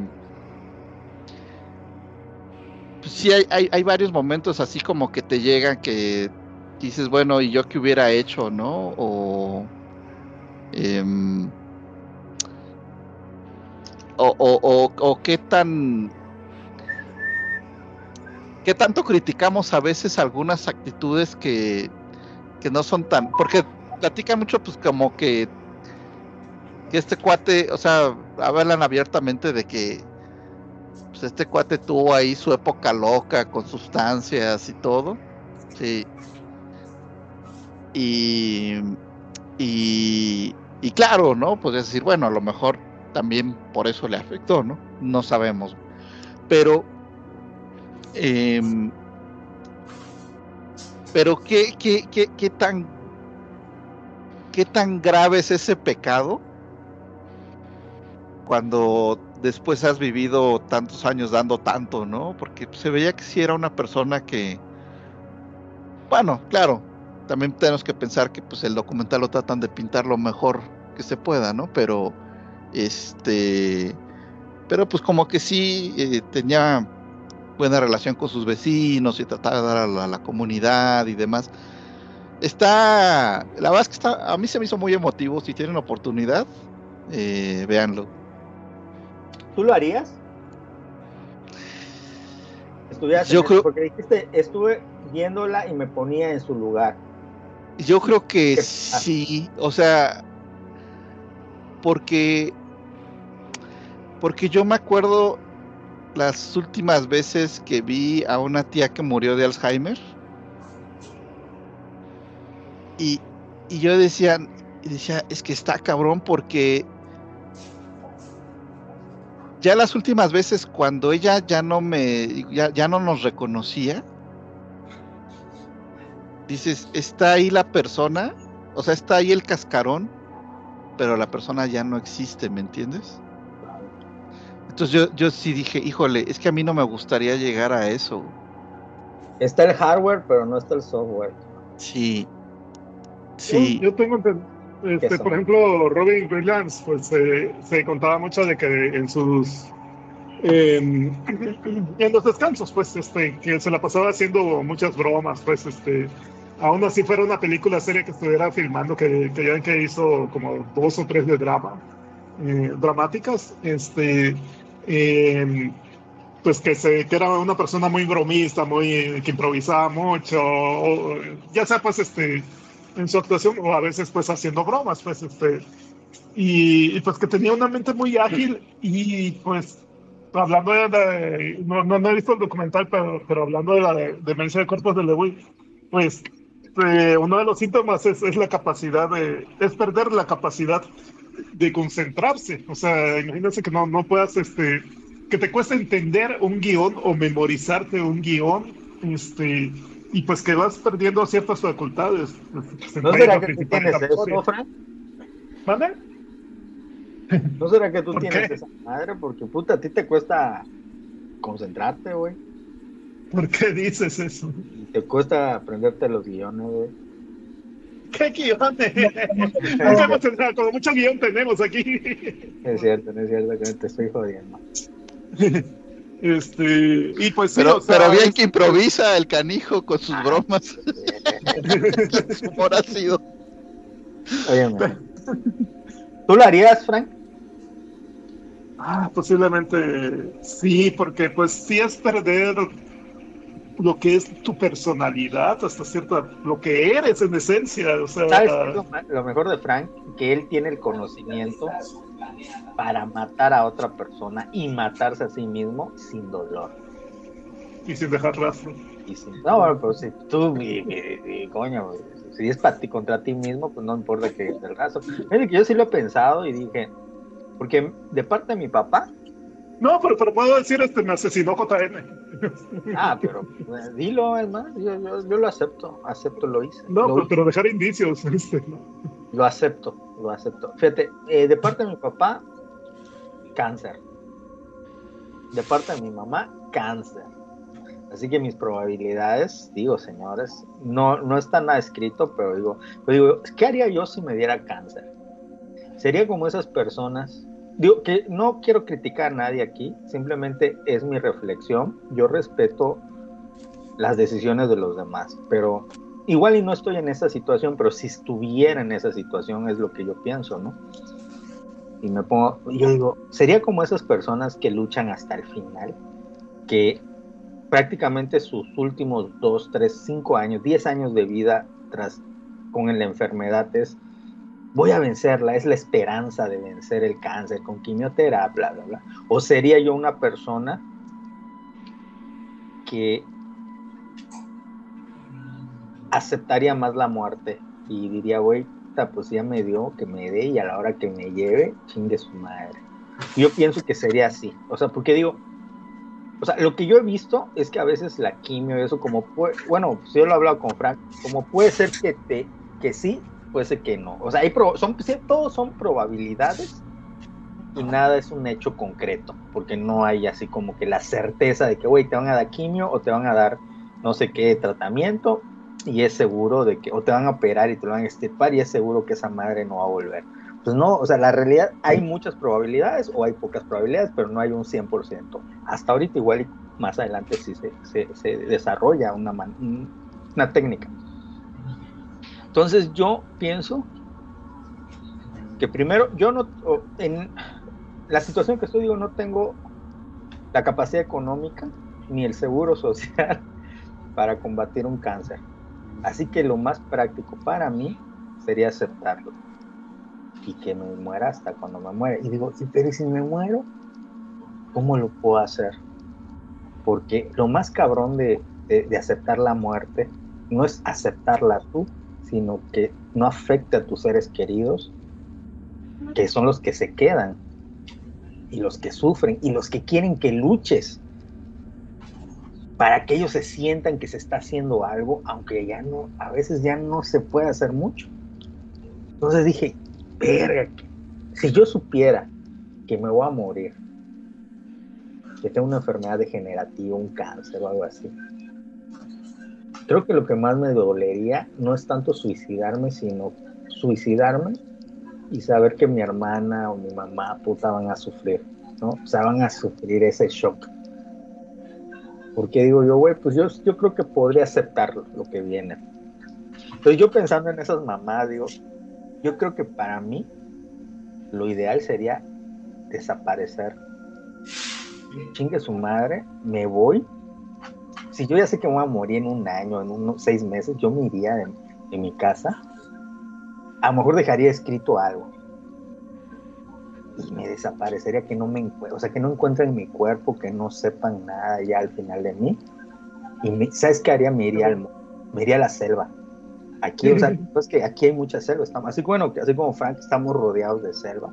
Me iría a la selva, güey. Me internaría a la selva. Y ahí me moriría acá. Y digo, es más, para mí sería más bonito morir ahí. Porque digo, yo puta voy a morir en la naturaleza. A lo mejor me come un jaguar. O me mato una chingada serpiente venenosa y ahí quedo, chingue su madre. Y quedo todo podrido ahí. Pero me daría más tristeza que mi mamá me encontrara colgado, güey. O que, mi, o que mi, mi hermana me encontrara puta con las venas cor. ¿Sí me explico? O sea, no me gustaría que mi familia me encontrara así. Me causaría mucha tristeza pensar que ellos sufrirían al verme que me suicidé. No porque suicidé, o sea, yo no pienso, o sea, yo digo, yo me puedo suicidar y todo ese rollo, pero me daría mucha tristeza que me vieran así porque luego es muy choqueante, ¿no? Esa imagen. En cambio, si desaparezco y se queda la imagen del, del JM, puta aventurero, risueño, y, y simplemente dicen, puta, mi hermano desapareció un día y quién sabe qué pasó. Que, bueno, este, eh, yo, yo soy de la idea, bueno, a lo, a lo mejor es, es diferente contexto, pero pues cuando te desaparecen a un familiar, pues se dice que, que vives más en, en ¿cómo se dice? Como, como- en, en esa incógnita, incógnita, ¿seguirá vivo? ¿Se- ¿Será que no? ¿Cómo murió?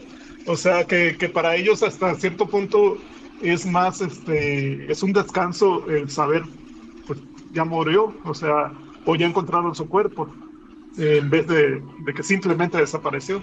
Este, por otro lado, este, yo me, ¿Quién sabe cómo lo yo, yo, yo en los veintitantos, yo, yo tengo un amigo desde hace 25 años. Este amigo se le suicidó su novia. Y él también andaba con que pues también me voy a suicidar. Este, eh, y, y pues eh, yo, yo estoy con él, estoy ahí apoyándolo eh, hasta que, pues o sea, yo, yo le decía pues es que de cierta forma es un acto egoísta porque te estás te estás este, suicidando, te quieres suicidar, este, sin pensar en lo que van a sufrir tu, tu madre, tu hermano. Este, eh, y en algún momento supo que, que en un viaje su, precisamente su, su madre y su hermana iban a tener un accidente y dijo él, ah, imagínate yo pensando en suicidarme y, y ellas pues viviendo en un peligro real, pues, este, y, y yo sin pensar en ellas. Pues sí. Y bueno, hasta ahorita sigue vivo. Este, hizo, otra, su, hizo su vida, ya, ya se casó dos veces. Bueno, el caso es que, eh, y otra cosa que se me, que se me haría más feo es el, el querer suicidarte con que, que pues este ya estás grande, ya tienes enfermedades, pero imagínate el querer suicidarte y no poder porque no tienes o no puedes usar tus extremidades, o sea que seas incapaz de suicidarte, eso se, se daría feo también. Pero por eso lo pensé yo de ir a la selva, porque en la selva, en el peor de los casos, te mueres de hambre. Ajá. Y a la chingada, o sea, vas a sufrir, pero te vas a terminar muriendo. Y a lo mejor nunca te encuentren, a lo mejor nunca te encuentran, porque estás en la selva. Ahora, Oye, pero no te daría, por ejemplo, de la muerte, pues yo no, yo no tengo miedo a de qué va a pasar después de que me muera, sino el dolor al momento de la muerte. pues es que no sabes cómo te vas a morir, uno no, puedes tú agarrar y, y puta racionalizarlo, pero en realidad uno no sabe cómo va a morir. Si te da un cáncer y estás en el pinche hospital y te dan analgésicos y puta, todos los las medicinas del mundo, al final te va a doler igual. Pero si O te vas si a la no- selva, Y si, y si puta estás en un pinche, ¿cómo se llama? Eh, en la carretera y te revienta eh, un, un pinche camión, te va a doler en un instante y a lo mejor luego te mueres ya. No, no se sabe, es que no sabes, no sabes cómo hacer la muerte. Ahora, yo te voy a decir algo. Si me voy a la selva, llevo una navaja, Ajá. me abro las venas, a la ver, o sea, así me explico. Y el chiste es que no encuentro en mi cuerpo, porque sé, yo según lo que he oído y leído, dicen que, puta, cuando te mueres así de que te cortas, pues es lo más fácil, porque te vas eh, apagando. Como, se te- como es una hemorragia, te vas apagando, te vas apagando, estás durmiendo, estás durmiendo y ahí te quedas, güey. Lo Híjole, as- a- así no lo, a- así no nos lo platicaban los de primeros, este, los, los, los paramédicos, ¿eh? Cuando nos empezaron a platicar lo que era el, el, el, el- el entrar en shock y demás, si dices, no, cabrón, no quiero eso, güey. Hmm. Yo ya he sentido la muerte. O sea, yo al menos, una vez cuando me iba a ahogar, yo, o sea, sí, es, es, es que es choqueante, pero es como nacer. Pero bueno, no estoy en esa situación. Simplemente digo, la diferencia, yo creo, es que hay de suicidios a suicidios. Por ejemplo, lo que tú dices de Robin Williams es muy Oye, diferente. pero, pero, pero, Alguien pero, que se. Ajá. pero ¿con, qué, ¿con qué te ibas a ahogar? ¿Con, a qué, qué tenías en la garganta o qué? Ah, no, agua, con agua, coño. Con agua. Así como, Frank, sácala. No, coño, ¿qué pasó? Además, esa madre no ahogaría, güey. Puta, para que me ahogue. Esa madre. Ya, este, fíjate. Yo siento que es diferente alguien que se quiere suicidar o que quiere desvivirse cuando es joven y tiene una depresión o una cuestión como la del amigo de, de, de, de, Frank, que digo, lo respeto, no sé el caso, lo que me contó Frank, lo que cuenta Frank, a cuando ya eres viejo y es una cuestión diferente la decisión. Porque al menos lo que yo les estoy planteando es, o sea, yo sí estoy pensando en mi mamá, yo estoy pensando en mi hermana, yo estoy pensando en mi familia. O sea, yo sí estoy pensando en eso. A mí no me gustaría hacer una carga. O sea, yo estoy pensando, y otras personas, ay, es que pobrecitos, ¿por qué van a sufrir? ¿Por qué haces eso? Pues no, es que igual estoy pensando, o sea, para mí sería más fácil, puta, te acuelgas y ya estás viejo, coño, la chingada, no que sufrir. Pero el chiste no es eso, lo complejo del plan sería para una cuestión de, que eh, precisamente tus, tus dolientes no sufran tanto con el impacto de la imagen, que para mí es muy importante. Algo que no sabe Frank, y a lo mejor no saben ustedes, yo, yo, yo tengo un hermano que se suicidó. O sea, mi hermano se suicidó cuando tenía 23 años, aquí en esta casa. Se colgó. Y yo sé lo impactante que es esa imagen para la familia. Es casi mejor que desaparezca. Aunque Frank diga, es que yo he leído que, que, que, que vives con el remordimiento. No es cierto. Sí, no, depende. O sea, tengo familiares que han desaparecido y sí que duele y todo ese rollo, pero no sabes lo impactante que es ver a alguien- un, un- hermano que se cuelga y que luego llegue la alarma, puta, llega horrible y sa- lo saca el- sacan el cuerpo y los vecinos salen a ver y todo el desmadre. No, es, un, es choqueante.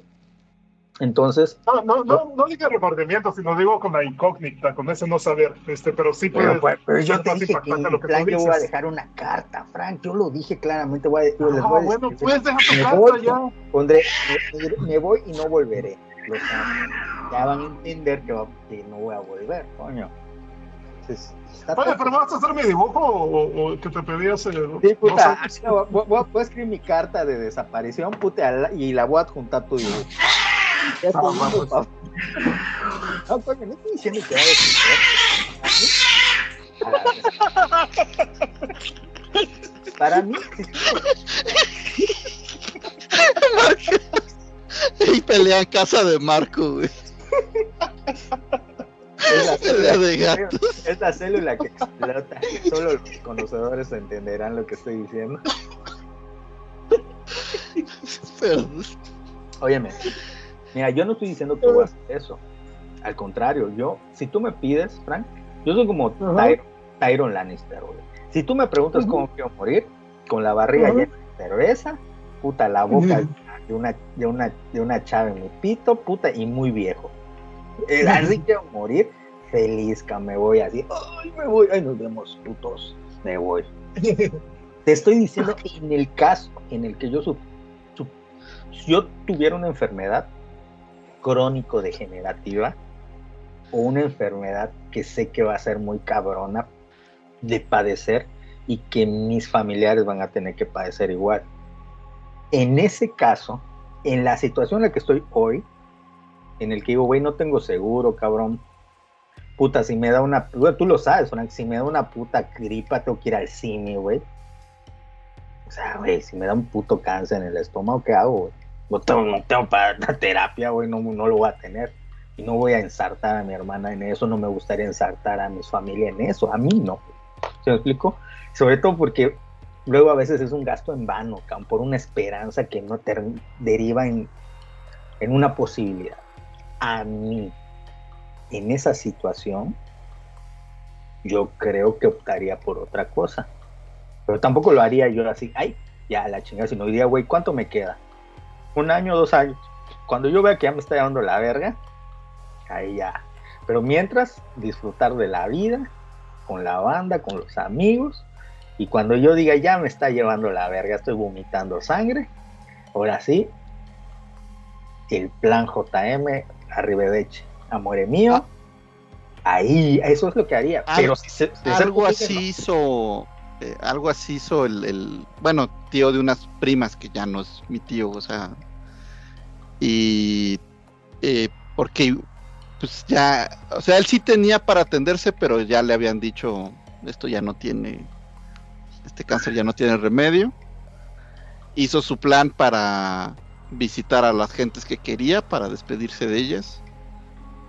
Y después pues no recuerdo así detalle de a dónde se fue o si les dijo o no les dijo, pero eh, la verdad es que por más que lo planees y crees, por lo menos en su caso, pues las reacciones fueron muy distintas. Hubo gente que como que decía, oye, eh, qué bonito que haya hecho esto y, se, y, disfrutó y se despidió y bla, bla, bla. En el caso de, de mi tía, que es su hermana, puta, estaba como que indignada de que es que por qué no peleó hasta el final, es que no sé qué, y que la... pero también dices, oye, pero pues, o sea, sí entiendo, pero no es tu vida. güey. Es Eh, que, exacto, y es como, eh, regresamos a lo que dijo Frank hace rato, eh, dice, mi amigo quería hacer esto y no se daba cuenta que estaba actuando de una manera egoísta. Por supuesto que está actuando de una manera egoísta porque la vida es, una, es desde una perspectiva de en primera persona y todo lo que vives lo ves desde una perspectiva egoísta, aunque no lo quieras, aunque seas Jesucristo, cabrón aunque sea Jesucristo, en el último momento vas a decir, de ser posible, aparta de mí este cáliz. Hasta Cristo culió en el último momento. Un ser humano Lo va a hacer, por supuesto. Entonces yo sí siento que sí es egoísta, pero, por ejemplo, tú dices la tía o tu tía indignada porque ese cabrón no luchó hasta el final. Es que es ese pensamiento positivista. Qué chido, porque eso es una, un reflejo de, de cariño. Pero también un cabrón que no quiere sufrir y no quiere ver sufrir a su familia, tiene derecho a elegir cómo irse. Sí, Sobre todo si no lo está haciendo sí. por una cuestión de depresión, no lo está haciendo por una cuestión de, de que, porque sobre todo cuando los chavitos se quieren matar por una cuestión de, de arranque, que ahí sí es donde tú dices, entra lo que dice Frank, ay sí, güey, piensa en los demás. ¿Por qué se quieren matar los chavitos? Porque quieren que su familia sufra y sienta lo que quiero que sientan mi, mi, mi, mi ausencia, ¿no? Es, yo digo, porque uno de, uno de adolescente, no, bueno, es como que el, el, impulso adolescente, ya sabes, que llega a pasar en el que dices tú, ojalá estuviera muerto para que ahora sí supieran, ¿no? O como que quieres castigarlos con tu muerte, pero en el fondo no te quieres morir, lo que quieres es ver qué va a pasar después de tu muerte, y lo que sucede después de tu muerte es la continuación de la vida. Pero bueno, ese es otro tema. Ahora, un cabrón que, dice, que, que, tiene una enfermedad que ya vivió, que a lo mejor tiene 70 o 60 años, y dices tú, güey, no quiero sufrir, con, no quiero, y más que no sufrir, no quiero ver a mi familia despedazada por mi enfermedad, desgastada por mi enfermedad. Bueno, porque pues, es la realidad, una enfermedad desgasta, desgasta a la, a la familia, es un hecho económicamente, emocionalmente. Entonces dices tú, güey, y tomo la decisión. Yo creo que es respetable. A mi parecer es respetable. No estoy diciendo que esté bien. Porque también el que decide luchar hasta el final es respetable y no se puede decir que esté bien o esté mal. Cada quien decide lo que lo, su percepción, ¿no? Pero para mí yo creo yo sí entiendo si Robin Williams hizo eso por algo, y así como lo plantea Carlos Arbizu que está en el documental, yo lo respeto. Cabrón. Yo digo, pues cabrón, pues ya fue famoso, fue feliz. Ahora, lo que yo no hubiera hecho es colgarme, güey. y dejar así mi cuerpo, eso sí me daría cosa, porque yo ya lo viví. Yo ya sé lo que pasa con la familia cuando, cuando te encuentran así. Ah. Pues sí, sí, sí, está cabrón. Pero por es que dicen que colgándote te excitas. Este, este, Oye, JM. No, este, pero, ¿Puedo, pero, pero, puedo pero, preguntar, Riser, Riser. perdón, güey, ¿puedo preguntar, ¿puedo preguntar cuántos años tenías tú, güey? ¿O hace cuánto fue ese pedo? Mi hermano tenía 23 y yo tenía como 11 años. O sea, tengo 40. Y hace- cabrón. ¿Y tú, pero, pero tú lo, tú lo viste, güey? ¿O No, lo yo viste? no lo vi. Yo no lo vi, yo no vi nada. Porque yo estaba dormido cuando sucedió todo eso. Pues yo me acuerdo muy bien que, puta, es que, ¿sabes qué sucede? Yo me acuerdo que me despiertan y me cargan, güey, mi papá. Pero en esa época todavía vivía aquí. Así que tendría como 10 años. Porque a los 11 ya no estaba el cabrón allá. Y me lleva y me sube en su camioneta mi papá y me lleva a casa una, de una tía. Y yo dije, yo en mi, en mi, entre que sueño y no, yo, yo sabía que algo, estaba, algo había pasado, pero no sabía qué. Entonces hace cuenta que una semana después ya fue que me dicen todo el pedo. Y cómo se llama, y, pero yo ya lo sabía, ¿no? Porque pues si, si algo soy es que no soy pendejo y nunca lo he sido, ni desde niño. Yo solito, bueno, yo descubrí que no existían los Reyes Magos, así que, ah, pues yo como que ya, yo ya sabía qué pedo, como que algo te lo hueles. Y yo me acuerdo que cuando me lo dijeron yo me puse a llorar, pero lloré más porque, o sea, es complicado decirlo porque puede sonar frío lo que voy a decir, pero no, lo, no es frío, sino que así es las personas. Yo me acuerdo que lloré más porque todos se pusieron a llorar cuando me lo dijeron y como que yo tenía que llorar que más porque yo quisiera llorar, porque yo, sent, yo toda esa semana, como que yo ya había deducido que algo había pasado, algo, pero no sabía qué. Y sabía que era algo muy grave. Porque decía yo, güey, llevo una semana aquí en casa de mi tía y no me han dicho nada. Y, era, y es como que en esa época, y en el que los papás no te explicaban nada, ni te pedían permiso, no como ahorita que, puta, hasta para un pedo los papás le piden permiso a los hijos, no, en esa época, puta, los papás tomaban decisiones, no te decían por qué, y si preguntabas, dicen, no preguntes. Bueno, pues así era esa época. Entonces, pues sucedió eso con mi hermano, pero lo que sí sucedió y que sí viví es que, por ejemplo, había un tipo de bullying porque me tocó la, transición luego un año después de entrar a la secundaria y todavía cuando entré a la secundaria, que la secundaria de la colonia, muchos chavos decían, yo lo oía que decían, "No mames, es el hermano, el, el hermanito del chavo que se colgó. Así lo decían los cabrones, porque los chavos son, son culeros No en la secundaria, son culeros y, y sí te decían esas cosas. Entonces yo sí viví eso, sí, sí, sí viví ese, ese rollo de lo que es este choqueante, ¿no? Ese tipo de cosas. Y pues bueno, pues, ¿qué te digo? A mí no me tocó verlo, yo agradezco no haberlo visto, pues son de esas imágenes que dices tú, güey, me las puedo ahorrar en mi vida, pero sí, hombre, sí empatizo con... Pues a mí nunca me ha gustado esas madres de alarma y esas mamadas, güey, porque sí siento que son como que publicaciones que hacen, ¿cómo explicártelo? O sea, su ganancia es el dolor, ¿no? Pero pues así es, así funciona ese rollo. Y ya. Sí, en, ese, en ese contexto de mi amigo, pues digo, en ese, en ese momento, pues a, a mí se me hacía un acto egoísta y, y creo que sí, hasta cierto punto lo es. Pero sí también, este, pues no sabes qué, está, qué tanto está pasando, pues, este, de- depende cómo, cómo se afronta los, ha- haya aprendido a afrontar los problemas, este, y cómo sienta de, de repente que el mundo se le viene encima. Y para mí también, pues, este, digo, o sea, ya, ya como adulto, pues dices, ay, pues al final las cosas pasan hasta cierto punto, o sea, y, pero pues también, pues, para otras, para otras personas en ese contexto es que se le viene el mundo encima.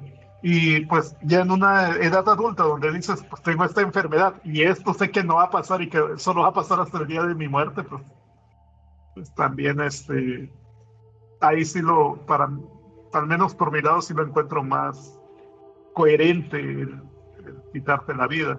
Pero Pues por ejemplo, Bueno. ¿tú estás a favor de la eutanasia, Frank? sí, sí, porque llega un punto en que, en que ya no son suficientes los, los medicamentos para el dolor, o aunque, o aunque sean suficientes, pues como que ya no aspiras a nada más. O sea, Bueno, ahora te voy a hacer una pregunta, sí. Quiero que la respondas lo más sincero posible. ¿Cuál es el mejor método para desvivirse? No, no porque Uy. ninguno aquí lo quiera hacer, sino eh, para que, o sea, supongamos que tú como médico, ¿cuál crees Su, que su sea el juramento no lo, no lo va a dejar el decir. mejor método en el que te evites menos dolor y sea más eficiente la muerte? Porque de repente no sé si has visto que eso del balazo en la Estamos cabeza. en, y luego estamos No, en no, no. transmisión, pinche JM, güey. No, güey, es que luego hay cabrones que se, que se, que dicen, dicen que lo mejor es aquí, que te pongas atrás del oído, porque muchos se- aquí y luego no te mata esa madre, o sea, te y quedas medio loquito. Aquí te puedes salir por aquí, o sea, es muy complejo. Esa madre acá igual, si no te das en el cerebro, dicen que lo mejor es si tienes un, un balazo aquí atrás de la oreja, es seguro que te vas a dar en el cerebro. Pero pues igual, y si no tienes puntería, quedas así medio chuequito nada más y ya chingaste tu madre. Frank, no, pues yo, yo diría inyección de algo que no voy a decir qué. Este, para Dilo. mí eso, aunque, aunque por ahí, no, este, y, pero aunque, aunque por ahí dicen pues de que también de cierta forma sí, sí quedas consciente un rato, al- algunos dicen, pero no sé. O sea, y Nada yo creo que no se sabe, pero Eso que no vas a decir que lo venden en la farmacia, no, este, ya, ya, cambiamos de, de tema. Cabrón, ¿en qué, Que ¿qué- mande qué- qué grupo, posición pones al pobre Frank, grupo. cabrón? No, que lo mande, que lo mande por el grupo y ya, güey. Ah, güey, oye, güey, es hijo de los sí, miles cierto, miles no lo digas, no lo güey, digas. No vaya. sí, sí, sí, no lo güey, digas, hay cada, por qué? hay cada Igual animal, güey. Hay cada el auditorio, ¿va? El auditorio no sabemos que quién lo oiga y les demos ideas, mejor no. Auditorio, todo lo que dijimos es una suposición, no es realidad, no es la realidad. Nadie de aquí se quiere desvivir, todos somos felices. Yo soy muy feliz con la vida, la verdad me gusta mucho vivir. Sí que de repente la pasas mal y todo eso, pero te lo juro por mí, o sea, te lo digo honestamente, igual por a raíz de lo que vio mi familia con mi hermano, yo jamás he tenido esa idea de decir, güey, me quiero matar. No, jamás, güey, te lo juro yo. Que sí, autodestrucción con alcohol, pues sí, coño. No mamá. Pero, pero la realidad es que, o sea, la, lo- lo- la mejor muerte y lo más indoloro y lo más limpio que puede existir es que te corte Darth Vader con el, con el sable y desaparezcas, güey, nada más toda. caiga. Cuando te cauterices a madre. Y nada más, no, y desapareces, nada más cae el, Ah, nada la más fuerza, cae la, la capita, güey, como. Obi-Wan. No, Ese es el mejor método, güey. Pero les, bueno, pero Sí, la pues, realidad, nada. digo, nada más digo, a mí me gusta mucho la Nada que ver, güey. Todos somos, todos somos muy felices aquí, güey. Somos felices. Fíjate, yo, yo Perdón, escribí- güey, digo, yo nada que ver con que queramos hacer algo así, güey. Creo que todos somos. Eh, mira, rápido, güey, perdón, perdón, rápido. Se me bien cagado, güey, porque mi jefa cada rato es de. No mames, o sea, se queja muchísimo por su peso, güey. De que, ah, no mames, estoy bien gorda y engordé y no sé qué. Y se agüita, güey, se ve al espejo y dice, que me veo mal. Le digo, no, jefa, güey. Yo me levanto, güey, me veo al espejo y dijo, hijo de tu puta madre, qué sabroso estás, cabrona. Hoy, hoy es el mejor día de tu vida y la mamada, güey. Unas mamás así, güey. Ya, güey, pero ¿dónde Así le- es. Fíjate, yo tengo, yo tengo un artículo ahí que quiero subir al Facebook. Lo tengo escrito desde hace algunos años, pero no lo, no lo subo porque luego la gente especula. Luego la gente subes cosas a Facebook y cree la gente que eso que estás subiendo es una realidad en tu vida. Y puta, se preocupan o piensan que estás suicida o que estás de... Y hay veces que no, a veces un, alguien que escribe, escribe porque necesita sacar ciertos pensamientos más que ejecutar esos pensamientos. No sé si me explico. Entonces yo tengo un artículo que se llama Que no me guste vivir no significa que me quiero matar. y ahí se imaginarán de lo que habla el artículo, es existencialista, pero es, yo creo que define mucho la realidad de lo que a mí me pasa. Dice, yo me ando quejando, me quejo de las películas, me quejo de esto, me quejo del otro, pero no significa que no me guste, o sea, que en el fondo no quiera seguir viviendo, significa que soy un quejón, que me quejo de la pinche vida y debería disfrutarla más, pero yo, yo sí soy, me gusta mucho vivir. O sea, el- el- me gusta la idea de- de- de- del suicidio y, del, y sobre todo, así como Ernest Hemingway, ¿no? Que dices tú, a la verga, ya viviste, ya te peleaste en cinco guerras, güey, ya escribiste, te ganaste el premio Nobel, te fuiste a cochar a todas las cubanas que pudiste, ya te agarras tu chingado escopeta y te, y te plomeas solo, ¿no? Que Ernest Hemingway se tuvo que disparar dos veces. Se disparó una vez al corazón y siguió vivo. se tuvo que volver a disparar. Ese es el mito, ¿no? De que dos veces se disparó Ernest Hemingway. Este. eh, y es muy, muy romántico, ¿no? Pensar en eso. Pero la realidad es que. No, o sea, está chido vivir. La verdad está padre vivir. Está chido. Me, igual Ajá. Hay un filósofo, no me imagino que lo conocen, este, se llama Emil Cioran, que habla mucho este, precisamente sobre suicidio. Y este y, mu- y muchos le dicen, bueno, pero usted qué pedo, de todos sus libros habla del suicidio, y suicidio, suicidio, ¿y por qué no se mata?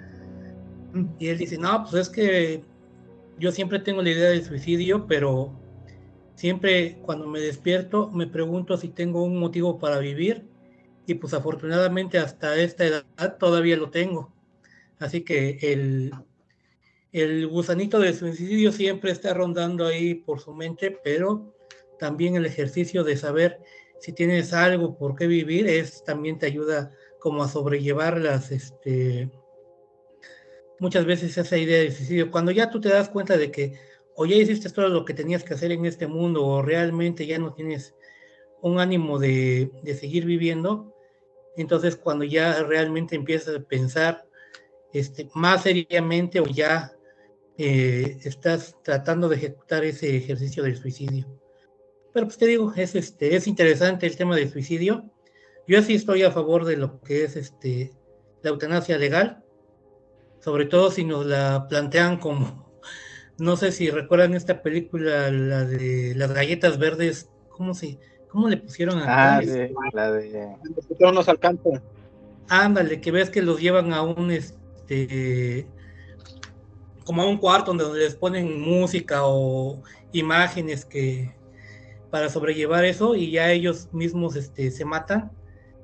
Ya después lo que pasa que, que el cuerpo lo usan para este para hacer galletitas y es otro pedo, pero este, la idea de ese tipo de, de eutanasia creo que sí se, se, se, tendría y se tendría que discutir. Debería ser un derecho, ¿no? Universal. Sí, yo creo que debería ser un derecho porque como tú dices, si ya no estás bien, si ya la vida ya no, si ya no vives bien, creo que deberías tener todo el derecho de poder decidir sobre tu vida. Pero tendría que ser un derecho al que puedes acceder después de un proceso largo. Sí. En el que intervengan a lo mejor psicólogos y, cosas así, en el que realmente es tu güey, ahora sí, pues, cabrón, pues ya está muy decidido lo que quieres, pues adelante, el gobierno, el, el Estado, otra vez, vamos con el socialismo, el Estado, el Estado, o bueno, se puede acceder a, algo, ¿no? por ejemplo, bueno, esto igual y no es un suicidio, pero por ejemplo, cuando mi papá falleció, él anteriormente, este, siempre nos decía que si se llegaba el momento y este y algún doctor le decía que pues que lo podíamos este tener vivo, no sé cómo se diga, Frank, con máquinas y toda esta cosa, no sé la palabra este, técnica para eso, o sea que nada más estás conectado y estás viviendo por medios artificiales, pues que él mejor no quería estar así, mejor que se desconectara y que lo dejaran morir en paz. Eso podría ser un, una forma de, de, de que tú le dices a tus familiares, esa vida no es para mí, así yo no puedo vivir y es mejor este, pues ahora sí fallecer en paz que estar conectado y seguir así. Pero ve, yo te voy a decir algo.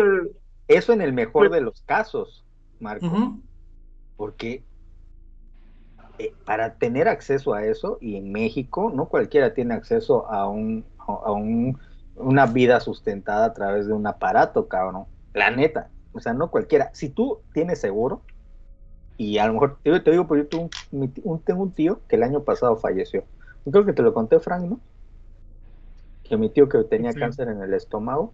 No sé si te acuerdas. Eh, no, no, me acuerdo. tengo un tío que falleció el año pasado de cáncer en el estómago, pero pues era un tío que era un y ay, de repente digo, ay, ya se me ha pasado que yo soy un pinche desobligado para el futuro, bohemio. Y mi tío, hace cuenta, desde chavo se era pescador, o sea, se dedicó, no le gustaba. Bueno, dice que no, que le gustaba estudiar, pero no le no, no tuvo las oportunidades, por decirlo. Tuvo que trabajar. Pero también se buscaba trabajos así como de pescador, y no sé si ustedes saben, pero los pescadores son muy bohemios. ¿Qué significa que su trabajo no es formal? O sea, es como de temporada, y a veces consiguen, es muy vagabundo, muy Pito Pérez el, un pescador chupan, el ambiente es muy de tomar y hasta de meterse marihuana, o sea, es un muy bohemio, son como muy rock and rollero los pinches pescadores.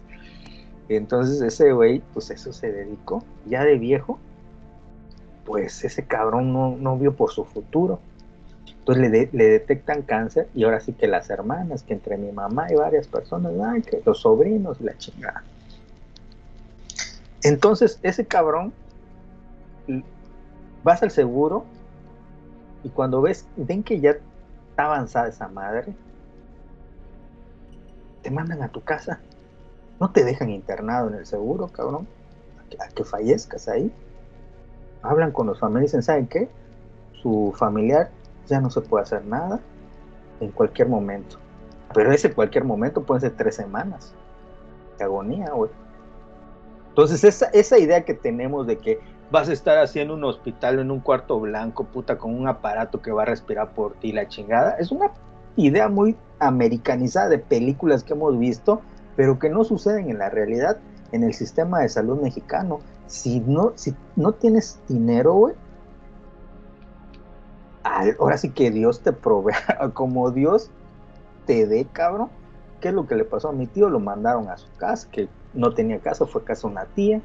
Ella estuvo en su hamaca hasta que se murió. ¿De qué se muere la gente que tiene que su digo porque otra amiga de mi mamá falleció igual de cáncer. Regularmente mueren de hambre porque dejan de comer. O sea, ya no, o sea, que les dan su, su, su atolito y que la chinga, pero ugh, lo vomitan, dejan de comer. Entonces, ellos mismos dejan de comer y se van haciendo flaquitos, se van apagando. Es un suicidio, cabrón. Nada más que el Estado no lo quiere aceptar, los familiares no lo quieren aceptar, pero al final de cuentas la persona se está suicidando de la manera más cruel que es dejar de comer. Pero todos, lucha, lucha, Diosito te va a ayudar. Vamos a hacer todo lo posible. Pero si se hacen las cooperachas y no hay para internarlo en una clínica en donde lo tengan sedado y que la puta madre, güey. Por eso te digo, es una la realidad de México, que es un, y de muchas personas en México, es una enfermedad de ese, de ese estilo, que lleve mucho tiempo, en el que se le dé una calidad de vida al, al- al enfermo hasta sus últimos momentos, puta, cabrón, es una fantasía, güey. En realidad es una agonía. Yo te voy a decir algo. Y aquí voy a decir una frase que casi no digo, gracias a Dios. Mi tío no duró mucho agonizando. Y suena culero lo que voy a decir. Duró como una semana, güey. Una semana. Y dije yo, qué bueno, cabrón. Pudo haber sido 15 días, pudo haber sido un mes, una semana, güey. Se fue apagando, se fue apagando. Se- ¿Por qué? Pues ya no podía comer. Ya no tenía alimento, estaba muy débil. Es lo que pasó. Lo de lo mismo murió su amiga de mi mamá, igual tenía cáncer. Dejan de comer. Dejan de comer. Los llevas al seguro, te dicen, ¿qué vamos a hacer aquí? Lléveselo a su casa. Esa es la, esa- esa es la- que bueno, que, que, que sí existe, bueno, que hay la ventilación mecánica y la nutrición para enterar, pues, y, y de cierta forma sí te, te mantienen vivo, pero también, yo no lo he visto en algún hospital, este, pero supongo que existe la orden de, de no reanimar, ya sea por el, por el mismo paciente o por uno de los familiares, o sea, como apoderado Eso- legal. ¿no? Eso varía de estado a estado. Y bueno, pues nosotros lo, lo aprendimos el año pasado con mi papá. Aquí en la Ciudad de México sí existe, le llaman eh, la hoja, la hoja, bueno, lo- la carta, la carta de última voluntad. Pero la verdad es que todavía, o sea, está como medio gris, güey. O sea, si, si más bien, si tú tuviste oportunidad o, la visión y, y- la llenaste y la firmaste, este, y compré, o sea, puede ser que el hospital diga, ok, sí, te valido la firma y sí creo que es de él y la sigo. Pero eh, si la llenan los familiares, queda muy a la a arbitrariedad del, del, del, del hospital, güey, si lo quiere acatar o no, porque luego dicen, no, es que me puedo meter en un pedo. Este está todo. Y, y, y aquí güey, se supone que es como que de los estados de avanzada, güey, si queremos en ese. Entonces, la verdad es que está de la patada. Y, y, y ahorita lo que decía JM de su tío, pues en el caso de em, no uno, sino dos, em, un, un tío y otro que era como tío de cariño, uno con Parkinson y el otro con eh, efisema pulmonar, eh, pues igual, o sea, llega al momento en que el caso, o sea, van perdiendo tantas facultades que llega el momento en que ya no quieren comer. Y, es, como digo, o sea, sí, es un suicidio lento, pero además, eh, en estos casos fueron, no, no fue, no fue no fueron semanas, o sea, fue más de un año. Eh, pues, que se fueron degenerando ahí poco a poco. Y la verdad es que cuando fallecieron decían, no, pues que descanse en paz, descanse en paz. Decían, no, la que ahorita va a descansar es mi tía, güey. Porque pinche chinga que fue, güey. Pues sí, güey. O sea, está cabrón estarlo. Y que además, entre la edad y el padecimiento, pues en estos dos casos, los dos se pusieron bien necios, güey. Y luego no querían que nadie más los atendiera y no querían que nadie más no sé qué. Entonces, si dices, no, es un, es un desgaste cabrón para la pareja, güey. Hay una película. Hay hasta, hasta eh, no, no hasta tipo, este, hay, no, no me acuerdo, creo que se llama síndrome del cuidador, pero sí hay, este, o sea, deben de, de llevar hasta cierta terapia psicológica, pues los cuidadores de, de los familiares. Deben. Frank sigue viviendo en, en, en, en- Suecia, cabrón, este, este Frank. Deben, güey. Pero la realidad, cabrón, del. Deben, del- o sea, del pero yo, soy- yo estoy diciendo deben, le estoy Este. diciendo así es. Eh, hay una película que les quiero recomendar, Frank, y uy, ya la había recomendado, pero la voy a volver a recomendar porque este es un podcast de películas y de series. Se llama Amor, Amor, de Michael Hane- Haneke, que excelente director, con medio complicado, pero esa película no es tan complicada. Pinche película solo la he visto una vez. Porque me deprime la pinche película. Es la historia de dos viejitos que son músicos y tienen una hija. Solo tuvieron una hija, envejecen y los dos están retirados. Entonces, a la esposa le empieza, le empieza a dar Parkinson y es la historia de lo que viven entre que el esposo la, se vuelve, se, la tiene que cuidar y la hija que no vive en la misma ciudad, hace cuenta vive en una ciudad contigua y tiene sus ocupaciones, su trabajo, su familia. Y ellos no quieren ser una carga para su hija. Y entonces la decisión que toma el, el, el, el, señor es muy compleja. Entonces yo siempre eh, creo que esa película retrata una realidad que muy, poco, muy poca gente se atreve a hablar en medios de comunicación que es la complejidad de cuidar a un enfermo. Y como a pesar de que hay amor, termina siendo un tormento, cabrón. Y una carga, este, eh, cuidar a un enfermo. No, y no lo digo porque uno no lo puede hacer, sino porque es la realidad, lo dijo Arbizu, es que termina siendo una chinga, cabrón. A pesar del amor. Entonces, esa película es muy buena, muy buena, te hace reflexionar mucho sobre el amor, precisamente. Por eso se llama amor, amor. Y cómo uno puede decir, güey, es como cuando tú tienes, suena culero, pero es como tienes un perrito que ya no está viviendo, ya no es feliz, cabrón. Ya no corre. ¿Qué haces, cabrón? ¿Qué decisión tomas ahí? Cuando tienes a tu esposa que ha sido tu compañera, que la has amado 40 años de tu vida, güey y, y, ya no te reconoce, ya no se reconoce ella misma.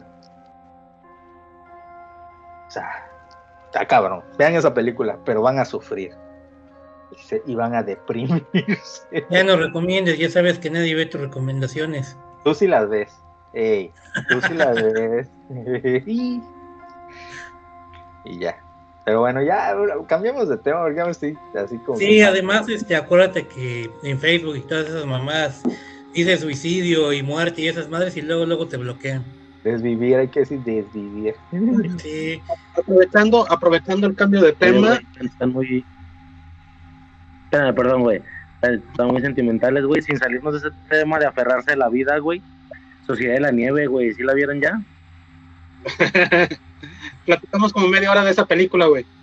Ah, que la puta verga. Entonces ya. ¿Qué habla? ¿Qué más, güey? No, pues nada, güey, que me traumé como dos días con el tema, güey. Eh, salió, o sea, me salió ahí en Netflix, biche Netflix, te avienta las cosas en la cara de la vas a ver a huevo, cabrón. Hay bandas por todos lados. Y pues dije, ah, ¿de qué va este pedo, güey? Sobre todo porque pues está dando como que en un mood ahí de, de ver películas nevadas y tal, güey. He estado viendo algunas. eh, dije, ah, pues entra, entra en mi maratón, por así decirlo, ¿no? Porque pues, estoy haciendo así como maratones temáticos y la mamada, ¿no? Estás silenciado, Arbizu. Está silenciado, Arbizu.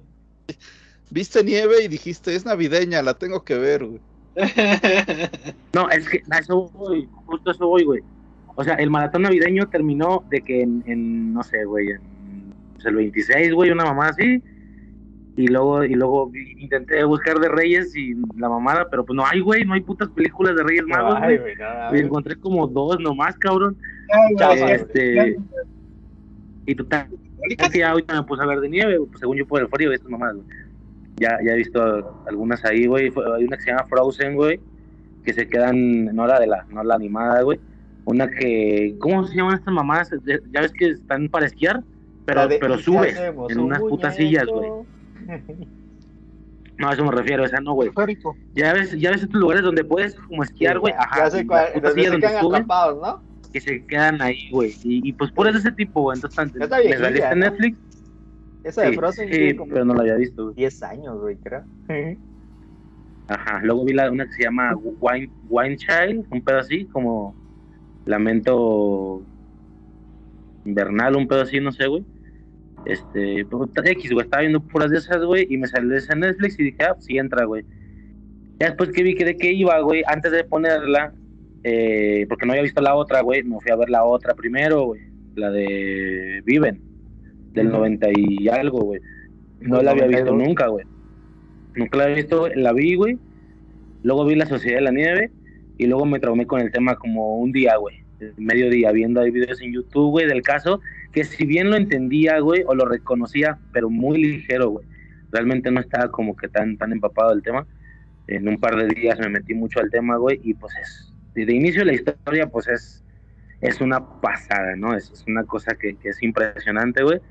Y bueno, en sí, en sí la película, güey, que es, que es lo que está con inicio, no, pues buenísima, güey. Muy, muy buena, güey, muy... eh, La bronca, ¿sabes cuál es, güey? Que yo constantemente estoy viendo películas y digo, ah, esta va para... eh, Hay ocasiones en las que vemos películas en familia, güey, se juntan todos y tal, incluido mi mamá, mi hermana, pero pues ellas son como que muy normis, güey. Entonces, si la película está un poquito más lenta de lo normal o más tal, se aburren, güey. Tiene que ser pura cosa muy movidita, güey. Entonces, palomeras, como le llaman, ¿no? Palomeras. Entonces, esta está buena. No sé si es tan palomera, güey. Entonces, la vi y dije, sí, güey, quisiera llevarla para allá, güey. Quisiera que lloraran como yo lloré, cabrón, porque al final sí estás valiendo verga ya en la última secuencia, güey. Acá pinche lagrimilla de macho, güey. Pero dije, nah, güey, les va a aburrir, güey. Pues lástima, no la puedo llevar, güey. Sí tiene un ritmo un poquito más, eh, no tan veloz, güey. Pero al mismo tiempo, todo el tiempo está pasando algo, ¿no? Al menos necesario, güey. No, nada, güey. Nada más eso, güey. No sé quién la haya visto, güey, pero es una, Ahora que es estoy diciendo locura, esto, hay una escena que no se ve en las otras películas. La original es mexicana, o la primera es mexicana. Está en YouTube, checa la Riser. Ah, no Se llama esa. Los sobrevivientes de los Andes y es de Hugo Stiglitz, él la, el de Tintorera y esa madre, él es el que la dirige. Y está decente, eh, para la época está decente, está bastante bien los efectos especiales. Ahora, algo que está bien chingón de esta última versión de Bayona es cuando les empieza a calar el frío en la noche, porque esa puta más es como un desierto. El frío está soportable en el día, pero cuando llega la noche, yo nunca había visto, y yo dije, seguro si es así, porque puta, aquí que no hay frío, cuando hay heladez, güey, nunca les ha pasado que estás, tienes, estás así, cabrón, que puta, que no te, dije, hay un momento en que están gritando de frío, o sea, literal, Sí, sí. están en la noche, La doña, güey, la doñita, ya ves. La doñita. No mames, están cabrón. gritando de frío porque puta, no lo aguantan. Es, hay tanto frío que no lo aguantan. Están... Sí, porque estaban a, están a, están a menos, están a menos 30, creo, güey. Sí, güey. Menos es- 30, cabrón. Yo estoy a 10, güey. Yo estoy a 10 y estoy valiendo verga, güey. Cagando de frío. eh, Aquí, yo, puta, aquí estamos a, a 15 grados o a 20 grados. Estamos cagando de frío. Imagínate que es gritar de frío, güey. De que te está llevando la verga de frío, güey. ah, qué buena película. Véanla ya. Uriel, algo iba a decir, Uriel. Sí, güey, está muy bueno. Sí, este. Oye, Rex, Ok. Dale, dale, Frank, dale, dale. dale.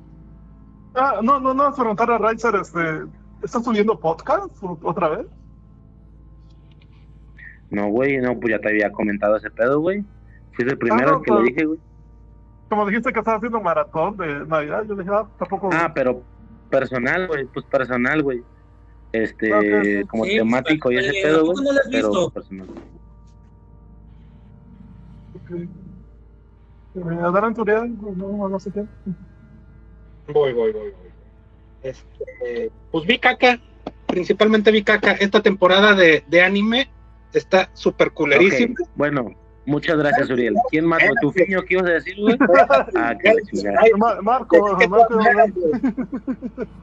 Como esta temporada Yo, yo, yo. ha estado, ha estado bastante gacha, mejor me fui a ver una serie que sí está buena. Se llama. Ah, se me olvidó. Bastante gacha. Ha estado bastante gacha para Uriel, güey. Ojo, eh. Ojo. Ha no, estado bastante gacha para Uriel, güey. Güey, güey, está culerísima esta temporada, güey. Así, hasta ahorita lo que he visto, güey, les recomiendo no pongan nada de anime, güey. Absolutamente nada, güey. No ha salido nada bueno, güey. Tú no me mandas. Anotado, perfecto. En 10 días De no iba a haber nada. güey. Este, vi No Midnight, de todos modos, pero bueno. ah, chingado. de todos modos. Vi Midnight, Midnight Dinner. En español le pusieron cantina, cantina nocturna o algo así. Este, es una serie japonesa, es live action, es una serie japonesa con actores, pues. Este, donde es antológica, cada capítulo te cuentan una historia. Eh, son capítulos de 20, 25 minutos. La, el eje por el que gira es un, un comedor, bueno, una cenaduría que abre de 7 de la noche a... Una senaduría, me imaginé que se comían su caldazo de pavo con sus tostadas, su consomé, güey, su birria. Eh, Este lugar, a pesar de que es pequeño, es famoso porque el, el cocinero cocina lo que tú quieras, siempre y cuando tenga los ingredientes. El chiste es que mm, cada cliente nuevo que llega trae consigo una historia. Por lo regular, bueno, cada temporada son 10 capítulos, 9 son capítulos buenos, uno es capítulo más o menos. Así de, esa- de ese, de ese grueso, de esa calidad está, está esta serie. Este, hay capítulos que fácilmente se pueden hacer películas porque este, están, está de chingo interesante. Hay un capítulo que hasta ahorita es mi capítulo favorito de un, un jugador, este, un jugador de cartas y todo eso, de juegos de azar, que es muy bueno, pero como tiene ya la responsabilidad de su hijo, porque su esposa se murió, este, decide retirarse del juego, ¿no? Conocen en esa cantina, en esa cantina, en ese, en esa senaduría, conoce a una chava, este, bastante joven, pero que se lleva muy bien con el, con el niño y este cuate empieza a ver, a hacerse la idea de que, oh, bueno, igual y podemos ser pareja, así le doy una mamá al niño y pues yo ya tengo una razón para, para dejar el juego y mejor ponerme a trabajar. Pero resulta que esta chava, el novio de la chava, la tiene metida en un bar para que atienda a los clientes y así medio prostituyéndola, ¿no? Entonces, pues, el cuate decide aventarse un último juego para rescatarla de las garras del, del novio, ¿no? Y no les platico más porque esto se plantea en los primeros 5 o 10 minutos, pero este, el, desen- el desarrollo y la resolución están pero de a chingo chingonas, güey. Midnight Dinner, güey. Súper recomendadísima, está en Netflix, güey. Va, va, va. Pero es viejilla, ¿no? Eh, no, no tanto, güey. Eh, es que ve de cuenta que Netflix hizo la ¿no? de poner el título en español Cantina Nocturna, creo. Cantina Nocturna, las primeras tres temporadas. Y las siguientes dos temporadas, que son las que están las más actuales, este, la sacó con el título en inglés, no Midnight Dinner. Entonces, yo esta serie la conocí con el título en inglés y pues nada más me chingo las, las dos últimas temporadas. Y me, acabo de descubrir que ya estaba en las primeras tres, entonces me voy a regresar a ver las primeras tres. Sí, pero ya tiene rato. pues es como de hace 10 años esa, esa, Sí. esa serie. ahí empezó, güey. Pues la, la de Cantina, Cantina de Medianoche, como se llame, sí ha de haber empezado como en 2005, 2008 tal vez. Y las últimas temporadas creo que son 2019 y 2020, se me figura. Pues sepa la bola. Ah, bueno, es que son dos. Es una que es la de Cantina y una que se llama Tokyo Stories, ¿no? La que tú hablas es la de Tokyo Stories. Midnight Dinner, güey. Tokyo Stories es otra, es otra serie que todavía tengo por ver, güey. Si ahí dice Midnight Dinner Tokyo Stories y la otra es Midnight Ah, Dinner. Este es el, el título completo. Tienes toda la razón. Ah, no. güey, me estás confundiendo. que creo que se llama Samurai Gourmet, güey. Perdón. Este, me confundí con los títulos, güey. Tienes razón. Yo por fin ya vi ¿Cuál es la que estás Samurai de viendo? ojos azules. ¿Samurai Gourmet Ah. o Midnight Dinner? Midnight Dinner, güey. Pero hay otra que se llama Samurai Gourmet que creo que es más o menos este, similar. ¿Y qué te pareció, Marco? Ah, está durísima la pinche serie, ¿eh? Lo único que... Ah, yo quería otro final, pero bueno, voy a esperar, a esperar hasta la segunda temporada a ver qué, qué pasa. Pero sí está muy buena, todo está bueno, ¿eh? Desde cómo está producida, los, este, los Animación. monitos, cómo se ven. No, es la historia. Este, al principio como que se me hizo un poquito, en el primer capítulo se me hizo un poquito de revoltijo, pero ya más, agarrándole el hilo ya le vas ahí porque hay mucho este flashback y luego de repente como que me, me atoraba si estaba en el pasado o qué onda. Pero ya después de que le agarras el hilo de cómo, cómo va este eh, la historia, sí está muy muy buena. Eh, lo que me gusta es que eh, se nota cómo van evolucionando todos los personajes, o sea que eh, desde, es- desde este samurái de ojos azules, este, este cuate con el que se pelea, la princesa, todos tienen un este se nota pues el viaje que van teniendo y se ve cómo van evolucionando a lo largo de la serie, sobre todo la que creo que más evoluciona es creo que la, la princesa, no me acuerdo de los nombres, eh, perdón, no me acuerdo de los nombres, cómo se llaman, pero creo que ella y lo que es el, el otro samurái con el que se pelea este la chica, creo que son, este, tienen un, un desarrollo bastante amplio y no es necesario que te cuenten todo o que te enseñen todo lo que pasa alrededor de sus vidas para que te encariñes con ellos. Y, y también hay este, esto de que hay una parte donde casi no hay diálogos, o sea, realmente este, cuando está con el, con el herrero, prácticamente no hay diálogos y todo te lo, te lo enseñan a través de la imagen, o sea, no necesitas diálogos para entender todo lo que está pasando en ese capítulo. No, está preciosa la pinche serie. No, no- sé si acá ya todos lo vieron. Lo único que sí me sacó no, no. de. Lo único que me sacó un poquito este, de la historia es cuando está peleando. No recuerdo si es cuando está en el castillo que ponen rock and roll. Este, y te queda así como, ¿qué pedo con esto?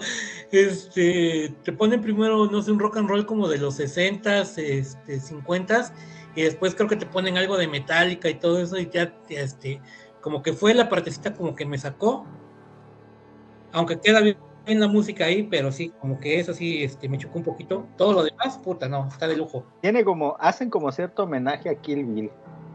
Sí, sí, sí. Ah, sí. Hay un, de hecho, hay una batalla en el que es literalmente una canción que utilizan en Kill Bill.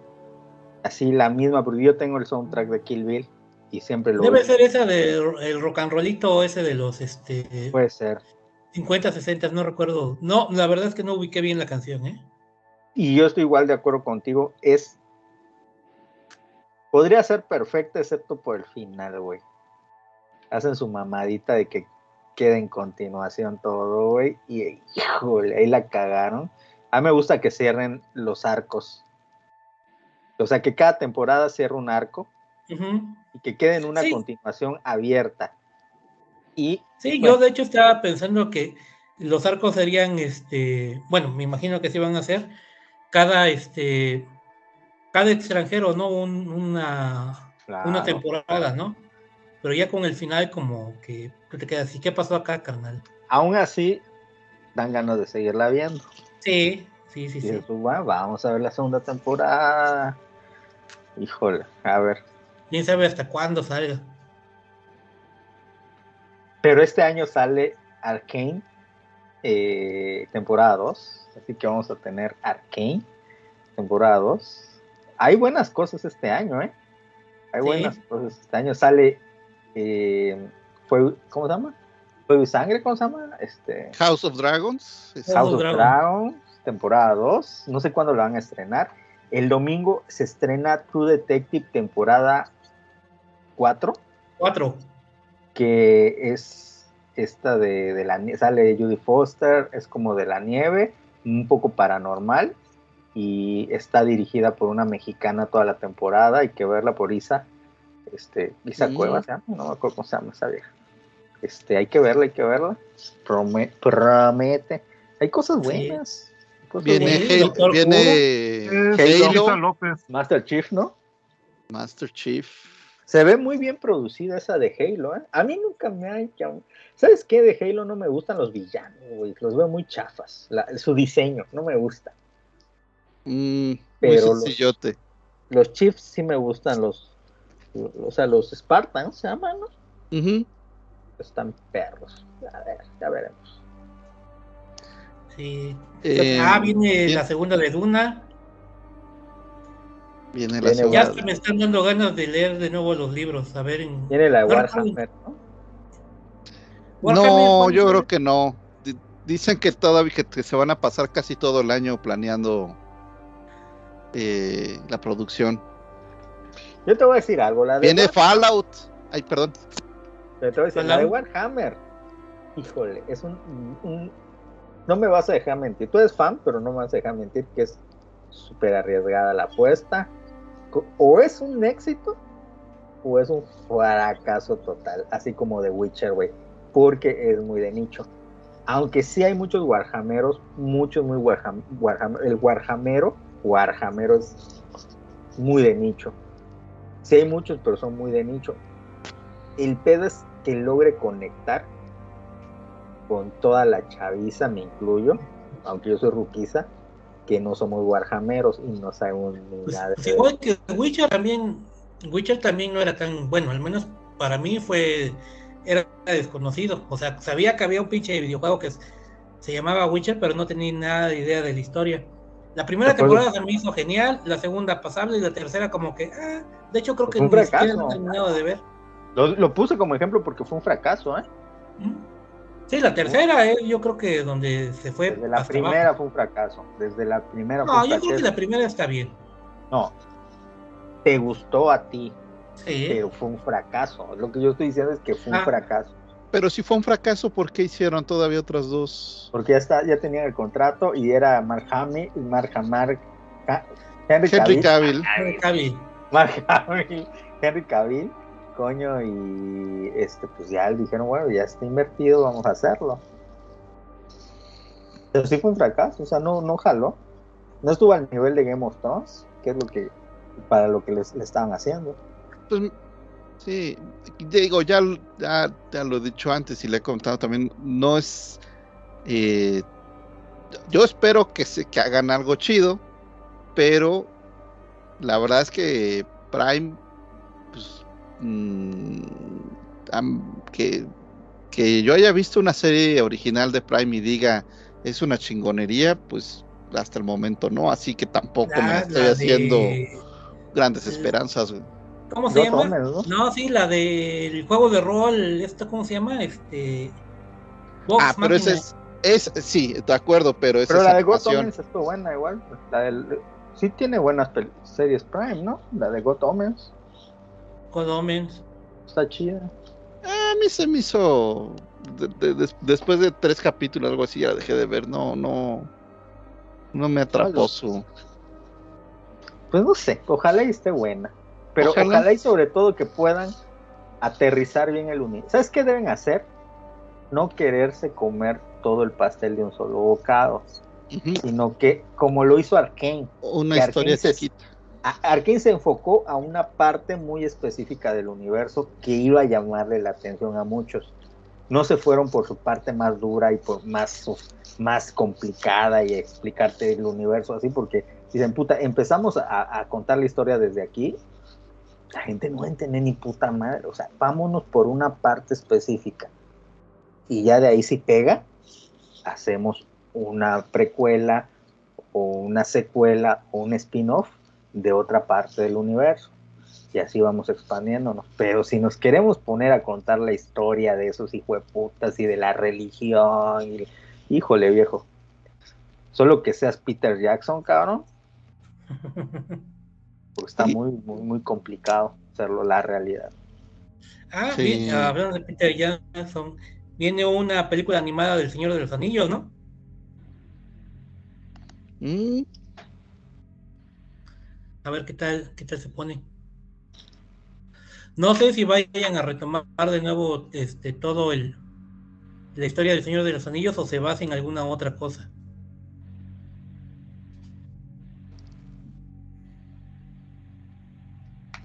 Yo ni sabía que iban a hacerlo. Oye, tío, Sí. no. No Tiene creer- Masters of the Air. Ah, pero de alguna continuación de Ah, Master of the Air, no del Universe, ¿verdad? A ver, a ver.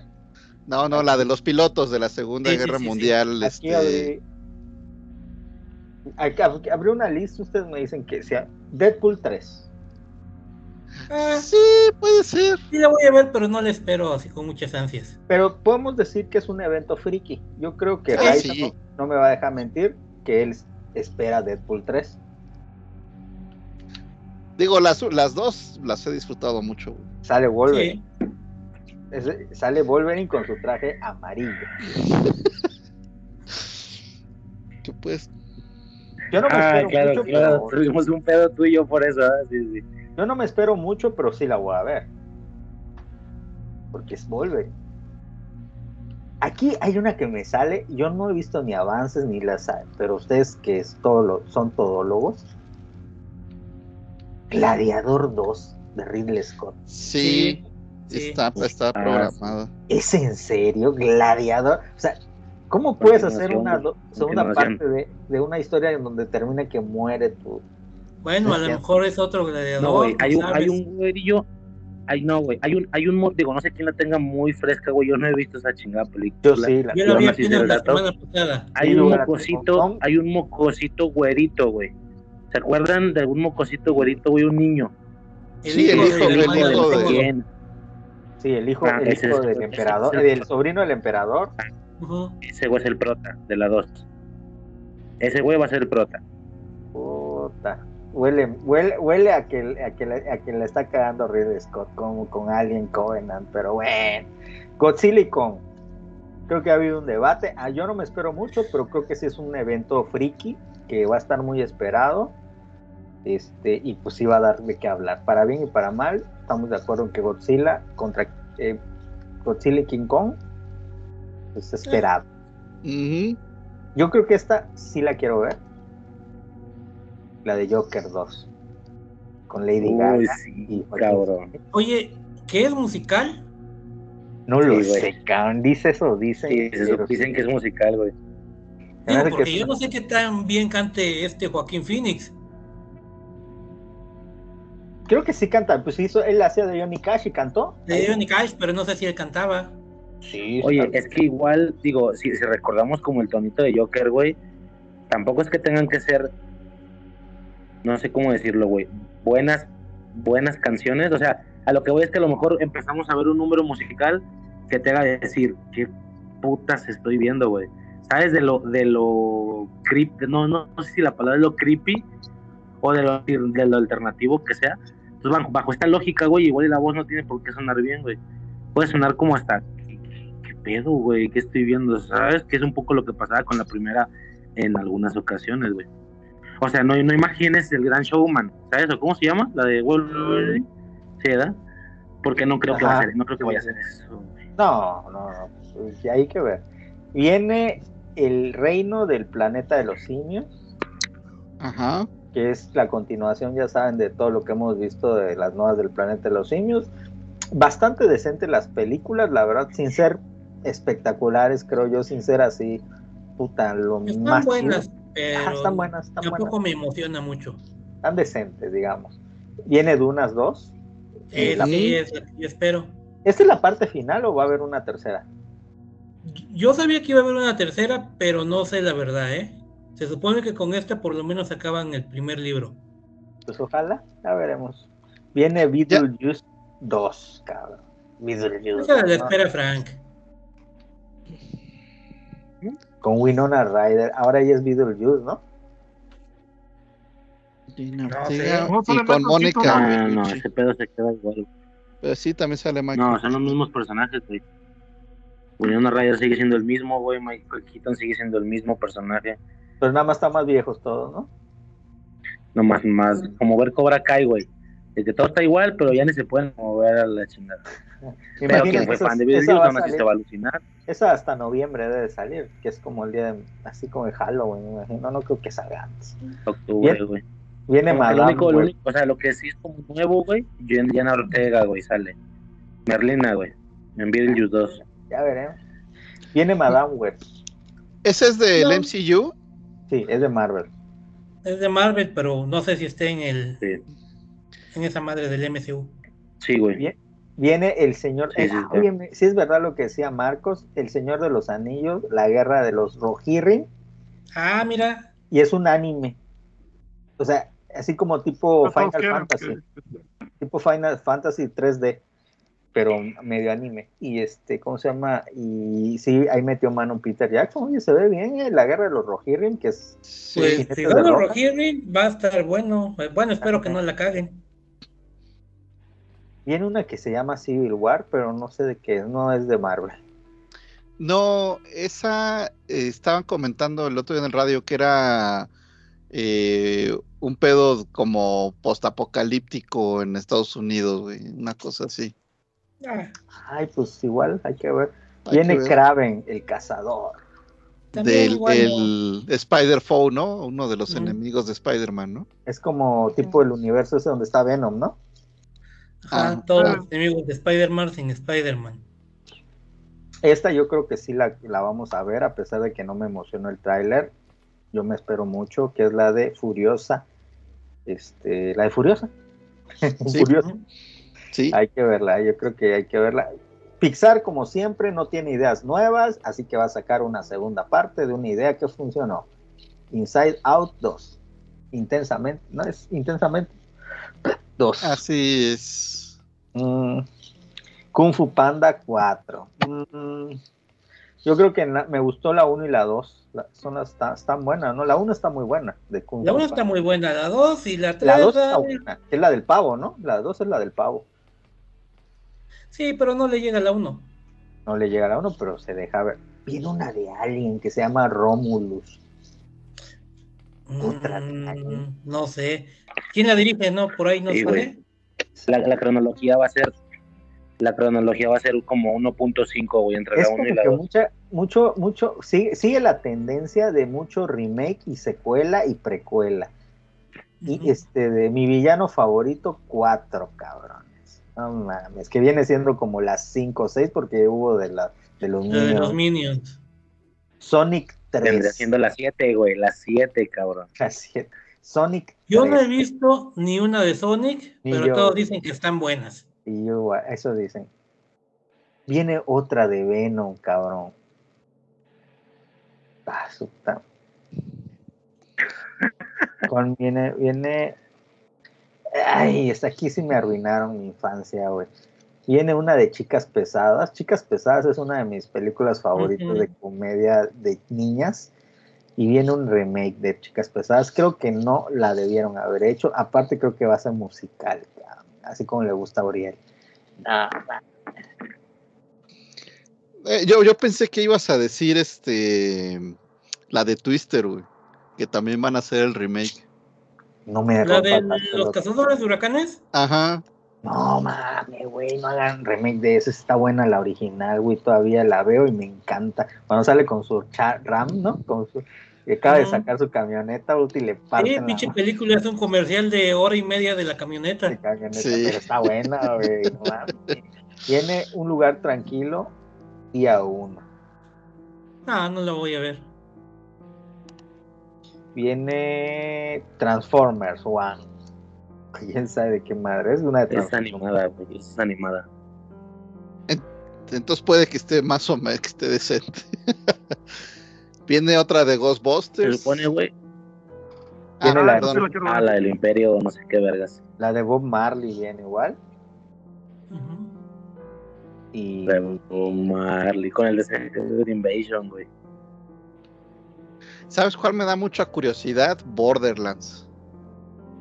del videojuego, Del videojuego, güey. Porque es muy bueno el videojuego, ¿no? es que es que tiene Este mucho año- estilo, Este güey. año, este año fue bueno para los videojuegos. Este año, bueno, el anterior fue muy bueno para los videojuegos, güey. A lo mejor y no se pierde la racha, güey. Sí, es que es que es un es un videojuego que más que sobresalir porque güey, innovó en cómo se juega, no, es el estilo, güey. Porque le metieron ese cel shading que para que se vea como caricaturesco, como pero además un, un- un estilo de comedia muy ácido, güey.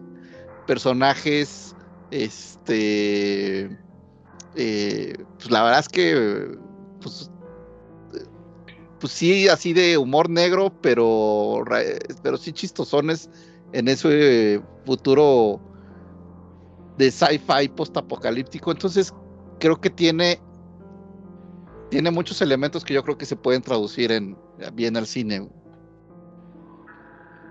A ver qué tal. Viene una de las películas más esperadas por todos, Rebel Moon, parte 2. Este, A mí sí me gustó la primera.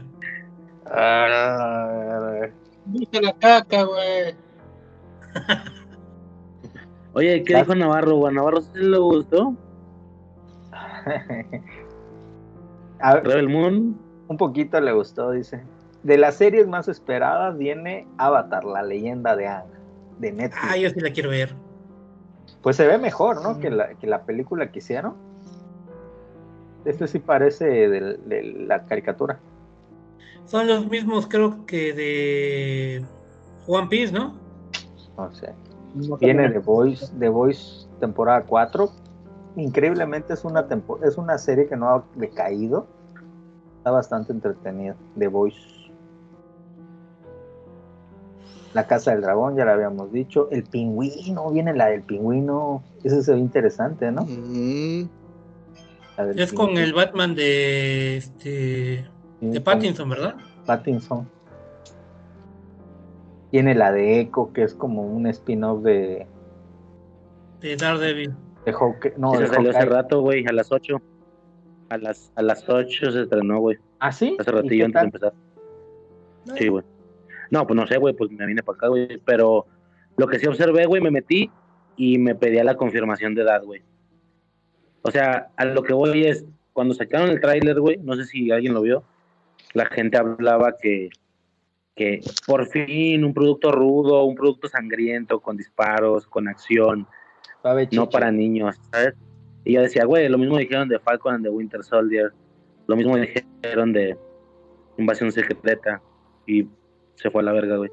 Pero cuando Pues a entré en el video de la porque edad, dije, ah, caray, Además ya va a valer madre, no la plataforma. ¿Qué- ¿Cuál va a valer? Star Plus, ¿no? Va- Creo que les No, vamos a Star Plus. juntar, ¿no? A Star y a Disney. Hulu. Igual HBO ya Lo va a que yo no sé cómo va a estar el pedo si este si con la misma este ¿cómo se puede decir? le van a subir, güey, yo creo que le van a subir, güey. Pues quién sabe. Viene True Detective, Noche Polar, que de- ya habíamos Eso hablado. la quiero ver. Viene la Tengo de... esperanzas que esté tan buena como la primera temporada. Viene la de Fallout. Mm. la No, de no, Fallout que habíamos. no, sí. no Borderlands, habrías dicho, ¿no? Yo había dicho Bo- a Borderlands como No, esa es la película. antes, güey. Ajá. La Ah, antes. Fallout, la del videojuego. Pues Del se ve bien porque... Pues es de HBO igual. Como que se ve que se ve que está bien hecho. Ah, no, es de Prime. Es de Prime. Vamos a ver. Viene The Walking Dead. The Ones Who Live. Que ahora sí. Es, este, Es el cierre definitivo a su puta. madre. ¿Es spin-off o es otra Chinga. temporada de esta madre? Creo que es otra temporada. Dice. El, el que será el cierre definitivo de la historia de Ricky Michonne. No mames. Es el final- ese es ¿Cómo el la llega el final. con- Como en las novelas, güey, que decía últimas semanas y duraba medio año esa mamada, güey. Hoy es, esta vez es el final, final, final, el final. Pues vienen cosas buenas, más las que nos no, no, Bien. nos esperan, ¿va? Viene Shogun, un, un remake de Shogun. Vamos a ver. Yo siento que esa no necesitaban, o sea, a ver si no le dan la ¿Cuál, madre. cuál es la de Shogun? ¿La de los 80 con negritos? No, la de, creo que es setentera, si mal no recuerdo. No me acuerdo cuándo la hicieron, pero es de eh, este, estos cuates que pues, prácticamente eran piratas, güey, que encallan en, en Japón y se hacen pasar por comerciantes y no sé qué para que no los, no los linchen ahí. Y este, y medio los rescata unos em, eh, ya no me acuerdo qué hace ahí uno de ellos para sobresalir. Y el y, y uno de los shogunes lo adopta y resulta que es el shogun al que le traen lo traen entre ojos en el concilio y entonces ahí se van ayudando. Pero es mucho sobre el, el choque de, de culturas, güey. Y Eso es Obviamente- real, ¿no? mande. Eso pasó, eso pasó, ¿no? En la realidad.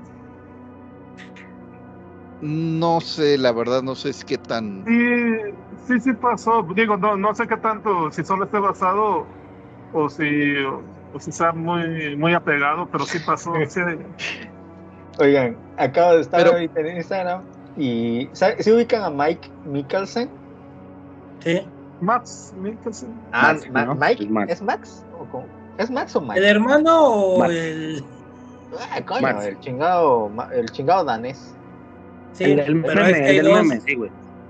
Bueno, este cabrón vino a México a promocionar una película, no sé cuál, y le dieron un Doctor Simi. y feliz el, con su Doctor Simi. Qué chingón, ¿no? Yo de ese apenas vi la película que me recomendó Frank, la de, la de los profes que se ponen pedotes este, todo el día. Drog. Ajá.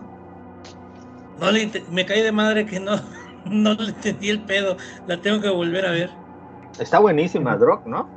Sí, pues, sí, Ah. pero al final sí me, me sacó un poquito de pedo. La tengo que Es volver que a eres ver. una persona feliz, por eso no le entendiste, güey. Pero Sí, los vivimos sí. deprimidos, puta, le entendimos un chingo, güey. Está chida, güey. Es toma para ser feliz, güey, porque si no, no eres feliz. Mejor toma. Sí, probablemente sí, pero sí, la tengo que volver a ver. No, no, no. La vi, creo que está en Netflix. Ah, yo solo espero que este año salga una película que me emocione. Que yo diga, puta, qué chido que la vi. Porque el año pasado hubo muchas películas que me gustaron, pero no me emocionaron. Y eso como que me preocupa. Me preocupa mucho. Quiero emocionar. ¿Cuáles te emocionaron, güey? ¿Cuáles te emocionaron? ¿Cuántas te emocionaron? No, Killer. ninguna. Killer me gustó. La de La Sociedad de la Nieve me gustó, me emocionó. Me gustó Sí. mucho. Pero. Yo no la voy a ver. ¿No? ¿Por qué? No sé, no, no, no. Son, ya ves que te he dicho que a mí las películas que te dejan con mala tripa como que las trato de evitar. No te deja mal la trepa, güey. Al contrario, al final sobreviven y está chido, güey. Tripa no, güey. Tripa no, porque no, no es gráfica, güey. No es gráfica. ¿No es que? De hecho, en la, en la de Viven, en la de Viven sí se ve cómo le cortan ahí de que No, no, no. pedacillo, güey. Acá no se ve nada, güey. pero Acá no es ve. gráfica, güey, nunca. Yo acá, creo acá que sí, más- acá sí terminas derribado, sí terminas derribado, pero en aspectos como, ya sabes, ¿no? De que chingada madre, güey. Yo quejándome a la verga de la vida y su puta no, madre, es ¿sabes? más gráfica, es más No, pero gráfica me refiero a gore, güey. Sí, es más gráfica. Hay una parte donde se ve el costillar, se ve el esqueleto así. Y se ve, y se ve así. Ah, pero primera, pues, que le, yo sí, güey, se ve el puño de la montañita, ah, se ve un chingo de descarnado, güey. Descarnado. Y hay una parte en donde se ve que están Sí. picando la carne y la meten en la bolsita, güey. Y sí se ve como carne de pollo esa madre. Y dices, "Ah". ¿Cuál? Ah, ya, Sí. ya, ya. Que se van Sí. a cruzar la montaña y llenan su bolsita de carne, güey. Ah, sí, su, su botanita para pasar en la montaña y dices, güey, no mames. Como un kilo cada quien de, Es que yo, cuando leía esa historia, me lo imaginaba como en la de los noventas. Y eh, no sé si te diste cuenta, Riser, tú que ya viste las dos, que en la de los noventas se ve que están cortando pedacitos de carne del culo. Pero entonces Ajá. yo siempre pensé que cuando se comían, a- se habrán comido a un cabrón o a dos, y a lo mejor se comieron pedacitos, güey, para sobrevivir, güey. Y en esta queda muy claro que puta se lo comen hasta los huesos, cabrón. Órganos y todo el pedo, güey. Órgano, todo, se comieron todo, cabrón, de un cabrón, güey, lo dejaron en... Y no se comieron uno, se comieron como a 15 personas, güey.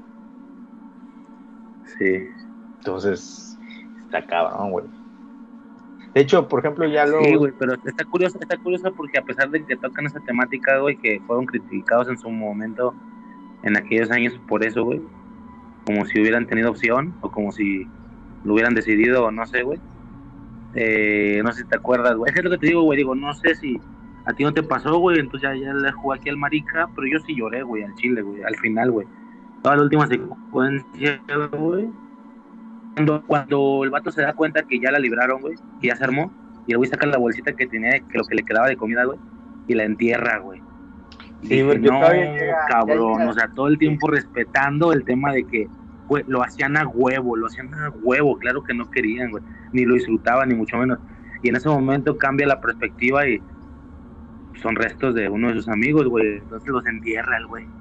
Nomás le faltó poner la crucecita y rezarle un rosario muy impresionante, güey. Estuvo muy cabrón, güey. Estaba ocultando la evidencia. La Ahí hablamos mucho de esa película, ¿no? Creo que no. Sí, next, next. Ay, ya veré si después me la echo, pero por el momento no tengo ganas de verla. ¿Qué más viene? Pues esa, no sé qué más hay. yo Te faltó decir Doctor Who, que es el evento del año. Ese, güey. Doctor, ¿quién? Ah, pues ahí voy yo. Entonces, Karate Kid, güey. La de Karate Kid sale el siguiente año también, güey. Con Jackie Pero la Chan de Karate Kid con. Y Ralph Macchio, güey. O sea, la de que la que decías de este Jackie Chan y, y, y este. ¿Cómo se llama? Sí, es lo que acabo de decir, Ralph Macchio. Ajá. Esos dos, güey. No, pues quién sabe. O sea que, Yo creo que a ver, los fans ya que ya- Es lo que te iba a decir, porque desde afuera es como, ah, vale verga. Pero pues la banda que está un poquillo más adentro, la banda, el fandom se emocionó porque ya confirmaron que van a juntar los canon, ¿sabes? De que sí, güey, lo que pasó en la de Jackie Chan sí sucedió en el mismo universo, pero pues allá en China, güey. entonces, Y fue Kung Fu, no fue en karate. Este también sería Ajá. una especie de spin-off de Cobra Kai, ¿no? Sí, güey, va a ser un spin de cosas. Se supone que esa película va a tener ejecuciones desarrolladas en la serie de Cobra Kai, pero pues al mismo tiempo con el tema de Jackie Chan y ta, ta, ta. Este. Pero pues con un nuevo estudiante, güey. Hasta ahorita no han dicho nada de, de- del hijo de Will Smith, güey. Ah, Híjoles, no creo que salga el hijo de Will Smith, pero bueno. No, yo tampoco, güey. Pero se ve chido, güey, a ver qué pedo. Bueno, para mí, pues a mí me gusta ese pedo, entonces a ver qué rollo. Y ya. ¿Cuál es, güey? Ya para cerrar. Creo que también ya se le acabó la lista. El, Va a salir el una serie de- esperan del año, güey. Va a salir un- una serie del señor y la señora Smith. Eh, a ver qué tal. Los negros. No, no con, Sí. con los mismos. Oye, ya No. este, Yo ni siquiera vi la, la película. Donald Glover y Maya. Ay, no sé.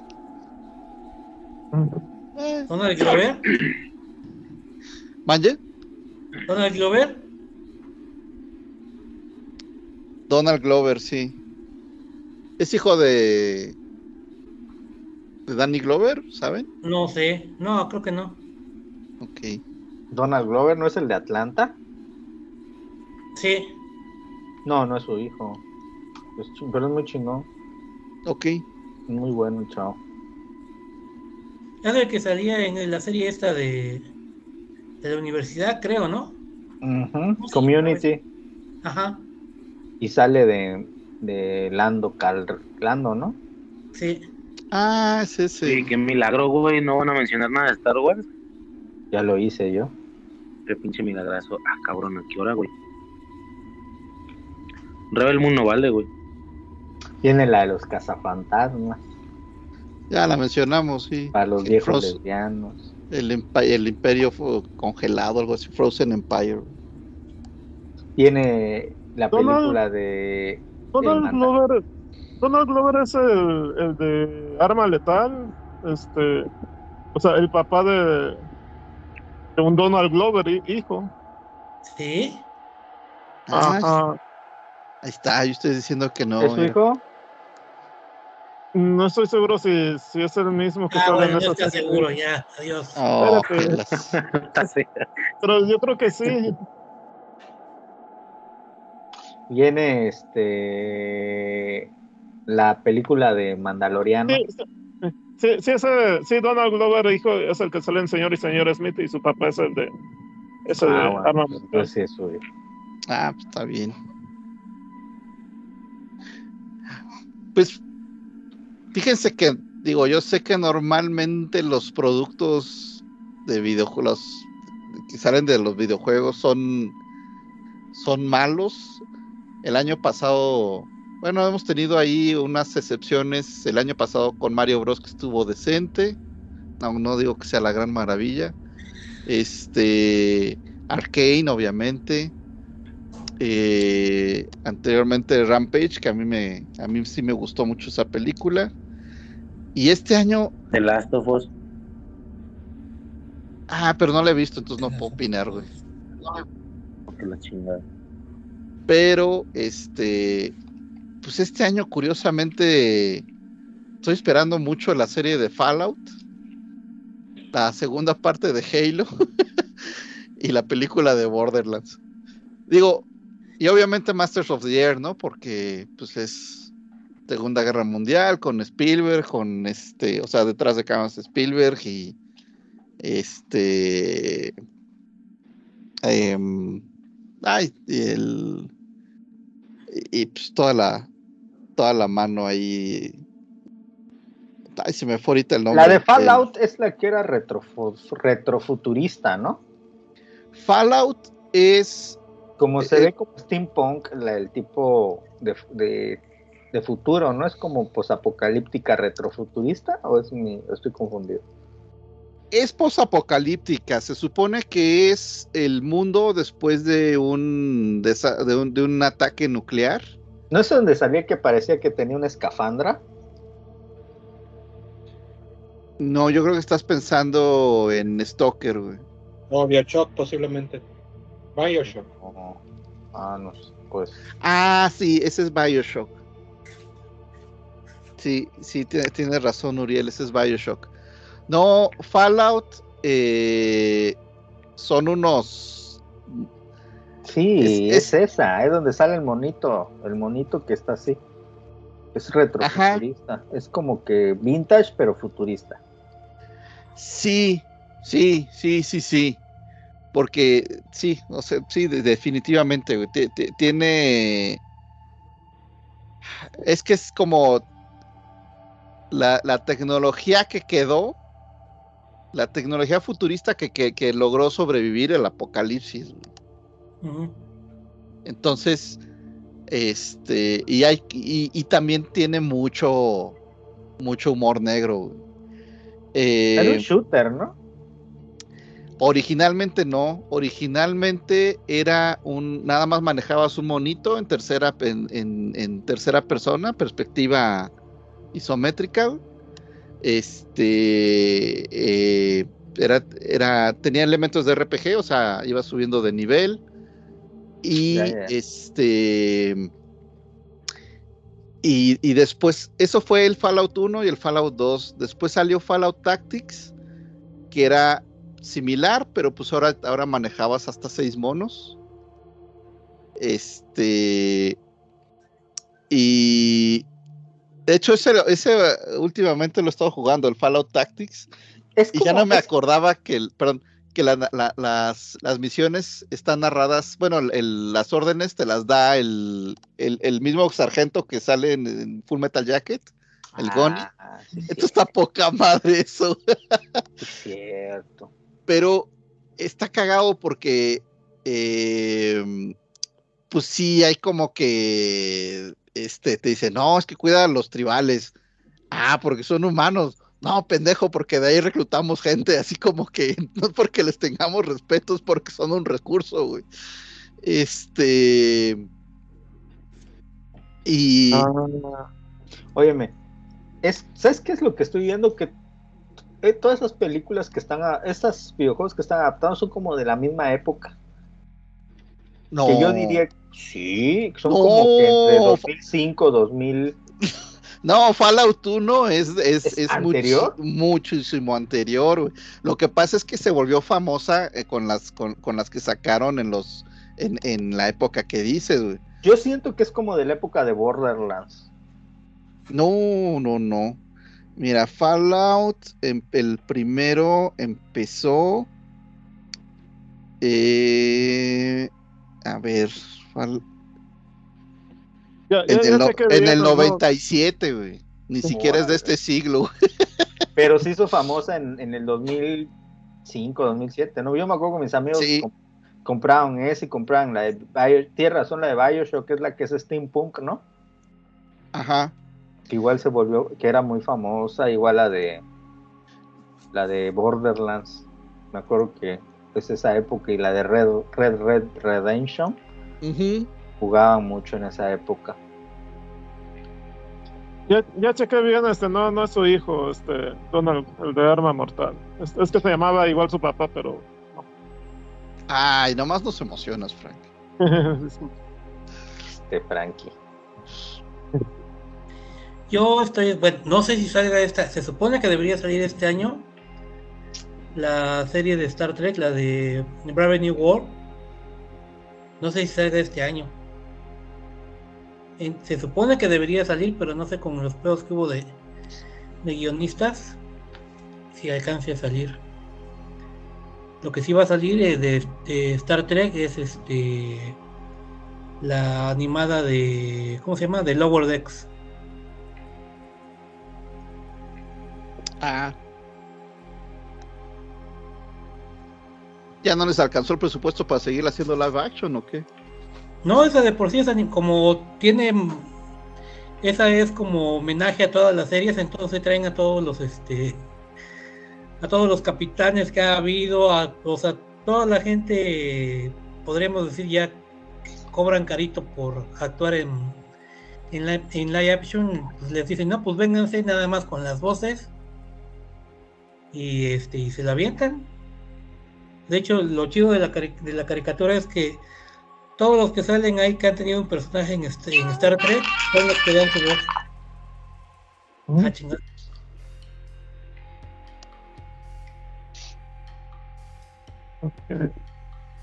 Oigan, yo vi hoy, este, hace rato una película animada de la Liga de la Justicia que es la parte 1 de Crisis en Tierras Infinitas, o sea, con este flash de Ah, no protagonista. ya en salió, güey. ¿Cuándo salió? Eh, pues hoy, hoy la vi, este, está, la vi en una página pirata. Está, está entretenida. un mesecito que salió algo así. Ah, ok. No, güey, no creo, porque Bueno, en esta página pirata empezó el salió año, hoy. iba a salir este año, güey. O sea, cuando empezó el año, iba a salir este año, güey. No, pero No esa es la creo que segunda parte. 30 días. No, la Mm. primera, güey. La, la que yo vi es la parte 1 y, y salió Sí. hoy en esta página. Sí, porque yo la vi en HBO. Ah, ok. ¿En serio? Sí. Sí. A ver, No, sí, creo que a lo mejor sí. confundido con otra, güey. Es Flashpoint, no sé. donde. Pero estoy seguro que sí es Liga de la Justicia, es donde andan como en realidades alternas o algo así. Sí. Sí, ¿Y es esa? Mm, sí, pero hay, hay otras viejitas de donde Flash anda en realidades alternas. Es porque Sí. estas están con el este cuate que es este. que tiene como un coliseo, no me acuerdo cómo se llama, el que tiene coliseo de gladiadores y todo ese pedo. No. No. No, no es eso. Sí, porque esa eh, acaba de salir como hace un mes en HBO, no sé si, si sea la misma. No, no creo que sea la misma. Esta es más, más nueva. Y pues, e- es la más reciente porque esta también es primera parte y ya viene, después viene la segunda. Ah, ay, no sé. No, no sé, no sé si sea la misma. Pero ¿cómo se llama, Frank? Se llama Justice League Crisis on Infinite Hearts, Part 1. Ah, Justice League Crisis in Infinite Hearts for One.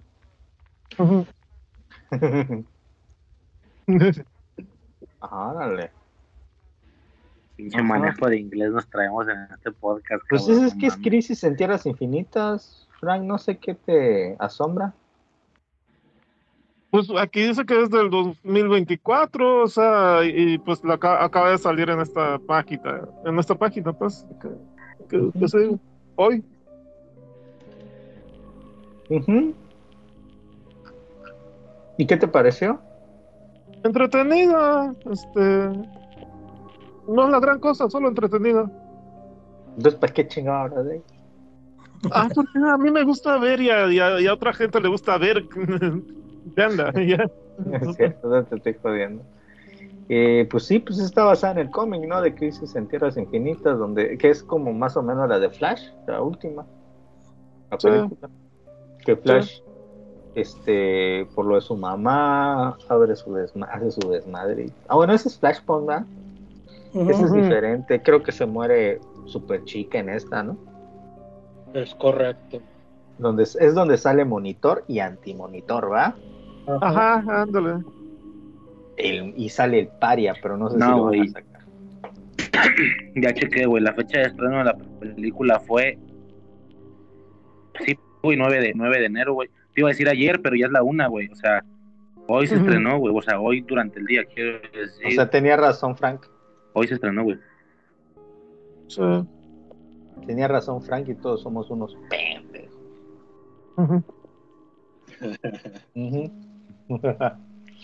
Pues ojalá y haya cosas buenas que nos sorprendan. Yo le quisiera preguntar a Arbizu, ¿qué videojuego está esperando que adapten en serie o en una película?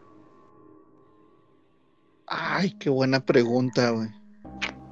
Ah, pues yo sé, yo hago buenas preguntas. ¿Sabe? güey.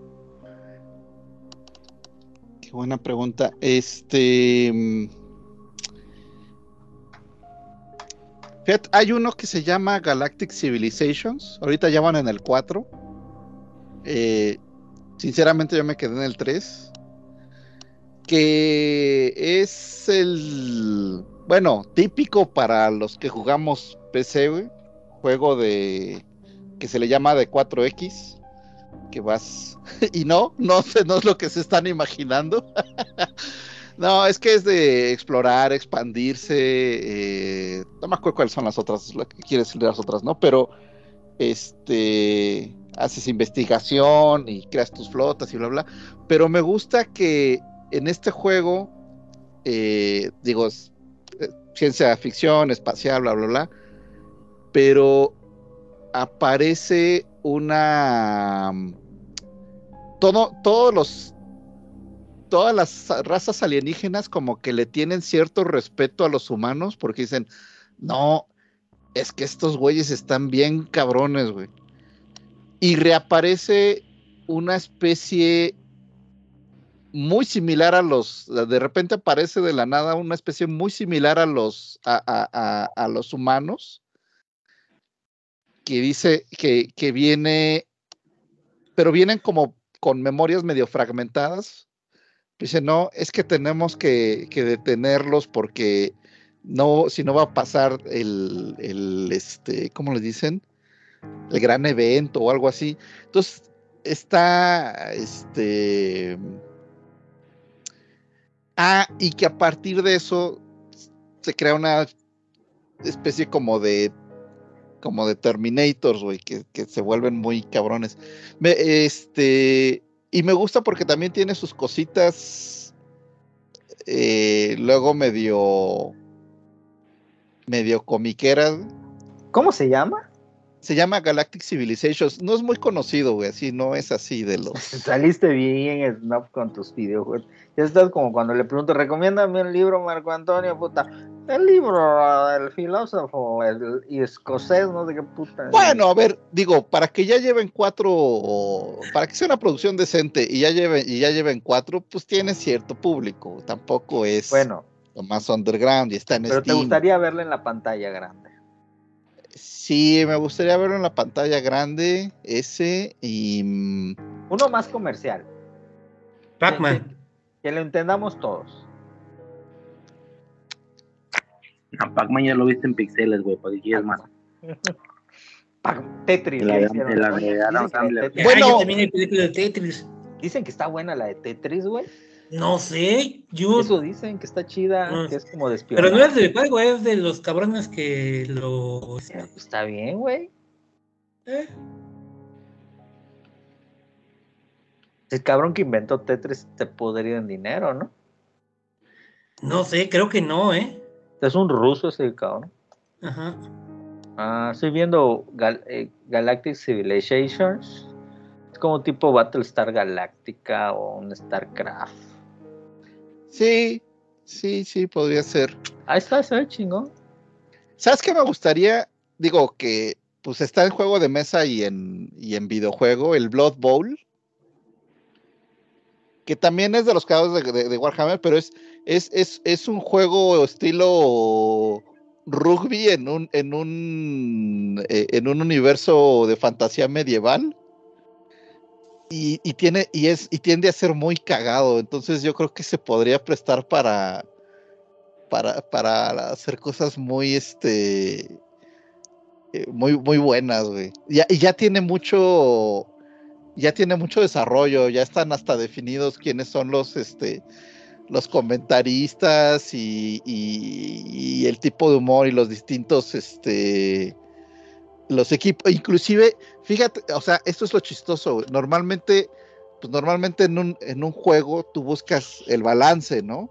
Oye, pues si yo escojo este equipo y tú este, pues que los dos tengamos la misma oportunidad. No, aquí a propósito hay equipos que están desbalanceados. Eh, porque es un poco como para que se preste un poco también al, al- al desmadre, güey. No, yo voy a jugar con un, un- un equipo de puros este halflings, o sea, como hobbits, Hablings. para este, y ya sé que me van a estar madre y madre, pero imagínate el día que le gane a alguien, qué humillada le voy a poner. Óyeme, este. ¿Alguien ya vio aquí una serie? A, a lo mejor Uriel, porque Uriel es como de algo, algo que vería Uriel. ¿Alguien ya vio una serie que está en Netflix que se llama Drag- no Dragones, Dragones y Mazmorras? Yo la estoy viendo. Que es como un anime. Sí, yo yo la estoy ¿Qué viendo. pedo? O sea, ¿qué onda? Son unos güeyes que se- eh, es lo mismo, el mismo de madre de calabozos y dragones. Por estos güeyes se meten a, las, a los este, calabozos a tragarse a los pinches monstruos. ¿Y qué pedo? ¿Cómo ves? Voy en el, apenas voy a pasar al, al- me eché el, el- hoy me eché el primer capítulo. Está divertido. Es, es lo que iba a decir. Está divertido. No exactamente bueno, pero está divertido, güey. Sí. Tipo, esa de Amazon Prime, la de. ¿Cómo se llama? La de. La de. ay, ¿Cómo se llama? Igual que es como tipo de. Ah, Box, la leyenda de los. No, no, no, no. Mira, la premisa es sencilla, güey. Este, como en un juego de rol, güey. Hay una mazmorra, tú entras a la mazmorra. El pedo con esto es de que, como tienes que comprar recursos, tienes que comprar armaduras, espadas, todo eso, güey. Todo lo que obtienes ahí en, en la mazmorra, güey, cuando sales lo tienes que vender, obtener una pequeña ganancia, comprar otra vez todo y volverte a meter, güey. Si no llegas a pisos muy, muy inferiores, güey, muy avanzados, realmente no obtienes muchas ganancias. Entonces, como estos güeyes pierden mucho en equipamiento y en comida, güey, pues lo que hacen es meterse y, como dice este Pupiño, tragarse cuanto monstruo se, se les atraviese Ay, voy a ver. dinero y poder llegar más abajo. Voy a ver un capítulo, a ver. Yo he visto el primer capítulo y me gustó. Se me hizo simpático, güey. Si, si tiene trama, güey, si llega a tener trama, va a estar muy bueno, pero por lo pronto son dos platillos por capítulo, güey. Te presentan dos platillos diferentes por capítulo. El segundo capítulo me imagino que va a ser lo mismo. Y ojalá y no siga así la serie, güey, porque Va a aburrir. antológicas, güey. No estoy de humor para series antológicas. Claro, va a aburrir. Sí. En lugar de ser el monstruo de la semana, va a ser el plat- los dos platillos del capítulo. Exactamente. Óyeme, ¿sabes cuál empecé a ver y no me dieron ganas de ver el segundo capítulo, pero no sé si mejora? Pero el primer capítulo no me dio risa. O sea, me gustó la idea. Me acuerdo que la había recomendado Uriel y la idea se me hizo muy, muy buena. Pero siento que es una idea desperdiciada porque los chistes no están bien escritos y no dan, a mí no me dieron risa. Es como ese humor gringo que no te da risa, cabrón, que... Y ahí es donde dije, qué complicado es escribir chistes, ¿eh? Qué complicadísimo los escritores de Los Simpson, de Ricky Morty y de Padre de Familia, que me cagaban de risa. Incluso de South Park, es muy complicado hacer chistes que den risa. Y es una que se llama Trabajo Incógnito. Mm. Yo me acuerdo que la recomendó Uriel, ¿no? Que es de una chava que es como de conspiraciones y que es como que, que es el gobierno detrás del gobierno. La idea es buenísima. Dije yo, puta cabrón, qué buena idea esta, esta serie, pero no me está dando risa. Me están cagando los personajes.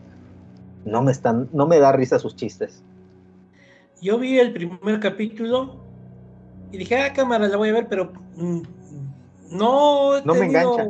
No engancha. No, o sea, ponle tú que cuando la voy a ver, digo, ah, mira, está, mejor voy a ver esta otra cosa que se ve más Ya. atractiva. Te voy a dar un ejemplo de un chiste, que se me hace un chiste X. Y es la muestra de la hueva de un escritor para escribir un pinche chiste. Agarra, hay algo que se llaman gags. Eso es, todo el mundo sabemos que no lo tengo que explicar. Seth MacFarlane, en Padre de Familia, llevó los gags a un punto muy chistoso. Él, y no se complicaba la historia. Ese cabrón agarra y dice, vamos a hacer todos los chistes en base a gags visuales y flashbacks. Entonces, en, en Padre Familia siempre decían, no, es que es como, cuando criticaban a la religión, es como Cristo. Pum, y se iban un gag en el que te mostraban a Cristo como si fuera un mago. Y te decían, parararara, parararara, y salía Cristo como si fuera un mago haciendo su show, así, mostrando que no tenía nada bajo las mangas. Y eso es muy gracioso, porque sin que te digan nada, solo te están mostrando gráficamente a Jesús como si fuera un mago haciendo trucos de magia. Y ahí ya te está haciendo una crítica a la religión, al pensamiento mágico, bla, bla. Bueno, eso mismo quieren hacer aquí, pero no les sale, porque el chiste no da risa. Es donde, por ejemplo, hay una parte donde ella, ella llega y le dice, "Ay", empieza a pelear con su jefe, y le dice el jefe, es que tú siempre te pones de mal humor porque eres demasiado controladora. Y pum, se van a un flashback en, el, en una escena en donde sale ella con un traje como el de, el de Ripley, así como el de, el de carga, cuando lucha con el alien, y dice, ¿quién dejó, no sé, quién se le olvidó checar su tarjeta? ¿Quién se le olvidó checar su tarjeta? ¡Ah! Y ese es el chiste. Y yo me quedé, esto es lo que me tiene que dar risa, que sale en un traje de carga como, ok, pero no es suficiente. ¿Sí me explico? O sea, eso, ok, es una referencia a Ripley, pero ¿cuál es lo chistoso aquí? Que se pone, a- que se pone loca cuando, cuando, cuando, cuando nadie checa su tarjeta. ¿En serio? ¿Ese es el chiste? A mí se me hizo mediocre el chiste y ya no me dio más ganas de verlo, la verdad. Fíjate, JM. yo soy, Dale, dale, Frank, dale. Frank, Mm, Bueno, yo, yo, yo sí la vi completa, este, no me acuerdo si terminó en la, a mitad de la segunda temporada, la cancelaron, me parece. Este, eh, no, pues no recuerdo así haberme reído, sino que nada más la vi por saber qué más pasa. Este, eh, me entretuvo, pero no, te digo, no, no me hizo reír. Este, y, ah, y, y hasta por ahí sal- salió el- este, su- la teoría conspirativa de que la cancelaron porque estaba revelando muchas cosas, pues, pero ni al caso. Este, adelante, Uriel. Mira, pero yo te voy a dar un ejemplo de buen chiste. Los de Ricky Morty escriben chistes sofisticados, muy cabrones.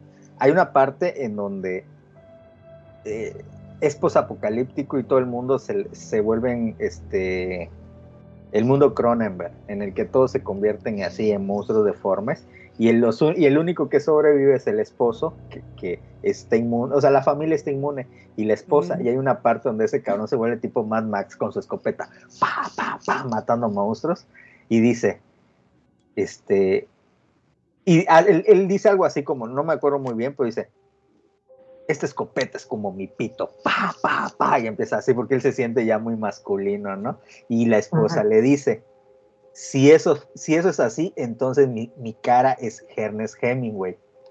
Y esa puta madre me da mucha risa, cabrón, porque es un chiste, uy, porque ese cabrón se mató de un escopetazo. Entonces ella está diciendo, puta, que está haciendo una referencia sexual, está haciendo una referencia a, puta, a muchas cosas. Es un chiste muy brillante. No es que te cagues de risa, sino que está escrito de una manera muy inteligente. Y así, chingo de chistes tiene Ricky Morty. Los Simpson igual, ¿eh? Los Simpson hay temporadas que están escritas de una manera preciosa, con referencias cabroncísimas. Este, South Park tiene chi- eh, no tan sofisticados, pero muy con una crítica muy punzante, correcta. Y Padre de Familia tiene buenos chistes gráficos. La verdad, Padre- Ujú. Porque, porque me imagino que, que sí sabes, ¿no? De, de, de dónde viene la palabra chiste, que también se emparenta con la de chisme. pues Eh, dilo, coño. porque no- Chiste y chisme, por su etimología, son cosas que se dicen en voz baja o que no se dicen en voz alta. Técnicamente lo mismo. Y con esto también viene la crítica, viene todo eso. En muchos sentidos, esta parte ya se ha perdido mucho en, muchas comedias actuales. En su momento, la serie esa de, Trabajo Incógnito me gustó porque los chistes estaban exagerados. Ahorita, después de ver tantas series que están aprovechando esto, de que los chistes son exagerados, pero como dices, no te dan tanta gracia porque están muy elaborados, pero al mismo tiempo no te dicen nada, güey.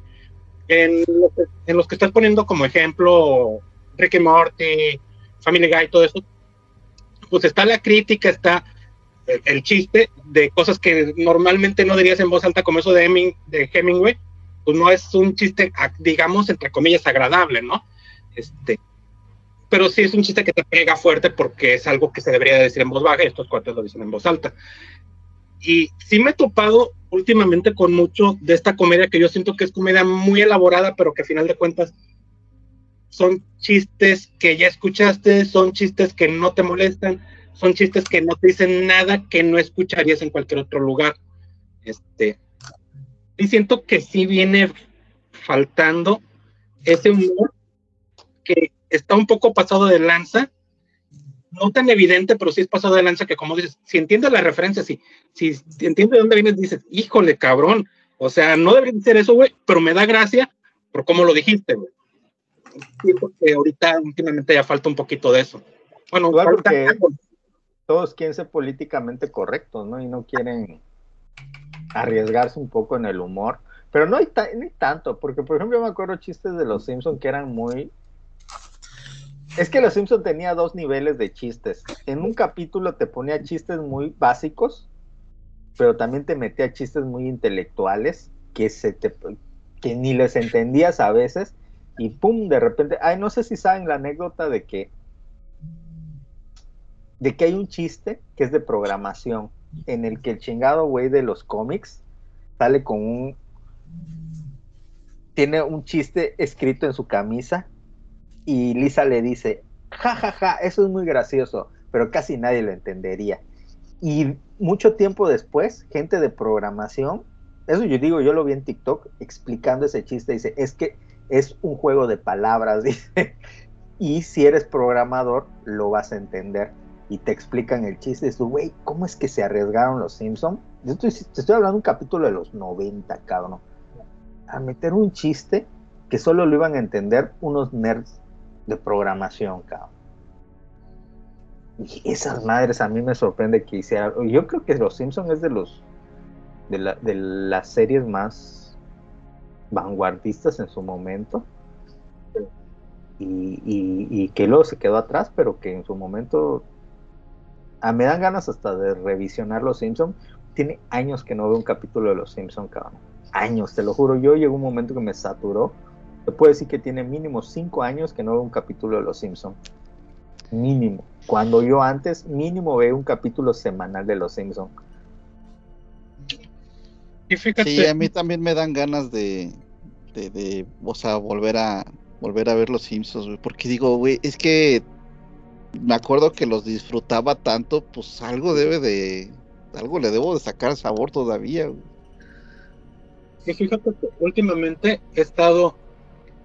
Me da más risa, y yo creo que tiene que ver con lo que dices de lo políticamente correcto, que ya no se quieren arriesgar con ciertos chistes. Me, me está dando risa últimamente más comedia más ligera, humor más ligero de cosas que simplemente pasan. Estás viendo algo y pasa algo que te sea simpático, que te dé risita, porque sí, no, no fuera de Ricky Morty, de lo que estoy viendo actualmente, no he visto series así que, que realmente me den risa por lo elaborado o lo, o lo intelectual, entre comillas, del chiste. Pues que sea un chiste en sí, pues. Ah, pues bueno. Mandita, yo ya los dejo porque mañana tengo que ir a trabajar y ya es paseito de la una. Ah, sí, ya es tarde, ya vámonos. Sigo. Hablando de. Despe- despedidas, ¿no? Y ya. ¿Ya viste ojitos de huevo? ¿Mande? ¿Ya viste ojitos de huevo? No la he visto. Ah, Ya ok. me la recomendaron varias personas y la voy a ver. Chécala, güey, chécala, güey. A mí no me gustó, güey. No, no me gustó. ¿A ti no te gustó? No, definitivamente no. Ok, lo voy a checar, lo voy a checar. Nada más para, Oye, para que me guste y te contradiga. Oye, ¿y, y por qué no te gustó, Uriel? Este, ¿no, ¿No se te hizo gracioso o qué onda? Y, güey, mira, y lo he dicho un par de veces, aunque algunas personas se han ofendido cuando lo digo, a mí me da risa, güey, cuando una persona con una minusvalía hace chistes sobre su condición, güey. A mí me mama, güey, que un enano haga un chiste sobre enanismo, güey. O que un manco diga, te voy a echar una mano, ay, ya, ya eché una y se me perdió, güey. Este, a mí me mama eso, güey.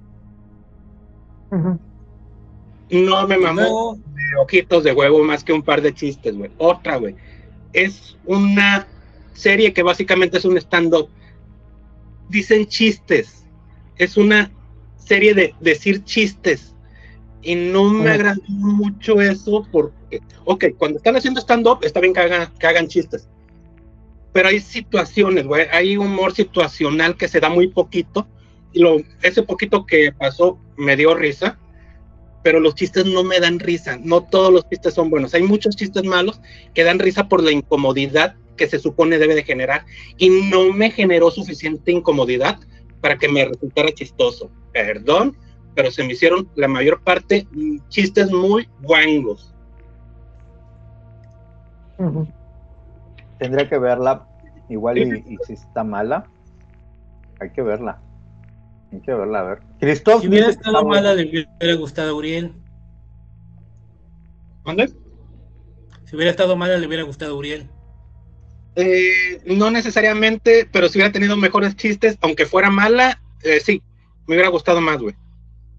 Porque es una serie de humor, güey. Te debe de dar risa, güey. Y les digo, a mí no me dio casi nada de risa. Se me hicieron, muchos de los chistes se me hicieron chistes poco huevos, güey. Es- Mm,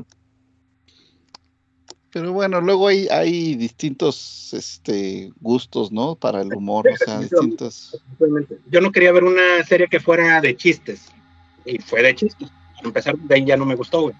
El que me voy a echar es el último stand-up de, De Chappelle. Rick- de Ricky Gervais, que ganó el Globo de Oro. Abrieron una nueva categoría en los Ah. Globos de Oro que es stand-up. Ese güey tiene unos buenísimos. Bueno, el último ganó, este, se llama Armageddon. Y pues dicen que está chingoncísimo. Igual los, los de Dave Chappelle están buenos. Los de Bourne están buenísimos igual. Ese cabrón. Este, ah, sacó una serie ese güey. O no sé si es una película, este Bourne. Este, y la voy a ver, a ver, a ver si, a ver si está bueno. Luego los estanduperos hacen cine y no les sale tan bien. Ujú. Despedidos por Oye. Marcos. Uriel, ¿tú jugas- jugaste Deus Ex? Ah, no, no lo pude conseguir, güey. Acá en el rancho no lo pude conseguir. Quedé Ah, con verlo nada más. Porque ahorita, bueno, ahorita que decía, digo, la- no, la verdad no me acordaba porque ya tiene un chorro de años, pero ese juego estaría poca madre que lo adaptaran. Este, que eres como un, eh, en, en un futuro donde los, donde a los cyborgs no los ven bien, tú eres un cyborg, pero como trabajas para el gobierno, entonces como que si eres aceptado, güey, y empiezas ahí a ver que todo no es tan blanco y negro, güey, este, pero también está chingón como cuando tienes que tomar decisiones de me pongo más implantes o, o sigo siendo más humano o no. es, es, ese juego estaba muy chingón, güey, en cuanto a historia, güey. Estaría bueno que lo, eh, que lo, que lo adaptaran. Bueno. Adiós. Ex. Vámonos. Ahí en Vámonos. Francia Nos vemos la Esperando que les haya gustado esta charla. No sé realmente de qué se trató, pero espero que a ustedes les haya gustado. Nos vemos la próxima semana con otro bonito tema. Adiós. JM, Bastión de las Tormentas, Ciudad Murallada. Un gusto, nos vemos la próxima semana. Adiós. Riser, Riser. Guadalajara, Jalisco, Racer, Madafaca, vámonos de la verga. Y desde, desde Jujuy se despide de ustedes, Fernando Torino. y este. No, güey, Francia, Francia, güey, Francia. Francia, güey, no puede faltar eso, güey. Y recuerde que Francia 2, eh, Argentina 1, número 1.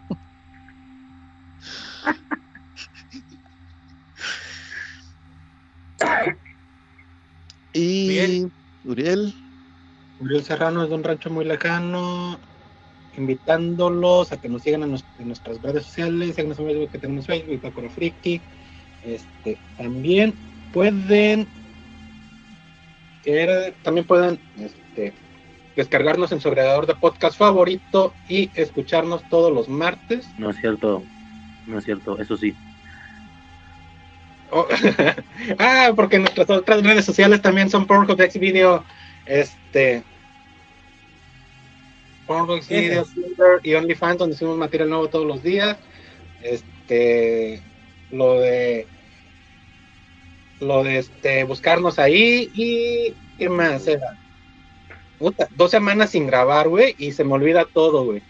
Este, Adiós. los martes en Facebook Live y a las ocho y media y podcast hermanos que ya son muchos y luego los menciono mejor. güey.